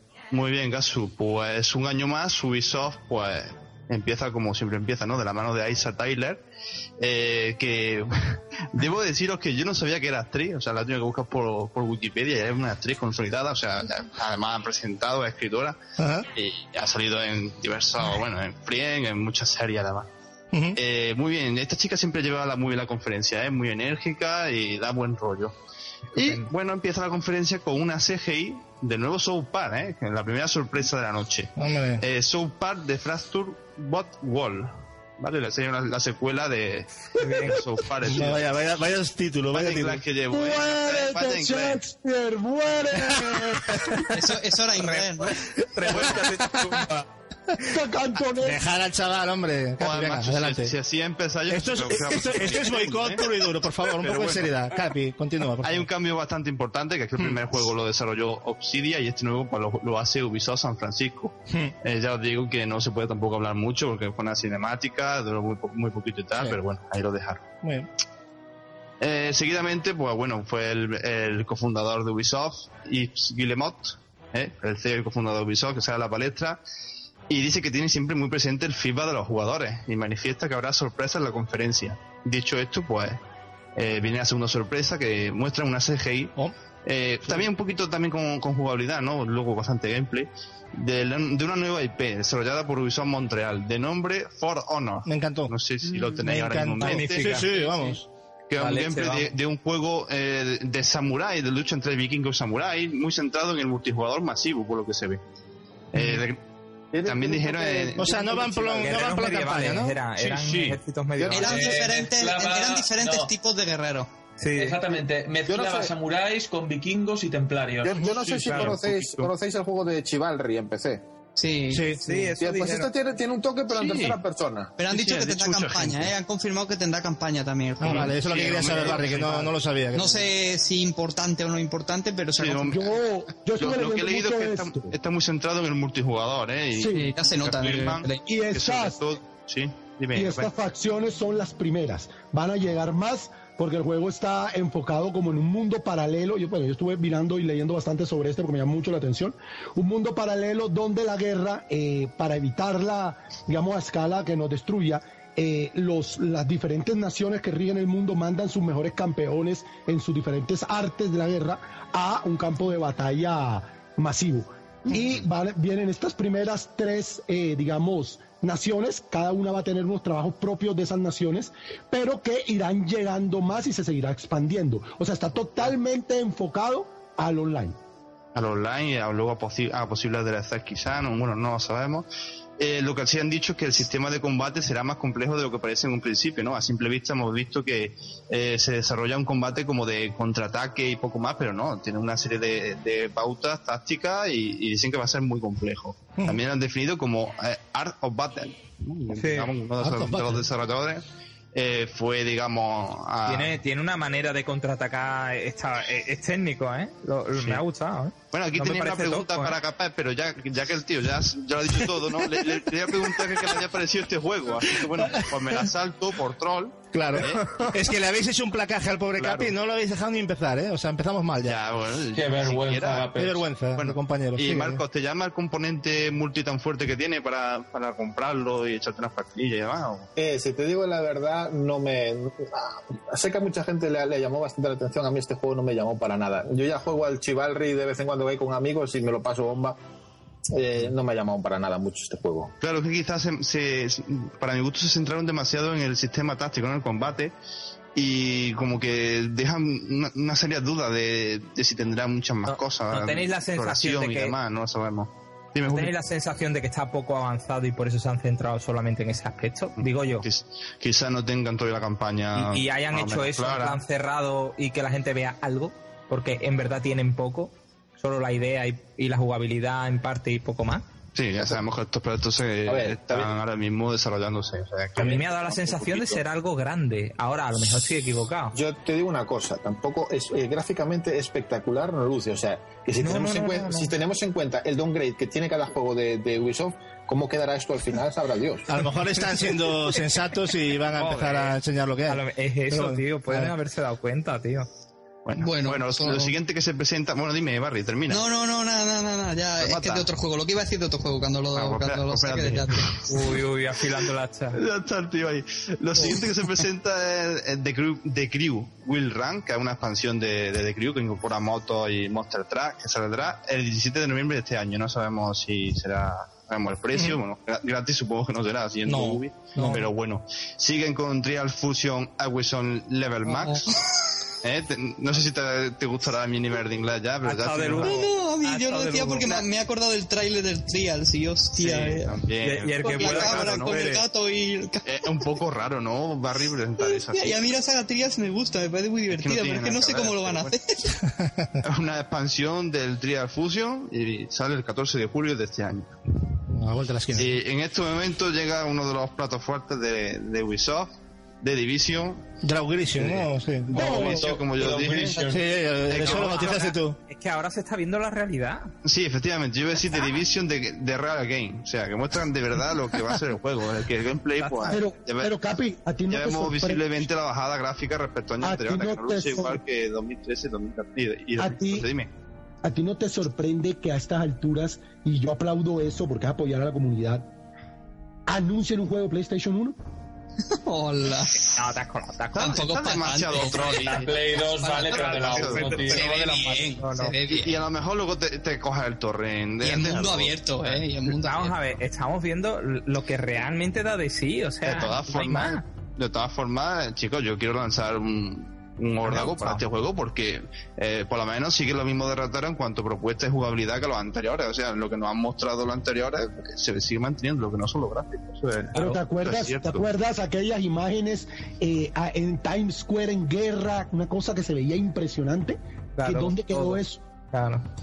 Hay gente que ha dicho que no ha visto Downgrade. Yo, yo pienso que hay gente que tiene que ir a Yo no. me callo, mm, no voy a decir nombres, A ver, pero Don- yo digo. Downgrade madre mía. hay, clar- hay claramente, Hombre. pero a mí lo que me, lo que me chirría de este juego es que está enfocado en, en una especie de juego MMO y tengo miedo de que se convierta en un tipo, no sé si me entendéis, Arma 3 o... No, pero es que va a ser algo así, ¿eh? O sea, ya desde el principio y- yo lo veo que iba a ser algo así ya. ¿eh? Yo sabía que era un MMO esto, ¿eh? O sea, yo no tengo tiene, dudas. tiene un, tiene un No. toque futurista que se le Está puede sacar mucho, mucho, mucho partido, ¿eh? En plan de deshumanización, Sí. lucha por recursos. A mí me gusta. Es que a mí todo Sí, eso sí, me tiene gusta. una ambientación bastante chula. Ya, a mí pero a ver, llama yo, lo que temo es que sea un juego de estos que te creas tu personaje, te sales y vamos, no te puedes ni mover porque cualquiera que te vea te pega cuatro tiros, te ver. quitan las cosas que llevas Pues encima y ya, ala. ya Espero que veremos esté equilibrado. eso. Yo, yo supongo que también estará equilibrado. Yo- eso, no- yo voy a esperar un no habrá poquito, a ver qué tal. Cosa extraña. Eh, confirmaron que, pues, bueno, como ya dijimos antes, la, la beta para diciembre, pero primero en Xbox One y a principio de año, que lo dijeron en esta conferencia, será en PS4 y PC. ¿Vale? El título sale oficialmente el 8 de marzo de 2016. Eh, bueno, obviamente hoy eh, me he ahorrado la pregunta porque yo creo que todos hemos visto aquí Don Grey, o sea, no hace falta seguir, eh, que está más que claro. Eh, a continuación se muestra una CGI de un juego de estrategia ambientado en el espacio, desarrollado por Blue Byte, llamado Anno 2205, que saldrá el 3 de noviembre. Eh, bueno, se supone que es de PC porque lo- los anteriores salieron también ahí, y habrá beta también. Eh, bueno, ya empezó la discoteca, ¿no? Aquí ya empezó a, salió Jason Derulo y a, a cantar, a bailar como todos los años. Con Qué el gran Dance Dance facia. 2016. Eh, pero oye, es el único, es el juego que está anunciado para Wii U, ¿eh? Es el juego de Ubi que está anunciado para Wii U. El- Bueno, ahora- Ubi es generosa, ¿eh? Nos vi ahí dándolo todo Sí, por sí, dándolo todo por Wii U. Que no se diga, la ¿no? franquicia, la franquicia musical más popular y vendida de la historia, ¿eh? Lo, lo recalcaron bien ahí. Free to play, creo, ¿eh? además. Eh, sí, sobre todo eso. Y va a tener también el servicio de streaming No, creo que sí, ¿eh? Creo que sí lo es. llamado Just Dance Unlimited mediante suscripción. Toma free to play. ¿eh? Bueno, Irán poniendo ya. nuevas canciones. Pero me, has, pero me has entendido lo que quería decir. Sí, sí. Está ahí bueno. Que no hay que comprar la caja. Mm. Pobre Edward. Bueno, seguimos con una CGI. A ver, sí, chavales, un poquito de. Eh, Ah, bueno, eh, ya otro plato fuerte, la CGI de, bueno, CGI después de gameplay, ¿no? De Rambo Six Six, con Angela Bassett de protagonista. Bueno, una actriz también de, de serie, bastante conocida también en el mundillo, que será la jefa del comando de operaciones. Eh, sale también la, la conferencia, bueno, la de su papel de personaje del juego, además. Y también se anuncia poco después el modo Terroham, que estará también en el CSIC y se presenta un gameplay bastante largo. Eh, bueno, eh, no sé si aquí fue cuando lo anunciaron o, o la anterior conferencia, ya me lío, pero bueno, también saldrán los, los Six Vegas con este juego para, para One. Sí, lo comentaba. Mm. Se lo comentamos antes, exacto. La beta será el 24 de septiembre para todas las plataformas. Eh, bueno, ya vimos el, el- también se presentó un, gameplay eh, y quedó una serie, una cierta duda, ¿no? Como también vimos un poquito de downgrade, entonces todo se ha hecho de paso y, y no quedaron las cosas 100% Yo- yo- yo- claras, pero este bueno, no pinta te- más. Aquí lo malo, Marco, yo lo que opino es que si no vas con tus colegas a este juego no, Eh, no es tengo- disfrutable para nada. Sí, tiene esto la pinta de ser como lo que le pudo pasar a Evolver. O sea que tienes que estar con tus colegas y No, mira, eso te digo una cosa, mucho. Marcos, yo, Pero yo, yo, yo he, disculpame un segundo, yo he jugado a la beta, la he estado probando, y te metes en una sala, te asignan a, no te dejan elegir a nadie, por lo menos en la beta, ¿eh? Te meten allí gente, venga, ¿qué quieres ser? ¿Bueno o malo? ¿Poli o gaco? Y ya está, y ahí vas. O sea, no tiene nada de que te, o sea, a lo mejor es en la beta que es así, ¿vale? Que yo la estuve jugando y le he estado dando horas, Sí, solo la beta. y nada, dime. Eh, Pero mira, yo- se- eh, yo- jugándolo se nota tanto el downgrade como en el vídeo. Porque Igualito. es que gráficamente es, Es- lamentable. Es- de hecho, tengo un, ¿Visteis- tengo un vídeo de cuando... eh, la pared cuando se rompe. Sí, el- el- el- lo que iba a comentar, lo de la pared, bueno, se ve es ahí. lamentable, con lo bien que se veía el anterior. El primer, el primer vídeo que mostraron fue la leche y a partir de ahí vino todo, vino todo para abajo. O sea, Pero vino es- para Claro, abajo, yo para creo que el downgrade más grande, ¿eh? Pero ya no solo gráficamente, he visto un montón de cosas que ya no, no Pero están mira, igual. a nivel jugable yo sí tengo una, una que a mí no me parece un, e- un ejemplo comparable en Wolf. Por una razón, porque yo jugué los dos Rainbow Six Vegas, que vas con un equipo táctico de tres, ¿no? Y jugué, curiosamente, el primero offline, porque bueno, no tenía con quién jugarlo, y el segundo lo jugué con dos amigos. Eh, gana enormemente, o sea, yo el segundo lo disfruto mucho más porque, claro, eh, cooperar en este tipo de juegos, en la chicha, ¿no? Algo parecido a lo que puede pasar con Borderlands. Pero sin embargo, sin embargo, y yo no sé si este vaya a ser así, ahí puedo estar desinformado, yo jugué con, los, con la CPU y tenía una serie de comandos tan amplio en el primero que de todas maneras, claro, la CPU actuaba quizás no con, con, con, con la eficacia que podría actuar, por ejemplo, Proco, con quien lo jugué, pero yo jugué el juego perfectamente, daba las órdenes, la CPU lo seguía, o sea que yo no lo veo como, o sea, no lo veo como un Left 4 Dead, no lo veo así. Aquí han dicho capaz que la CPU está bastante conseguida, por lo menos han dicho, lo han dicho en la Es que conferencia. los- luego, Vegas- luego por, de- detrás, los, los medios especializados han dicho que no tan conseguida como han dicho, pero bueno, que puede dar el pego. Y lo que pasa que eso, como se centra mucho en el multi muy táctico, ¿no? De, con- en constante cooperación con tu equipo, porque si no, el otro equipo te, te va a ganar, porque los, Claro, a eso- a eso juntos, con está muy jodido. Entonces, el problema es eso. Yo veo que se están centrando demasiado, ¿no? En este tipo de juegos. Ya lo hemos visto también eh, con The Division, con el, el Tom clásico Recon, que lo veremos después, parece que también va a estar. No eh, tiene nada que ver, ¿eh? Este juego es un mogollón de táctico, eh, tienes que hacer un Sí, partido pero- inicial, primero meter los robots, ver dónde están los enemigos, vas Pero el hecho, ca- el gacho, el hecho de que tengas que... que- jugar acompañado siempre. Eso Ya, es lo que eso me sí, quiero eh, referir, eso a sí. jugar, a jugar Claro. con tres o cuatro personas que, Gasu, sinceramente, cuando estamos tú y yo, ya nos cuesta a veces quedar para jugar. No O sea, pudimos- no pudimos con No, pero ya te digo, se crean partidas aleatorias, eh, o sea que Sí. eso seguro que va, va a ser así, no creo que Ya, sea... pero como- eh, es que ahí, ahí es donde voy. Una partida aleatoria eh, es, es, es un desmadre. O sea, porque entras ahí, No no se te comunicas con igual, nadie. exacto. No se disfruta Sí, claro. igual. No, no es igual. Es- ese juego no es para jugar en un desmadre. Aparte que hay que utilizar, eh, hay, hay- hay que utilizar el chat de voz mucho, o sea, es un juego que no... Y yo entré, estaba todo lleno de guiris y los guiris ahí hablando no sé qué coño decían. Y yo a mi bola y bueno, yo entré ahí en la casa le volé la cabeza a uno que estaba detrás de una, de una barandilla ahí campeando como una cerda.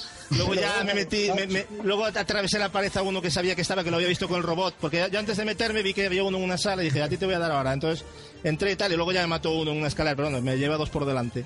Pero, Pero- nada, que no se puede jugar así, me explico. O sea, yo entré No, en Rambo. tú has tenido experiencia jugando peor. Tú juegas como Fidri.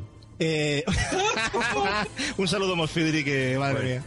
Venga, vamos allá. Venga, continuamos. Eh, siguen con Transmania, un juego existente ya en PC, es como un Trial Fusion, pero de, de coches, ¿no? De conducción con todo el Tiene circuito. y más años que las ruedas ese juego. Sí, sí, pero bueno, bastante entretenido. No, no, no, va sí, a venir con un- 200 pistas, pues mira. Al que le Eh. gusta ese tipo de juegos, efectivamente. Llegas a las consolas con su edición más completa. Eh, mostraron un gameplay allí mientras se hacía el circuito, todo bastante bastante rápido, ¿no? No, no tenía tiempo de carga, o sea, se hacía el circuito ya a probarlo rápido, o sea, no. Estaba muy bien. Bueno, y, y el Assassin, bueno, o sea, continúan con, con Assassin's Creed Syndicate, pero en esta ocasión solo cinemática. O sea, nos citaron a la Gamescom para, para ver el gameplay. Eh, han sido ahí un poco cautos. Y yo hago una pregunta. ¿Creéis que han hecho bien guardando el gameplay para la Gamescom o pensáis que tenían que haberlo mostrado, no? Meter más, más leña al fuego, Julio. que yo pienso que, que las cosas hay que sacarlas ya y hay que competir, así de claro. Yo un título de franquicia como este, no, no guardarse entiendo. cosas, No yo. entiendo.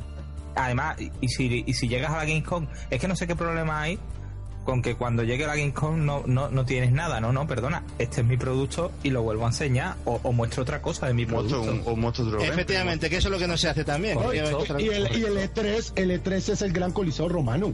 O sea, eso, eso, eso es no quemar.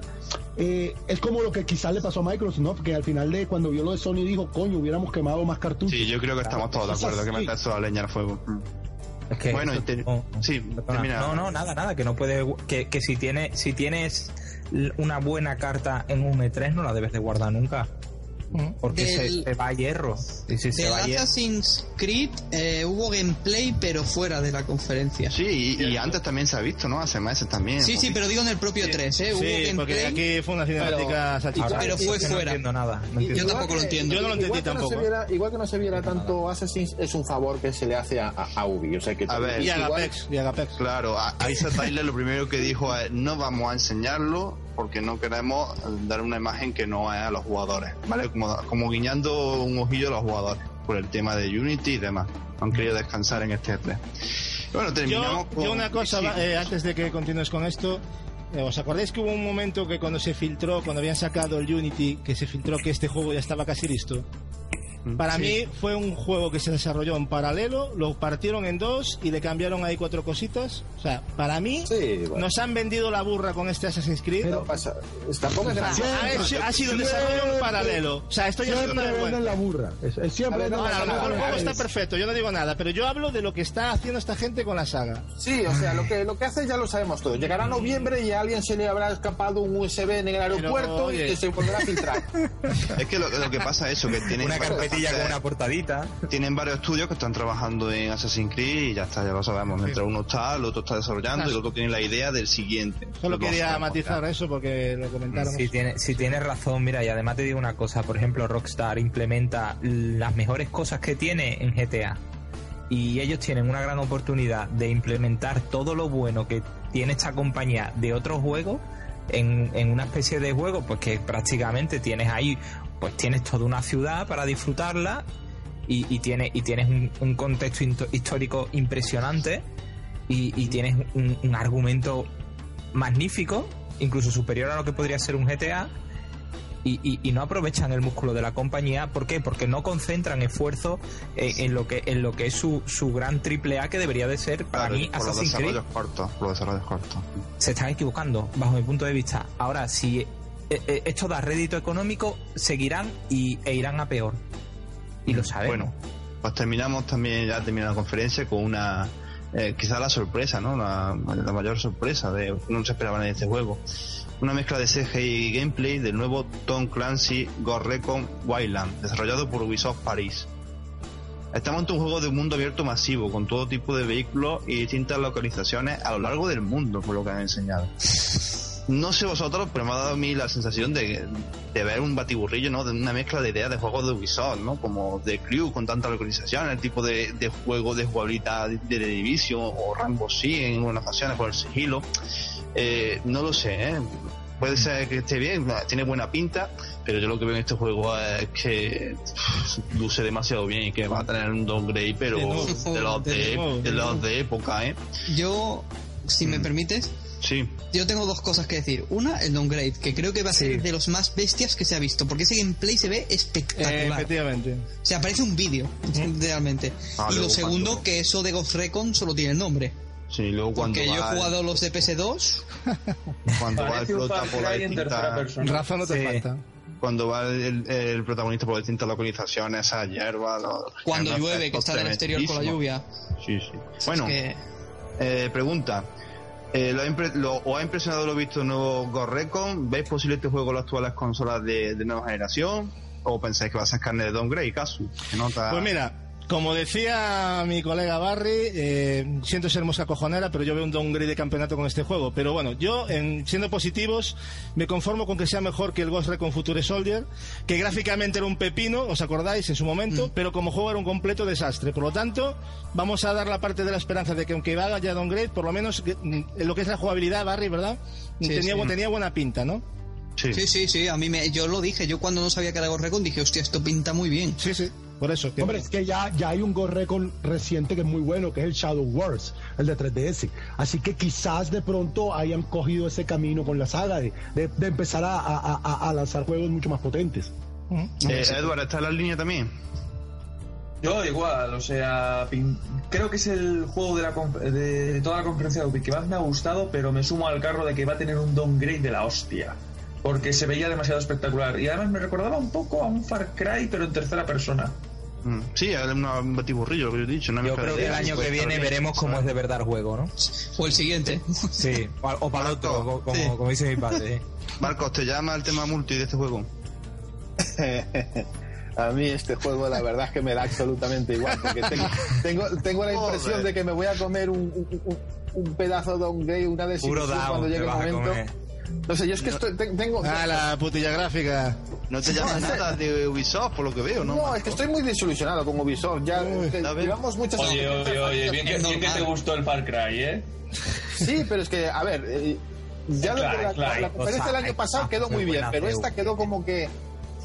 Aparte que ha habido mucho CGI de Dios y poco, poco gameplay. No sé. ¿No, habéis, ¿No habéis echado de menos algún Child of Light o alguna cosita así? tal? Uy, sí, un Claro. Y eso que decían que trabajando en la secuela. Ahora os ¿eh? pregunto por eso. A ver, dejar, dejar al es que no, es que estáis perdón, siendo, perdón. estáis siendo, vamos, eh, vais para adelante, o sea, Capi, yo lo siento el marrón que te he dejado, pero, Nada, no, no pasa nada. pero es que son unos, unos Saca el látigo, hombre. Bueno, Dulce eh, venganza. Julio, como tienes ganas de hablar, ¿qué es lo que más te ha gustado, lo que menos y lo que has echado de menos? Pues lo que, lo que menos me ha gustado creo que lo acabo de decir. Mm. O sea, así de claro. Y pues mira, si te soy sin- sincero, me ha gustado mucho la realidad que he visto de, de The Division. Me ha, me ha gustado mucho. O sea, no me importa el tema gráfico. Es un juego que veo que ofrece muchas muchas posibilidades jugables y de, y de argumentos. Estoy a la expectativa. Y el, y el For Honor también me interesa mucho. A ver en qué termina todo. Porque también es algo que está súper verde. Es que lo sigo viendo todo súper verde en Ubi. ¿No lo veis ustedes igual? Sí. Bueno, lo, lo que menos, Lo que he dicho. Lo que he dicho. eso, lo que, Juegos lo que ha como hecho el de menos. Lo que, de lo este que ha hecho de menos. Eso. sí, exactamente. Eso, Vale. ni más ni menos. Pues Gasu, A ver, yo, mm, a mí me ha gustado mucho el Wildlands, ¿eh? promete a nivel jugable, lo comentaba, y sobre todo el For Honor, esa nueva IP no me la esperaba y para mí pinta bastante bien. Lo que menos, eh, la cantidad de downgrades que nos vamos a comer. Con Sí. patatas, porque se le ve, se le ve. Ricos. Y me- no me gustó la ausencia de The Watch Dogs 2, pensé que iban a mostrar algo. Y me hubiese gustado, me apunto a, con mi colega Julio, un Child of Light 2 o algo así, ¿no? Me estaría bastante Sí. bien. ¿Y la nota hay que Ay, darla perdón. o.? Eh, la nota no. sí, dame la nota, Es verdad que da tú primero, Julio, la nota. Ah, perdón. Bueno, yo mm, le voy a dar un 7. Yo un 6, yo un 6, Capi. Uy, un 6, vale, vale. Bueno, una nota bastante bajita, no me la esperaba. Barry, A ver, eh, yo me quedo con el For Honor si le ponen una campaña chula con el contexto que ha dado Gapex. Es que mola. eh, pinta muy bien. El Ghost Recon si se mantuviese así que no va a ser, eh, también pinta muy bien. Y de decepción, eh, como ha dicho, mm, me, me ha faltado un Child of Light 2 que además tengo entendido que está en desarrollo por lo que se dijo hace meses. Efectivamente. Eh, o un Variant Hertz o algún juego de estos Sí, que sí, utilice también, el-. Sí, algo de esa, de esa línea sí, que, que, que emprendió Ya Ubisoft digo, y que me incluso un gusta. Rayman, pero totalmente exclusivo ya en Gen, porque sí, Sí, tuvimos ya el Legends en leche. PS4, pero era igual que el, que ya el otro. Eh, algún juego de esto del VR, del engine este tipo Sí, de- sí, que vamos, ahí puedes, tan para explotarlo, vamos. Un gameplay de, de Assassin's Creed, pero gameplay, no vídeo, porque si ya enseñaron un gameplay no entiendo ahora por qué enseñan un vídeo aquí y otro vídeo en Sony, no, no, no lo entiendo. Tonterías. y de nota le voy a dar un 7. un 7, muy bien. Edward, Pues a mí lo que más me ha gustado ha sido el Ghost Recon, aunque mantener ese apartado técnico va a ser un sueño demasiado húmedo. Me parece que el downgrade va a ser servido con patatas. The Division a mí no me traen absolutamente nada. Eh, For Honor me ha molado y estoy en la línea de Barry de que me gustaría una campaña bien currada.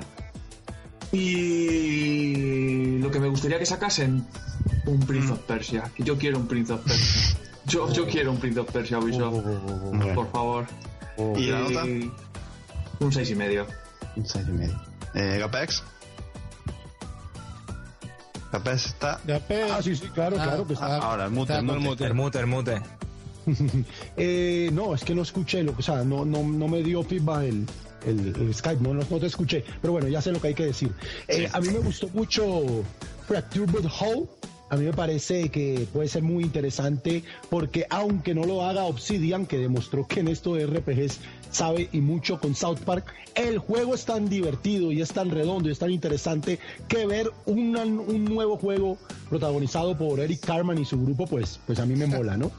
Sí. Eh, Ghost Recon, pues ya lo dije, a mí me parece una de las grandes joyas desconocidas de 3DS, el Shadow Wars, y aparte me gustó mucho lo que vi. Entonces es suma de cosas que me dan buenas sensaciones. ¿Cuál es el problema? Que sé que me voy a comer un downgrade de esos, pero insoportables.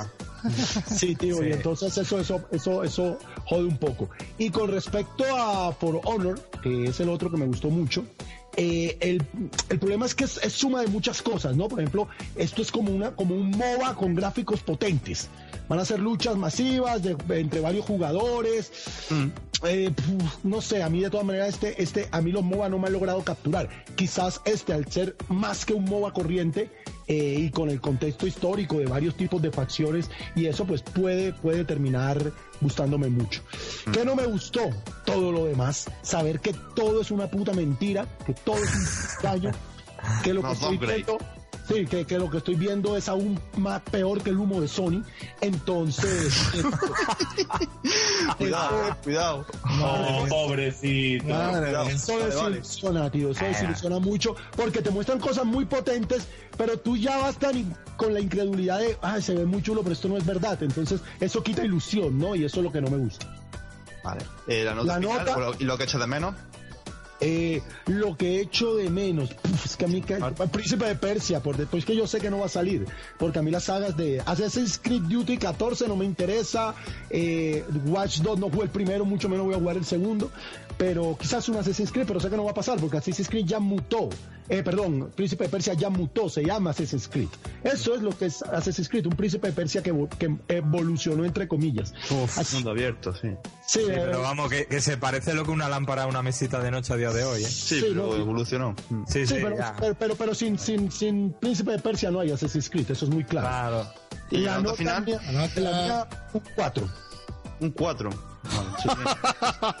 Ahí se ha quedado. Me, voy- me voy, me voy a tomar algo. Eso Eh, es interna. qué grande, qué grande. Amor, puro amor. Vamos a ver, ¿qué es lo que más me gustó de, este, de, de esta conferencia? A ver, lo voy a decir todo muy en serio, no es ningún troleo lo que os voy a comentar, pero lo que más me gustó, pues probablemente la presentadora, que me gustaría verla en, la, en- en la de, en la de Sony, en la me da de, en la de Xbox o en la de Nintendo, por ejemplo, me da igual. La presentadora Pero me no es un juego, tío. No es un Pero juego. como, como juego, como juego, pues el, Mario. el ¿Te acuerdas, ¿Te acuerdas que en la de Microsoft salió un manatí insoportable que dañaba la vista? Eh, vale, Gabriel. Eh, Bueno, para has dicho el Transmanía, se te ha Sí, cortado. el, tra- el Trackmania fue creo que el que más me, me, me hizo gracia, el que más me gustó, porque eh, como que lo que no me gusta es la propia Ubi, porque como que no ha aprendido. Siento, tengo la sensación de que no ha aprendido. O sea, en el, en el, ante- en el anterior E3 eh, fue muy espectacular y le dimos una gran puntuación porque se veían gam- gameplays a lo grande que luego cuando salió el juego resulta que esos gameplays a lo grande no existían por ningún lado.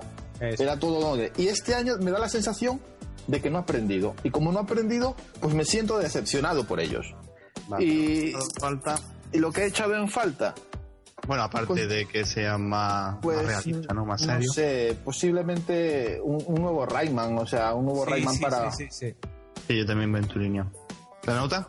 la nota, un 5,8. Muy bien. Bueno, a mí me llama, Guacapi, ahora cuéntanos tu, tu nota y yo rápidamente. Eh, me llama la atención que Agapés le dé menos nota a la de Ubisoft que a la DEA, ¿eh? Porque la DEA es peor, pero con, con diferencia. Pero bueno, Pero es su opinión. Pero es que esto Vale. es todo mentiras, gato. No.